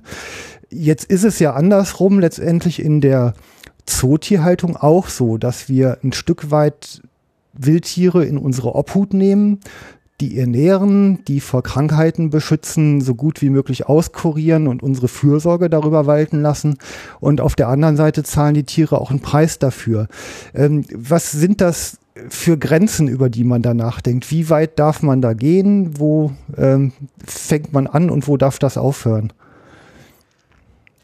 Ja, ich kann das natürlich für mich persönlich aus einem wunderbaren Blickwinkel betrachten, da ich, äh, wenn man so möchte, beide Seiten erlebt habe. Ja. Ich habe einige Jahre meines Lebens in Afrika verbracht, wo ich äh, ähm, in Nationalparks tätig war, also im sogenannten Freiland äh, die Tiere betreut habe. Und ich tue das jetzt hier in einem Zoo. Und äh, wenn ich das vergleiche, dann äh, sage ich mal ganz spitze, ist der Unterschied nicht allzu groß. Denn so wie ein Zoo hier gemanagt wird, wird das Leben der Tiere im Freiland genauso gemanagt. Ähm, wo ich unter anderem im Krüger Nationalpark in Südafrika tätig war, ein riesig großes Schutzgebiet, wo man ganze Länder reinpacken könnte. Das mhm. ist letztendlich nichts anderes als ein Zoo im Großformat, weil auch dort das Areal ist zum Teil eingezäunt, äh, die Tiere gemanagt werden müssen, so wie es ja. bei uns hier im Zoo auch passiert. Ja, natürlich haben die Tiere mehr Platz zur Verfügung, das ist ganz klar und das ist natürlich der ganz, ganz große Unterschied. Die Tiere sind ja auf einem sehr konzentrierten Raum im Zoo gehalten, sodass immer der Eindruck des Eingesperrtseins äh, entsteht im, äh, im mhm. Sinne der Menschen, aber das sind die Tiere in den meisten Fällen draußen im Freiland auch. Was wir hier im Zoo versuchen zu kopieren, das ist eben der ganz entscheidende Grundsatz und Grundgedanke bei der Zootierhaltung, ist, den Tieren hier im Zoo ein Leben zu bieten, ähnlich wie im Freiland auf einem komprimierten Raum. Im Freiland leben die meisten Tiere in einem festen Revier oder Territorium, was äh, gegenüber Nebenbuhlern verteidigt wird und was entsprechend abgegrenzt ist, mit Grenzen, die wir Menschen nicht unbedingt wahrnehmen. Die Tiere setzen die Grenzen mit Kot- und Urinspuren, mit Kratzspuren oder anderem, um damit klar zu demarkieren, hier hört mein Reich, mein Revier, mein Territorium auf und über diese Grenzen gehe ich auch nicht hinaus. Mhm. Und genauso ist letztendlich auch ein Zoogehege aufgebaut. Gut, das sind dann Barrieren, die kann der Mensch tatsächlich wahrnehmen. Zäune, Glasscheiben, Gräben, in welcher Form auch immer, die für das Tier dann eben auch die Grenze des Reichs, des Reviers, des Territoriums äh, darstellen. Ähm, aber eben genau das gleiche System bieten, wie es draußen im Freiland der Fall ist. Beide mhm. Tier im Freiland, Tier im Zoo lebt in einem festen Revier, in einem Territorium, was deren eigentliches Heim und Reich ist, was äh, nur von denen bewohnt wird. Im Zoo muss das, nein, muss nicht, im Zoo fällt es äh, deshalb kleiner aus, weil alles wesentlich komprimiert auch im Angebot ist, was gerade die Nahrungs- äh, äh, oder das Nahrungsspektrum anbelangt. Das Revier der Tiere im Freiland ist in den meisten Fällen deshalb so groß, weil die Tiere Nahrung suchen müssen. Und die Nahrung ist nicht so im Angebot wie hier im Zoo, wo die Tiere mal eben zum Futternapf oder sowas schlendern müssen, um sich äh, die mhm. Tagesration hier ähm, abzuholen, sondern im Freiland müssen die Tiere wandern, um entsprechend Nahrung zu finden. Gerade Pflanzenfresser, die können nicht nur in einem Busch äh, den ganzen Tag knabbern, die müssen von Busch zu Busch zu Busch zu Busch wandern, um genügend Nahrung zu finden. Und genauso muss ein Raubtier in seinem Revier herumstreuen, um irgendwo nach Beutetieren zu suchen, ähm, die ihm natürlich nicht äh, direkt vor, vor die Nase springen, nach dem Motto, hier möchtest du mich fressen, kannst mich haben. Mhm. Da ist also das Nahrungsangebot wesentlich weiter gestreut und entsprechend muss das Revier größer ausfallen, was im Zoo letztendlich deutlich komprimierter gegeben werden kann. Mhm. Und deshalb fällt ein ein Zoorevier, ein Zooterritorium für die jeweilige Tierart deutlich kleiner aus als draußen im Freiland. Das Prinzip bleibt gleichwohl das gleiche. Was dann allerdings dazu kommt, ist die Tatsache, dass äh, aufgrund der Tatsache, dass das Futter so komprimiert auf kleinem Raum angeboten wird und die Tiere eben nicht lange nach Nahrung suchen müssen, die Tiere im Zoo logischerweise dadurch viel, viel mehr Freizeit haben als draußen im Freiland. Mhm. Und das ist eigentlich das eigentliche Problem bei der Zootierhaltung. Nicht das Platzangebot oder sonstiges, sondern tatsächlich die Tatsache, dass die Tiere im Zoo viel, viel mehr Zeit zur Verfügung haben, die sie draußen im Freiland mit Nahrungssuche verbringen müssen. Mhm. Ähm, und diese Zeit müssen wir den Tieren hier im Zoo irgendwie ausgefüllt wissen. Und deshalb ist man heutzutage eben mehr und mehr dazu übergegangen, die Tiere eben nicht mehr nur noch ein oder zweimal am Tag zu füttern, sondern über den ganzen Tag hinweg äh, Futter in kleineren Portionen anzubieten, versteckt im Gehege äh, mit allen möglichen Tricks, wo die Tiere dann nach äh, Futter suchen müssen, damit sie beschäftigt sind, damit Zeit drauf geht, damit der Tag ausgefüllt ist, ähm, indem man dann auch mit den Tieren interagieren kann, indem Vorführungen angeboten werden und anderes mehr, um das Tier wirklich gut beschäftigt zu wissen. Ganz davon zu schweigen, dass heutige Tiergehege natürlich ganz anders aussehen als frühere Gehege, wie ich eben schon angesprochen habe. Frühere Gehege waren mehr oder weniger nackte Anlagen, die man schnell hat säubern können, um Tiere vor Krankheiten geschützt zu wissen. Heutige Anlagen, wo wir ganz andere Möglichkeiten haben, Tiere auch mit prophylaktischen Maßnahmen gesund zu halten, können naturnah gestaltet werden, mhm. wo Krankheitserreger vielleicht kräuchen und fleuchen, die den Tieren aber nichts mehr anhaben können, wo aber diese naturnah gestalteten Anlagen auch in der Größe her natürlich den Tieren viel, viel mehr Abwechslung bieten als die früheren Anlagen. Mhm. So, und damit haben wir eben also diese Brücke geschaffen von Freihaltung, Freilandhaltung zu Zootierhaltung, ähm, die vom Prinzip her das gleiche darstellt, nur auf einem deutlich komprimierteren Raum. Mhm. Und wenn wir diesen Raum allerdings äh, im Zoo so gestalten, dass das Tier sein gesamtes Verhaltensrepertoire ausspielen kann, dann muss man letztendlich konstatieren, dass da eine gute, adäquate Haltung für die Tiere geben ist und das keineswegs dann ein schlechteres Leben für die Tiere darstellen muss als draußen im Freiland. Hm. Man könnte sogar ganz spitz sagen, das will ich nicht übertreiben und ich will die Zoohaltung jetzt auch nicht in den Himmel loben. Die Zoohaltung ist immer ein Kompromiss, das ist für uns eine Selbstverständlichkeit. Das Idealbild für jedes Lebewesen, für jedes Tier ist ein intaktes Freiland im ein, ein, ein intaktes Leben draußen im Freiland. Nur das ist leider Gottes kaum irgendwo in der Welt noch heute gegeben. Ähm, weshalb der Zoo einen sehr, sehr guten Kompromiss mhm. darstellt, wo die Tiere, und das sagten Sie ja eben schon, äh, eben auch bestens umsorgt sind. Da gibt es äh, ja. äh, kein Leiden unter Krankheiten, weil sie eben veterinärmedizinisch umsorgt werden. Da gibt es keine Raubfeinde, da gibt es keine Seuchen, da gibt es keine äh, Einflüsse von Kriegen, da gibt es keine Wilderer und anderes mehr. Also ein sehr geschütztes Leben in einem Hort, was mhm. die Tiere hier erfahren, um da mal die positive Seite da herauszunehmen. Es ergänzt sich letztendlich und äh, wenn das, ich wiederhole mich, das Gehege den Bedürfnissen der Tiere äh, gestaltet ist und eine entsprechende Versorgung durch Fachkräfte garantiert ist, ich glaube, dann dann führt das äh, Zootier ein ganz gutes Leben.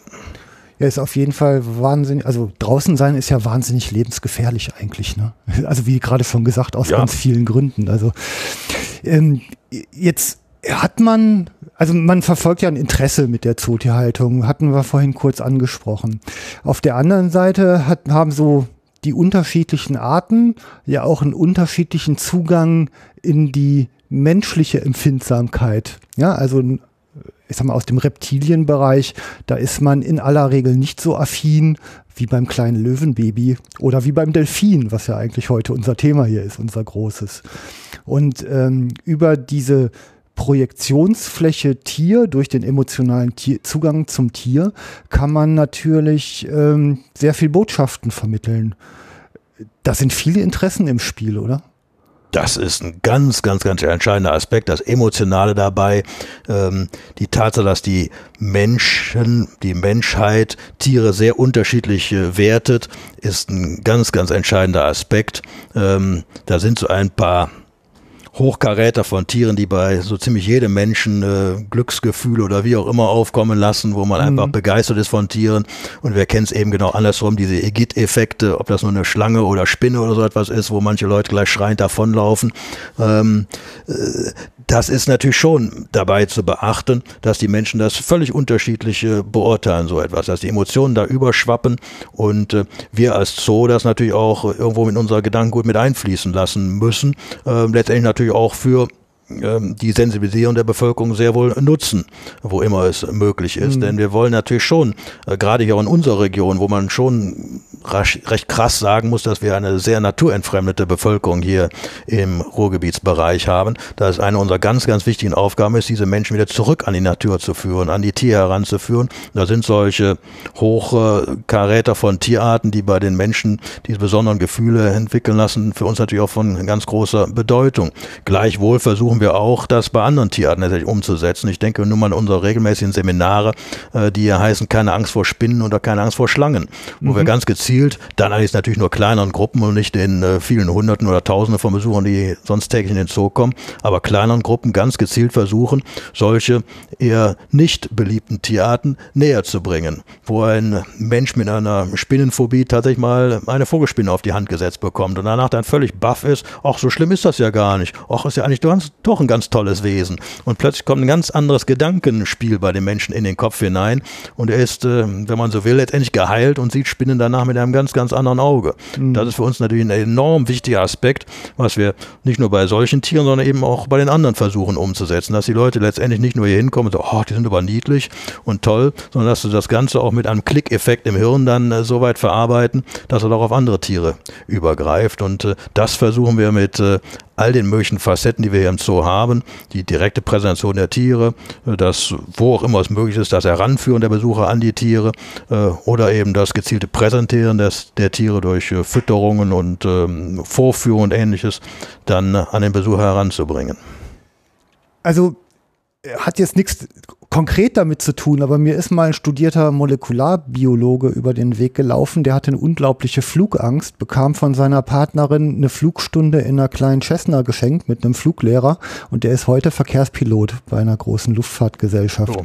Ähm, warum ich das erzähle, ist, ich kann mir vorstellen, das erste Problem ist auch Menschen an diese Hürde heranzuführen und das zweite Thema ist, sie über diese Hürde hinwegzukriegen, um dann vielleicht hinterher nicht immer noch, immer noch nicht einen Menschen zu haben, der vielleicht Spinnen über alles liebt, aber zumindest sie als einen integralen Bestandteil eines funktionierenden Lebenskreislaufs zu betrachten, oder?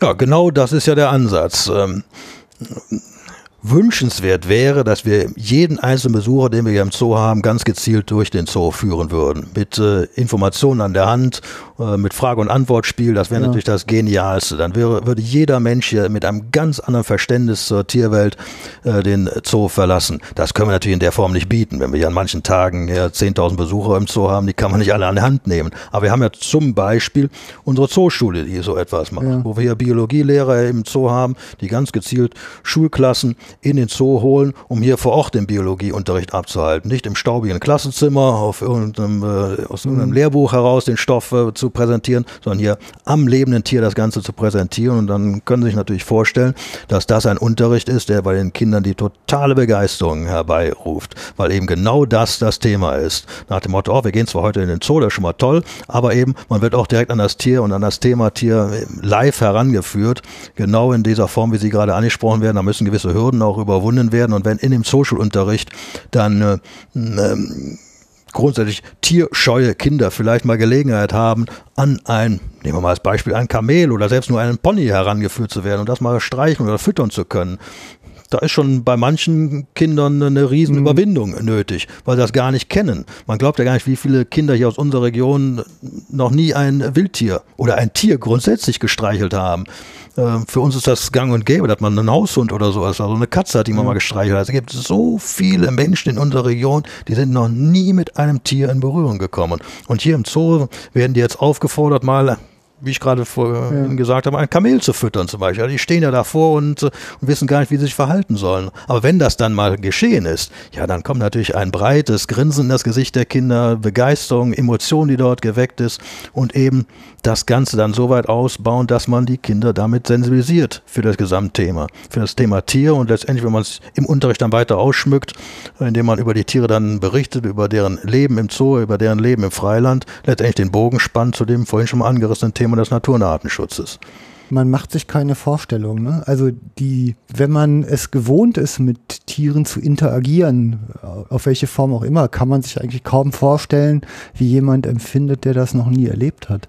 Ja, das ist in der Tat äh, so. Ähm, man muss sich da natürlich schon so ein bisschen äh, auf eine andere Stufe begeben und ja. äh, versuchen, sich in einen Menschen hereinzuversetzen, der tatsächlich ähm, mit dieser Thematik völlig fremd ist, der tatsächlich auch eine gewisse Scheu letztendlich vor den Tieren hat. Beispiel wiederum Schlange oder Spinne. Ja. Und, und da muss man eben auf einer ganz niedrigen Ebene versuchen anzufangen, diese Leute Schritt für Schritt an äh, das Thema an das Tier heranzuführen. Ja. Das ist nicht immer einfach, mit ein bisschen Einfühlungsvermögen und vor allem mit dem Tier selbst. Das ist ja das Entscheidende. Das Tier schafft es ja letztendlich, diese Menschen zu überzeugen. Ähm, schafft man es dann tatsächlich, den Schalter irgendwo im Kopf dann auch umzudrehen. Ja. Und ist in den meisten Fällen dann auch der Fall. Wenn man gezielt mit den Menschen und dem Tier gemeinsam arbeiten kann. Wie gesagt, die Leute, die nur so durch den Zoo laufen, die werden sicherlich auch einen schönen Tag haben. Und je nachdem, wie intensiv sie sich äh, mit den jeweiligen Tieren beschäftigen, nehmen sie etwas länger vom Gehege stehen bleiben, die Tiere mal beobachten, wie die sich verhalten, vielleicht die Gehegeschilder noch lesen und anderes mehr und nicht nur durch den Zoo laufen und abhaken. Ah, ich habe jetzt eine Giraffe gesehen, ich habe jetzt hier äh, die Fische gesehen, ich habe jetzt einen Elefant gesehen, äh, sondern die sich wirklich ein bisschen mehr Zeit nehmen, das Ganze dann auch zu beobachten und da wirklich mal fünf, zehn, zwanzig Minuten sich am Gehege aufzuhalten, dann gewinnt man natürlich genau die Eindrücke, die sich dann auch im Hirn entsprechend vertiefen. Mhm. Kinder ist ja noch einfach. Also Kinder sind leicht zugänglich, Erwachsene sind schwer, ne? oder? Ja, wie immer hängt es im Leben vom Charakter der jeweiligen Personen ab, äh, ob nun Tier oder Mensch, jeder hat seinen eigenen Charakter. Der Anteil der Idioten ist in jeder Vergleichsgruppe gleich. Äh, so kann man es vielleicht auch sehen. ähm, ja, aber sicher sind die Kinder letztendlich besser beeinflussbar. Das ist schon ja. ganz klar. Die haben noch nicht die Lebenserfahrung, für die ist äh, alles neu und die sind offen für eben neue Sachen. Äh, wenn man älteren Datums ist, dann hat man schon festgefahrene Gedanken und Rituale und meint dann hier und da auch schon alles zu wissen, obwohl man eben nichts weiß und dann ist es hier und da auch schon ein bisschen schwer, die Leute vielleicht äh, zu überzeugen. Das ist bei Kindern sicherlich einfacher. Die sind noch offener für Neues, was die erfahren und sind nicht in der Form voreingenommen, wie es viele Erwachsene dann sind, die einfach schon irgendwo im Hinterkopf eine Meinung haben oder irgendwas gehört haben und daher glauben, eine Meinung haben zu müssen. Ja. Ähm, da ist Überzeugungsarbeit nötig. Das ist bei Kindern zugegebenermaßen viel, viel einfacher als bei den Erwachsenen. Aber nochmals gesagt, das ist eben das Schöne hier am Zoo, wo ich die Möglichkeit habe, die Leute gerade im Rahmen von einer Führung oder einem Frage-Antwort-Spiel oder Vorführung, wie immer, näher noch ans Tier heranzuführen, als wenn ich nur durch, als Besucher durch den Zoo gehe. Ja. Ähm, dann ist es fast ausnahmslos so, dass man die Personen, ob äh, jung oder alt, ganz, ganz schnell überzeugen ja. kann. Okay. Das Thema Delfine nochmal. Delfine habe ich vorhin nochmal sehr ausführlich und ähm, live erleben dürfen, dass die natürlich in, als Anspruch der Haltung eine Interaktion mit ihren Betreuern ja geradezu einfordern. Also die sind ja sehr kooperationswillig, die bieten viel von sich aus an, da kann man mit arbeiten. Ähm, also was einfach auch ein sehr schönes Miteinander ist. Also ich hatte natürlich jetzt als Hundehalter oder Hundeführer nenne ich das auch, ähm, da immer sehr viele Parallelen auch gleich natürlich so im Kopf. Und das hat natürlich unbedarft rangegangen, sehr schnell die Anmutung von Zirkus auch. Ne? Also, dass da Inszenierungen gestaltet werden, um eine Öffentlichkeit herzustellen und ein Stück weit in den Hintergrund rückt in diesem ersten Eindruck vielleicht, dass es ein Anspruch des Tieres im Rahmen seiner Haltung ist. Das ist ein Spagat, oder? Ja, es ist ein Spagat, es soll aber nichts mit Zirkus zu tun haben, das sicherlich nicht. Es geht darum, dass wir hier schon versuchen wollen, dem Tier einerseits gerecht zu werden, ja. das ist das, was ich vorhin schon mal angesprochen habe. Das Tier, und das gilt für den Delfin genauso, hat hier viel, viel mehr Freizeit als draußen im Freiland. Ähm, da haben wir wieder das Prinzip, der Delfin, der muss logischerweise längere Strecken schwimmen, um irgendwo genügend Fische am Tag äh, zu erbeuten, um seinen Magen zu füllen. Die Fische schwimmen ja nicht direkt vors Maul und hm. äh, er hat da so ein Selbstbedienungsrestaurant. Er muss also effektiv suchen, lange, lange, lange suchen, bis er am Ende des Tages genügend Fische gefressen, gefangen und gefressen hat. Hier bekommt er die Fische von den Pflegern geboten äh, im Laufe des Tages über kleinere Portionen von morgens bis abends und damit äh, hat er eben nicht mehr die, den Zeitaufwand der Tier, der Futtersuche. Mhm. Das entfällt also wieder mal ein Tier, was mehr Freizeit hier im Zoo hat. Die Freizeit muss gefüllt werden. Das kann das Tier selbst machen, ja, indem es wie auch immer sich im Becken auffällt, interagiert mit den äh, ähm, ähm, Gruppenpartnern, die dort in der Delfinschule leben, indem er Spielzeug im Becken hat, mit dem er sich beschäftigen kann, aber eben auch indem die Pfleger das äh, mhm. mitmachen, so wie wir in der Familie miteinander spielen, so wie Sie mit Ihrem Hund interagieren, wie Sie gerade gesagt haben, so interagieren die Pfleger eben auch mit den Delfinen oder anderen Tieren, wo sich so etwas anbietet. Und das Interagieren kann dann natürlich sinnvollerweise auch äh, so genutzt werden, dass äh, nicht nur die Tiere was davon haben, indem sie gut beschäftigt werden und Spaß am, äh, am Spiel mit dem Pfleger haben, sondern dass das auch die Brücke bietet zu den Besuchern, indem wir durch diese Interaktion den Besucher auch, sind wir mhm. wieder bei dem Thema Education, viel, viel plastischer darstellen darstellen können, was ist eigentlich ein Delfin? Was macht ja. der, was kann der, wie lebt der? Und deshalb ist eine solche Vorführung ne, eben keine Zirkusveranstaltung, sondern eine Veranstaltung, wo wir mit ganz gezielten äh, Aktionen versuchen, dem Besucher das mhm. Lebewesen Delfin klarzumachen. Wie ist ein Delfin aufgebaut, vom gesamten Körperbau her? Wieso sind die Flossen in der und der Form aufgebaut? Wie mhm. verhält sich ein Delfin im äh, Lebensraum mit seinen verschiedenen Flossen? Wie setzt er die ein? Wie lebt er grundsätzlich in seinem Lebensraum? Was hat er für Fertigkeiten? Was kann der alles? Wie macht er das alles? Wie lebt er draußen im Freiland? All das versuchen wir in der Vorführung äh, über edukative Maßnahmen darzustellen, ähm, was, ähm, wenn man nicht zuhört, vielleicht ja, ein bisschen äh, zirkusmäßig ja. wirkt. Ja. ja. aber deshalb wird das ja gerade in sehr, sehr sachlicher, neutraler äh, Form von äh, den Pflegern dargestellt.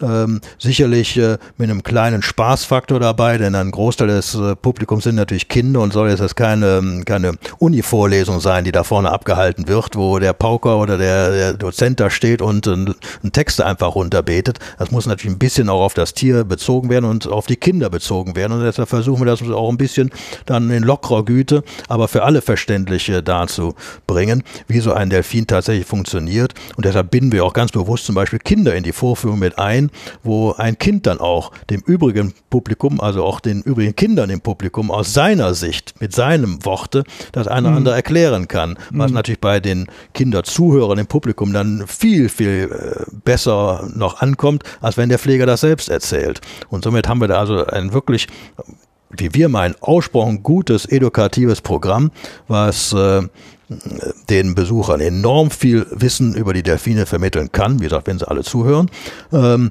und in gleicher Form äh, die Delfine eben wunderbar beschäftigt. Mhm. Und das muss ich dazu sagen, wir finden, was unsere Delfinvorführung anbelangt, äh, extrem guten Zuspruch äh, von den Besuchern, die uns immer wieder bestätigen, was das für eine tolle Vorführung ist, äh, dass man nicht nur die Delfine dort in all ihren Facetten erleben kann, mhm. sondern dass eben auch sehr, sehr viel erfahren hat über die Delfine. Mhm. Und ich wiederhole mich, das ist für uns ein ganz, ganz wichtiger Aspekt. Ich sage es immer etwas salopp. Wir wollen nicht, dass die Besucher unseren Zoo so doof verlassen, wie sie hier reingekommen sind. Die sollen hier etwas lernen über die Tiere und im Rahmen einer solchen Vorführung nimmt man äh, reichlich viel Wissen mit. Ich nehme nur mal als schöne Beispiel aus, was wir in der Vorführung regelmäßig präsentieren, ist äh, die Blasfontäne, die Wal und Delfine von sich geben. Ja. Das fast jeder Mensch ist der Meinung, wenn da auch so bei so einem Wal, man kennt es ja gerade von Moby Dick oder sowas, da so eine riesige Fontäne da aus dem Kopf da rausschießt, da würde der da Wasser da rauspumpen oder so etwas, mhm. was natürlich völliger Quatsch ist. Das Blasloch da oben auf dem Kopf ist die Nase des Delfins und da kann natürlich kein Wasser drin sein. Das kennen wir selbst vom Schwimmen, vom Tauchen oder ja. so etwas. Wenn wir Wasser in die Nase bekommen, dann japsen wir aber. Mhm. Das würde der Delfin logischerweise genauso tun. Der Blas, und das kann man in der Vorführung wunderbar demonstrieren, ist einfach nur mit extremer Wucht ausgeatmete Lungenluft, die aber zu einem Blas sich entwickelt, weil auf dem Blasloch äh, Wasser angesammelt mhm. ist, was durch das Rauspusten aus der Nase dann hochgeschossen wird. Nicht, ja. dass das Wasser aus der Nase kommt, sondern das Wasser liegt mehr, mehr oder weniger auf der Nase, mhm. wird aber durch den extrem starken Atem ausgepustet oder hochgepustet und dadurch entsteht der Blas. Und das ja. kann man in dieser Vorführung wunderbar präsentieren. Und dieser Aha-Effekt, der bei den Besuchern da aufkommt, der ist sowas von merklich. Mhm. Man merkt dann plötzlich, wie die Besucher da sitzen und äh, baff staunen. Hä? So ist das? Das habe ich ja noch vorher ja nicht gewusst. Und genau das ist ja, was wir dort präsentieren wollen. Ja. Dass die Leute wirklich etwas begreifen und dieses Wissen dann mit nach Hause nehmen. Und mit, mit mehr Wissen und letztendlich auch mit mehr Verständnis und ähm, vielleicht dann noch mit noch mehr Begeisterung für die Tiere äh, sich äh, mhm. danach dann mit der Gesamtthematik beschäftigen. Danke, dass Sie es nochmal ansprechen, weil ich habe mich so mit Kerstin Ternes verquatscht, dass ich die Vorführung natürlich nicht miterleben konnte. Dafür habe ich aber viele andere Dinge natürlich erfahren ne? ja. und ähm, insofern ganz gut.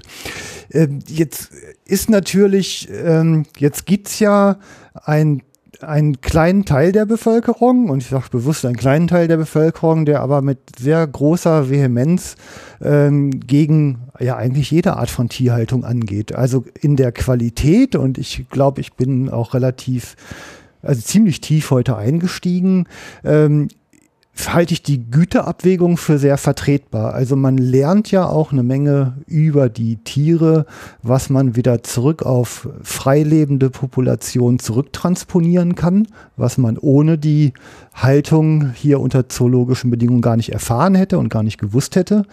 Ähm, und das hinterlässt meiner Meinung nach deutlich mehr Nutzen, als es Ärger anrichtet.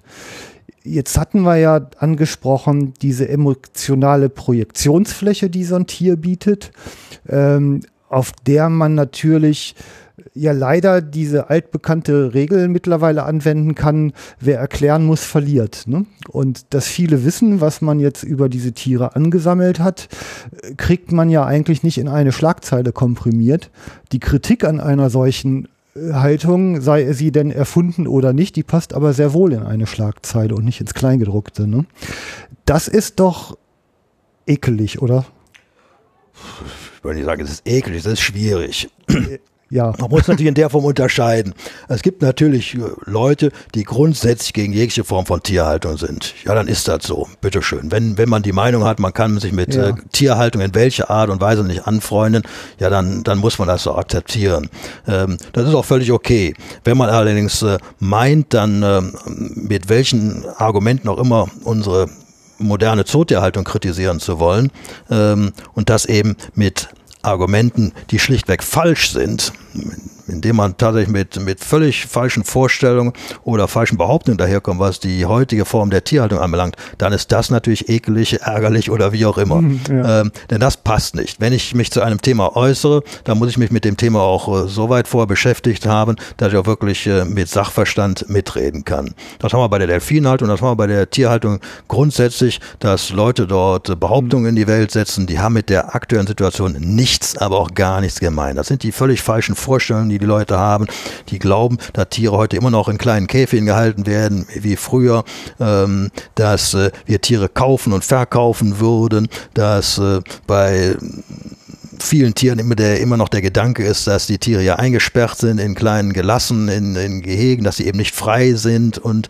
anderes mehr. Und das muss man einfach den Leuten dann versuchen zu erklären. Und das ist natürlich in der Tat schwierig, denn so eine Behauptung in den Raum zu werfen, dass dem Tier aus dem und dem und dem Grund äh, schlecht geht hier im Zoo, ist äh, ganz schnell ausgesprochen. Das dann äh, allerdings äh, zu rechtfertigen bzw. richtig zu stellen, bedarf natürlich langer Ausführung. Und wenn ich jetzt hier zwei, drei Beispiele aufgreifen würde, müsste ich das jetzt auch lange erklären. Mhm warum äh, die Haltung der Tierart äh, eben sehr wohl zu rechtfertigen ist im Gegensatz zu dem, was behauptet wird. Nehmen wir das Beispiel Delfine, um es vielleicht nur mal kurz auf äh, ein Bild äh, zu projizieren, um da das äh, Themenfeld darzustellen. Bei Delfinen wird grundsätzlich gesagt von den in dem Fall Delfinarien oder Delfinhaltgegnern, dass äh, Delfine im Freiland oder andersrum soll ich sagen, eine Haltung im, im Zoo oder im Delfinarium ist deshalb nicht opportun bei Delfinen, weil die Tiere ja im Freiland ewig weite Distanzen schwimmen würden äh, und hunderte Meter von tief tauchen könnten, was hier im Zoo ja gar nicht möglich ist. Mhm. Ja, natürlich ist das hier nicht möglich, aber gerade deshalb haben wir hier im Zoo ja auch die Art des großen Tümmlers ausgewählt, und zwar die Küstenpopulation des großen Tümmlers. Eine Delfinart, die im Freiland eben nicht wie manch andere Delfinarten draußen im offenen Meer schwimmt, wo die Tiere häufig in riesengroßen Gruppen äh, leben und aufgrund der Gruppengröße natürlich dann auch ewig weite Strecken zurücklegen müssen, um tatsächlich mal für 100 Delfine da Massen an Fische gefangen zu haben. Mhm. Ähm, das dann auch häufig in größeren Tiefen. Nein, die Delfine, die wir hier im Zoo halten, die Küstenpopulation der großen Tümmler, das sind Delfine, die wir hier, die hier im Delfinarium genauso gehalten werden, wie sie im Freiland leben. In einem mhm. künstlichen Biotop, ja, aber von der Struktur genau wie wie im Freiland. Das sind Delfine, die leben in ganz kleinen Gruppen von maximal 20 Tieren, ähnlich wie bei uns hier im Zoo auch. Die leben in Buchten und Lagunen ähm, so wie unsere Becken hier aufgebaut sind, mit einzelnen äh, in sich verschachtelten äh, Becken, mhm. wie es die Lagunen- und Buchtenlandschaften auch bieten und die nur im Flachwasser heimisch sind, die in Regionen vorkommen, jetzt muss ich es ganz spitz sogar sagen, wo das äh, Wasser im natürlichen Lebensraum der Tiere sogar flacher ist, als was wir hier im Delfinarium haben. Mhm. Das sind also Delfine, die können im Freiland gar nicht tief tauchen, weil sie nur im Flachwasser sich aufhalten. Also diese Behauptung, dass unsere armen Delfine ja eben nicht diese hunderte Meter tief tauchen können wie im Freiland, ist völliger mhm. Quatsch, weil sie im Freiland eben auch nicht können. Das können die Delfinarten, die im offenen Meer leben, ja, aber diese Arten halten wir im Zoo eben nicht. Wir halten ganz bewusst die Küstenform der großen Tümmler und die lebt in kleinen, engen, verwinkelten Buchten und Lagunen im Flachwasser, was häufig nur zwei, drei, vier Meter tief ist und lebt in kleinen Sozialgruppen Gruppen, genau wie wir es hier im Delfinarium auch haben. Mhm. Und deshalb muss man sich schon mit der Materie so weit beschäftigen, dass man nicht nur ganz verallgemeinert daherkommt, sorry, und sagt, ein Delfin, der lebt halt so und so im Freiland. Das mag für manche Delfinarten zutreffen, aber andere Delfinarten und eben gezielt die, die wir hier auch im Zoo halten, leben eben ganz anders und äh, so, dass wir mhm. die auch hier im Zoo letztendlich gut präsentieren können. Ja. Mit solchen Gedanken, und das ist eben das, was wir uns eigentlich wünschen würden, sollten sich diese Kritiker dann auch mal auseinandersetzen. Aber das tun eben viele Leute leider Gottes nicht. Die nehmen ein bisschen schwarz-weiß das ganze Thema und äh, machen sich nicht die Mühe, sich mit solchen Facetten auseinanderzusetzen. Und das ist eben das letztendlich, was, äh, wie Sie eingangs sagten, für uns das Eklige ist. Weil das richtig zu stellen mit solchen Anschuldigungen, dass unsere armen Delfine eben nicht hier diese Riesenstrecken äh, schwimmen und tauchen können, äh, das zu widerlegen mit klaren Sachargumenten, warum das hier nicht nötig ist. Ähm, das bedarf langer Ausschweifungen, so wie ich es jetzt hier andeutungsweise getan habe, während die Behauptung, dass der Delfin hier schlecht geht, weil sie eben nicht äh, diese mhm. Strecken schwimmen und tauchen können, ganz schnell ausgesprochen ist. Mhm. Naja, die Güterabwägung, die kann man ja nur mit Wissen durchführen. Dafür muss ich natürlich alles zusammensammeln, was ich kriegen kann und dann so gegeneinander abwägen, dass halt irgendwie Kosten und Nutzen passen. Ja, oder man halt sagt, okay, den Preis nehme ich im Kauf, um halt irgendein Ergebnis zu erzielen. Wenn ich aber natürlich jemand bin, der nicht in der Verantwortung ist, dann habe ich ja erstmal aus der Sache heraus auch gar keinen Bedarf, mich damit zu beschäftigen. Ich habe ja eigentlich nur einen Bedarf, die Punkte zu finden, die mir bei meiner Zielerreichung helfen. Und jetzt muss man ja auch mal eingestehen, immerhin haben die Gegner dieser Art von Haltung es ja auch geschafft, das auf eine politische Agenda zu kriegen. Das haben sie hingekriegt. Ne? Und auf dieser Tanzfläche der Politik herrschen ja auch irgendwie eigene Regeln. Da sind ja nicht unbedingt so, die Sachfragen sind ja komplex. Die lässt man sich ja in aller Regel auch gerne vorbereiten, entscheidungsfähig vorbereiten.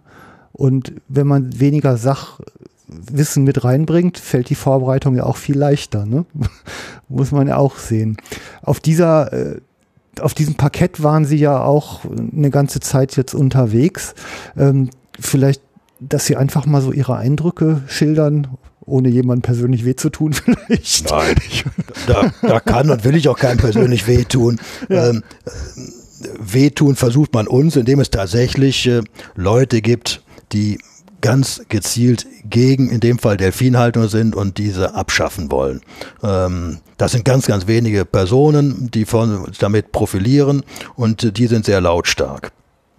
Die geben ihre Behauptungen preis und gehen damit natürlich dann auch an potenzielle Entscheidungsträger, das ist die Politik, und versuchen die vor ihren Karren zu spannen. Dass die Politik sich mit diesem Thema dann beschäftigen muss, ist ja selbstverständlich und das ist auch äh, passiert. Denn wenn vermeintliche Missstände irgendwo angesprochen werden, dann muss man sich der Thematik natürlich mal annehmen und das Ganze prüfen.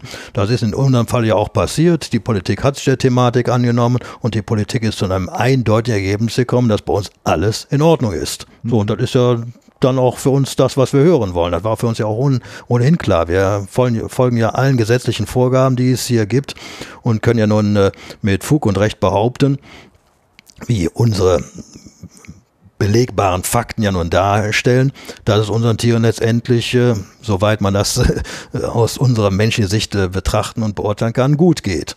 Äh, zumindest kann man nirgendwo erkennen, dass es unseren Tieren nicht gut geht, was ja von der anderen Seite immer wieder behauptet wird, ohne dass das belegt werden kann.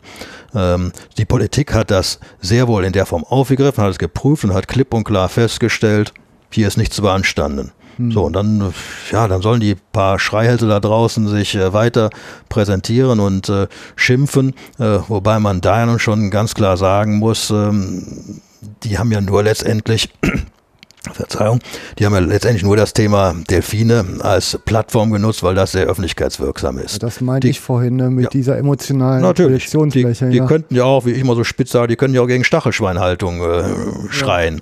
Ja. Auf, die, auf den Gedanken ist noch keiner gekommen. Die könnten auch, wenn man über Wassermedium spricht äh, und hier immer angeprangert wird, dass äh, Delfine in so einem kleinen Becken leben, dann können sie auch über die Fischhaltung daherziehen. Der Fisch lebt genauso in einem kleinen Becken, äh, noch mhm. viel, viel kleiner, wenn man die vielen, vielen Aquarien sieht in durchaus zoologischen Gärten, schon gar in Privathand, ja. Äh, ja, dann sind das ja wohl die kleinsten Gelasse, die man sich da teilweise vorstellen kann. Da ist noch nie ein Mensch auf die, äh, auf den Gedanken gekommen, sich auf die Straße zu stellen und sagen, ich bin gegen Fischhaltung.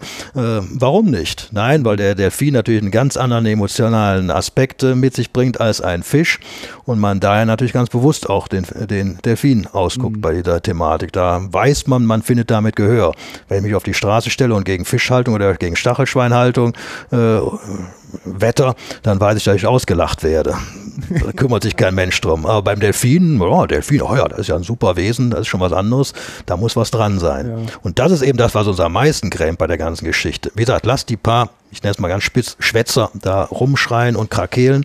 Ähm, das soll nicht so schlimm sein. Das Schlimme ist, dass äh, die Gefolgschaft haben, dass es eben Leute gibt, die ohne zu prüfen, die Sache dann aufgreifen. Das ist eben das, was uns natürlich ärgert bei der ganzen Geschichte. Wenn ich mich mit einem Thema auseinandersetze und eine Meinung zu einem Thema erarbeite oder kundtun möchte, dann muss ich mir auch die Mühe machen, mich mit dem Thema so weit auseinanderzusetzen, dass ich sowohl die positiv als auch die negative Argumente mir anhöre und dann entsprechend eine Abwägung treffe. Aber diese Mühe machen sich eben manche Leute nicht, die dann tatsächlich so ein bisschen mit auf den Wagen springen und äh, ähm, im geringsten Fall vielleicht sagen, ah, vielleicht ist ja wirklich was dran, dass die, den Delfin hier nicht äh, gut geht. Mhm. Aber im schlimmsten Fall eben dann auch ohne jegliche Kenntnis da mitplappern und sagen, ja, also Delfin hat uns ganz was Schlimmes, also bin ich absolut dagegen. Hab zwar kein Argument, weshalb, aber ich bin dagegen. Mhm. Also mal so das klassische Dieter Nuhr-Prinzip, wenn äh, man keine Ahnung hat, also mal die Fresse halten, wie immer so schön sagt.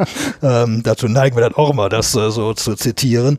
Äh, das ist das, was ärgerlich ist. Dass es Leute mhm. gibt, die immer gegen irgendetwas äh, sind, das ist nun mal in der Natur der Sache. Das muss man akzeptieren. Aber was wir nicht akzeptieren können, ist, dass es dann Leute gibt, die ohne die Sache in irgendeiner Form zu prüfen, dieses äh, Vorgetragene nachplappern und sich äh, vor den Karren spannen lassen. Das ist das, was ärgerlich ist. Und die mhm. versuchen wir natürlich durch unsere Fakten hier dann irgendwo wieder auf den richtigen Pfad zu bewegen, diese Leute. Mhm. Das ist mühsam, das ist schwierig, ja. Ähm, viele Leute machen sich auch gar nicht die Mühe, in den Zoo zu kommen, ins Delfinarium zu kommen, um hier auch wirklich mal die wahren Fakten zu erleben. Das haben zum Beispiel die Politiker alle gemacht, nachdem diese Anschuldigungen kamen. Wir haben natürlich alle Politiker eingeladen, ja komm, guckt euch das Ganze ja mal an, macht euch ein eigenes Bild, dann werdet ihr ja sehen, ob was dran ist an den Anschuldigungen oder nicht.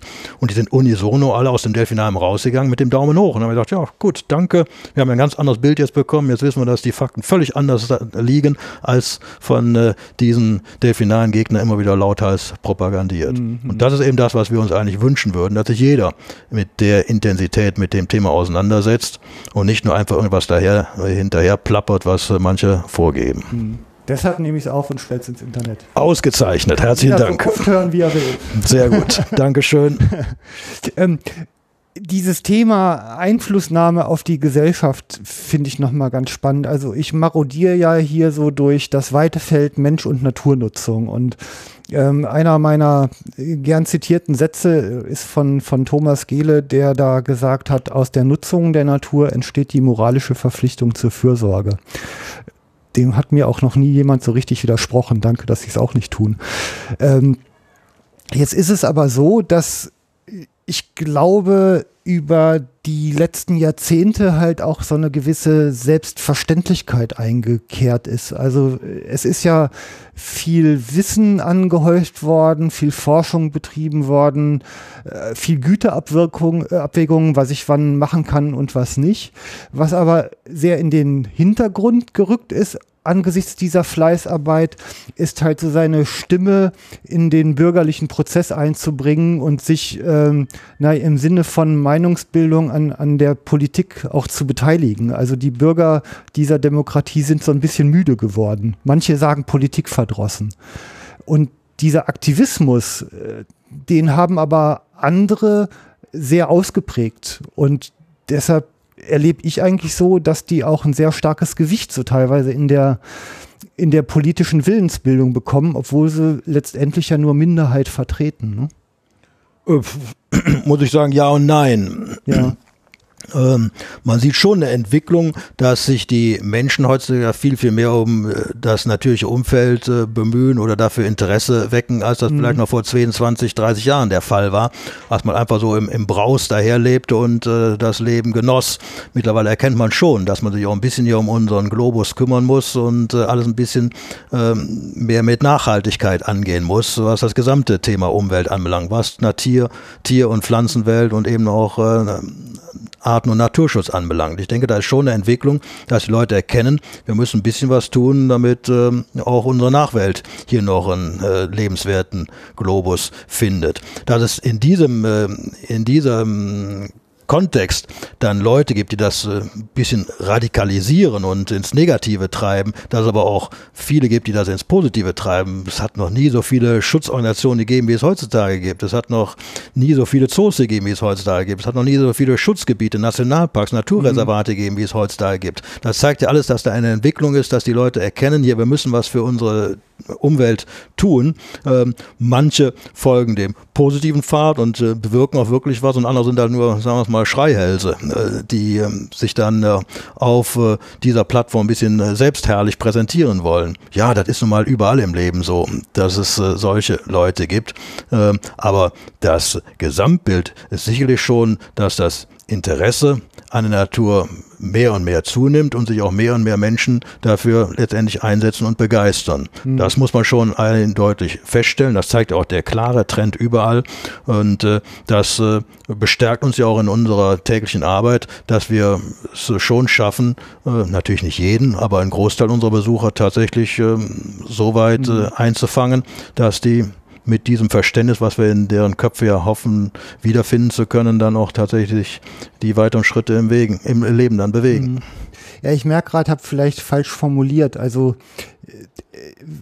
wo ich mich selber immer so ein bisschen dran reibe, ist ähm, die, die Idee des du Mensch störst in dieser Natur im, Sinne von, aber halt dich total raus, löst dich in Luft auf, dann ist wieder alles gut. Ähm, und ich glaube, sinniger ist halt eben ein verantwortliches Nutzen, eine, eine klare Güterabwägung, dass ich mir halt natürlich meinen Teil nehme, aus dieser Natur, um meine eigene Existenz bestreiten zu können, können aber sehr viel reflektierter darüber nachdenke, wie groß der Teil ist und wie ich den qualifiziere und von welchem Kuchen ich ihn abschneide. Ne? Ja, okay. Das ist natürlich jetzt äh, ein sehr weit gefächertes äh, Themenfeld, was ja. weit über die Grenzen der Zooarbeit, unserer Natur- und Artenschutzarbeit ja. hinausgeht. Das ist ja ein, ein, ein globales äh, Problemfeld der Menschen. Es hat noch nie so viele Menschen auf der Welt gegeben wie heutzutage. Ja. Die Welt ist, äh, wenn man es mal nüchtern betrachtet, völlig überbevölkert. Eigentlich ist der Planet voll. Es ist kein Platz mehr da und der Platz, äh, der in Anspruch genommen wird, äh, wird natürlich letztendlich der Natur und in dem Fall den Pflanzen und Tieren genommen. Wir haben in der Historie der Erde noch nie ein solch massives Artensterben gehabt wie in der Jetztzeit, was hier tagtäglich an Arten vom Globus verschwindet. Das hat es noch nie vorher gegeben, mhm. egal welche drastischen Zeiten es gegeben hat mit Eiszeiten und äh, Seuchen und Kriegen und was weiß ich was, aber was heutzutage hier an, an Lebewesen äh, tagtäglich verschwindet, jetzt wo wir sprechen, äh, ist vielleicht schon wieder irgendeine, wenn auch nur eine kleine Art, die man gar nicht so richtig wahrnehmen mag, vom Globus schon wieder auf ewig verschwunden. Das ist eine dramatische Entwicklung. Da muss man natürlich schon äh, sich äh, fragen, wie das weitergehen kann. Äh, nicht umsonst äh, gab es und gibt es in Ländern Beschränkungen, was äh, Fortpflanzung bei den Menschen gibt, weil man eben weiß, man kann es, man kann es in der Form nicht mehr ausdehnen. Ich vergleiche das immer mit dem Bus. Wenn ein Bus mit 50 Sitzplätzen voll ist, ja, dann ist er voll, dann passen nicht mehr Leute in den Bus rein. Und das ist auf der Erde nicht anders. Irgendwann ist der Platz voll und mhm. dann macht es vielleicht irgendwann mal Knall und die Erde platzt auseinander oder der Bus platzt auseinander, wenn sich da 100 Leute reinquetschen in diesen Bus. Irgendwann ist es halt dicht, aber hier ist eben nicht nur der Mensch, Mensch, der mitspielt, sondern eben die gesamte Natur auch, die Tier- und Pflanzenwelt und dass die letztendlich irgendwo dann keinen Platz mehr findet, was man bei den vielen bereits ausgerotteten Arten ja nun letztendlich erkennt, ist ja unbestritten. Also kann es nur heißen, irgendwie müssen Mensch, Pflanzen, Tiere einen Weg finden, wie sie gemeinsam auf diesem mhm. Globus äh, zurechtkommen. Und da müssen Kompromisse eingegangen werden, das ist ja völlig klar. Äh, da muss ein Verständnis aber auch für die Gesamtthematik her. Und da sind wir wieder bei dem edukativen Aspekt, was wir eben, wenn man so will, kleineren Rahmen hier im Zooland versuchen ja auch den Leuten in der Form klar zu machen. Ähm, wie ich immer sage hier, ich stehe dann vor dem Nashorngehege und versuche den Besuchern zu erklären, ja, liebe Leute, äh, stellt euch das mal vor, wir stehen jetzt hier vor einem lebenden Nashorn und dann haben wir so kleine Kinder in der Gruppe, die vielleicht drei, vier, fünf Jahre alt sind und dann werde ich denen sagen, ja, wenn ihr erwachsen seid, vielleicht habt ihr Pech, dann werdet ihr keine lebenden Nashörner mehr erleben können, weil die bis dahin alle ausgerottet sein werden. Und das äh, gilt es aus unserem Verständnis allemal zu verhindern, mhm. denn ich habe keine Lust, irgendwann mal mit Enkelkindern ins Museum zu gehen und sagen, hier, guck mal, da ist, so sieht ein Nashorn aus. Du wirst das nicht mehr in live erleben können. Ich hatte das Glück gehabt, früher das nochmal live äh, sehen zu können. Aber leider haben wir Menschen dafür Sorge getragen, dass alle Nashörner abgeknallt wurden. Aber hier hast du wenigstens nochmal ein Exemplar im, im Museum zu sehen. Und das ist eben etwas, was wir den Leuten klar machen müssen, wenn die Entwicklung so weitergeht. Ich habe das Nashorn-Beispiel ganz bewusst genommen.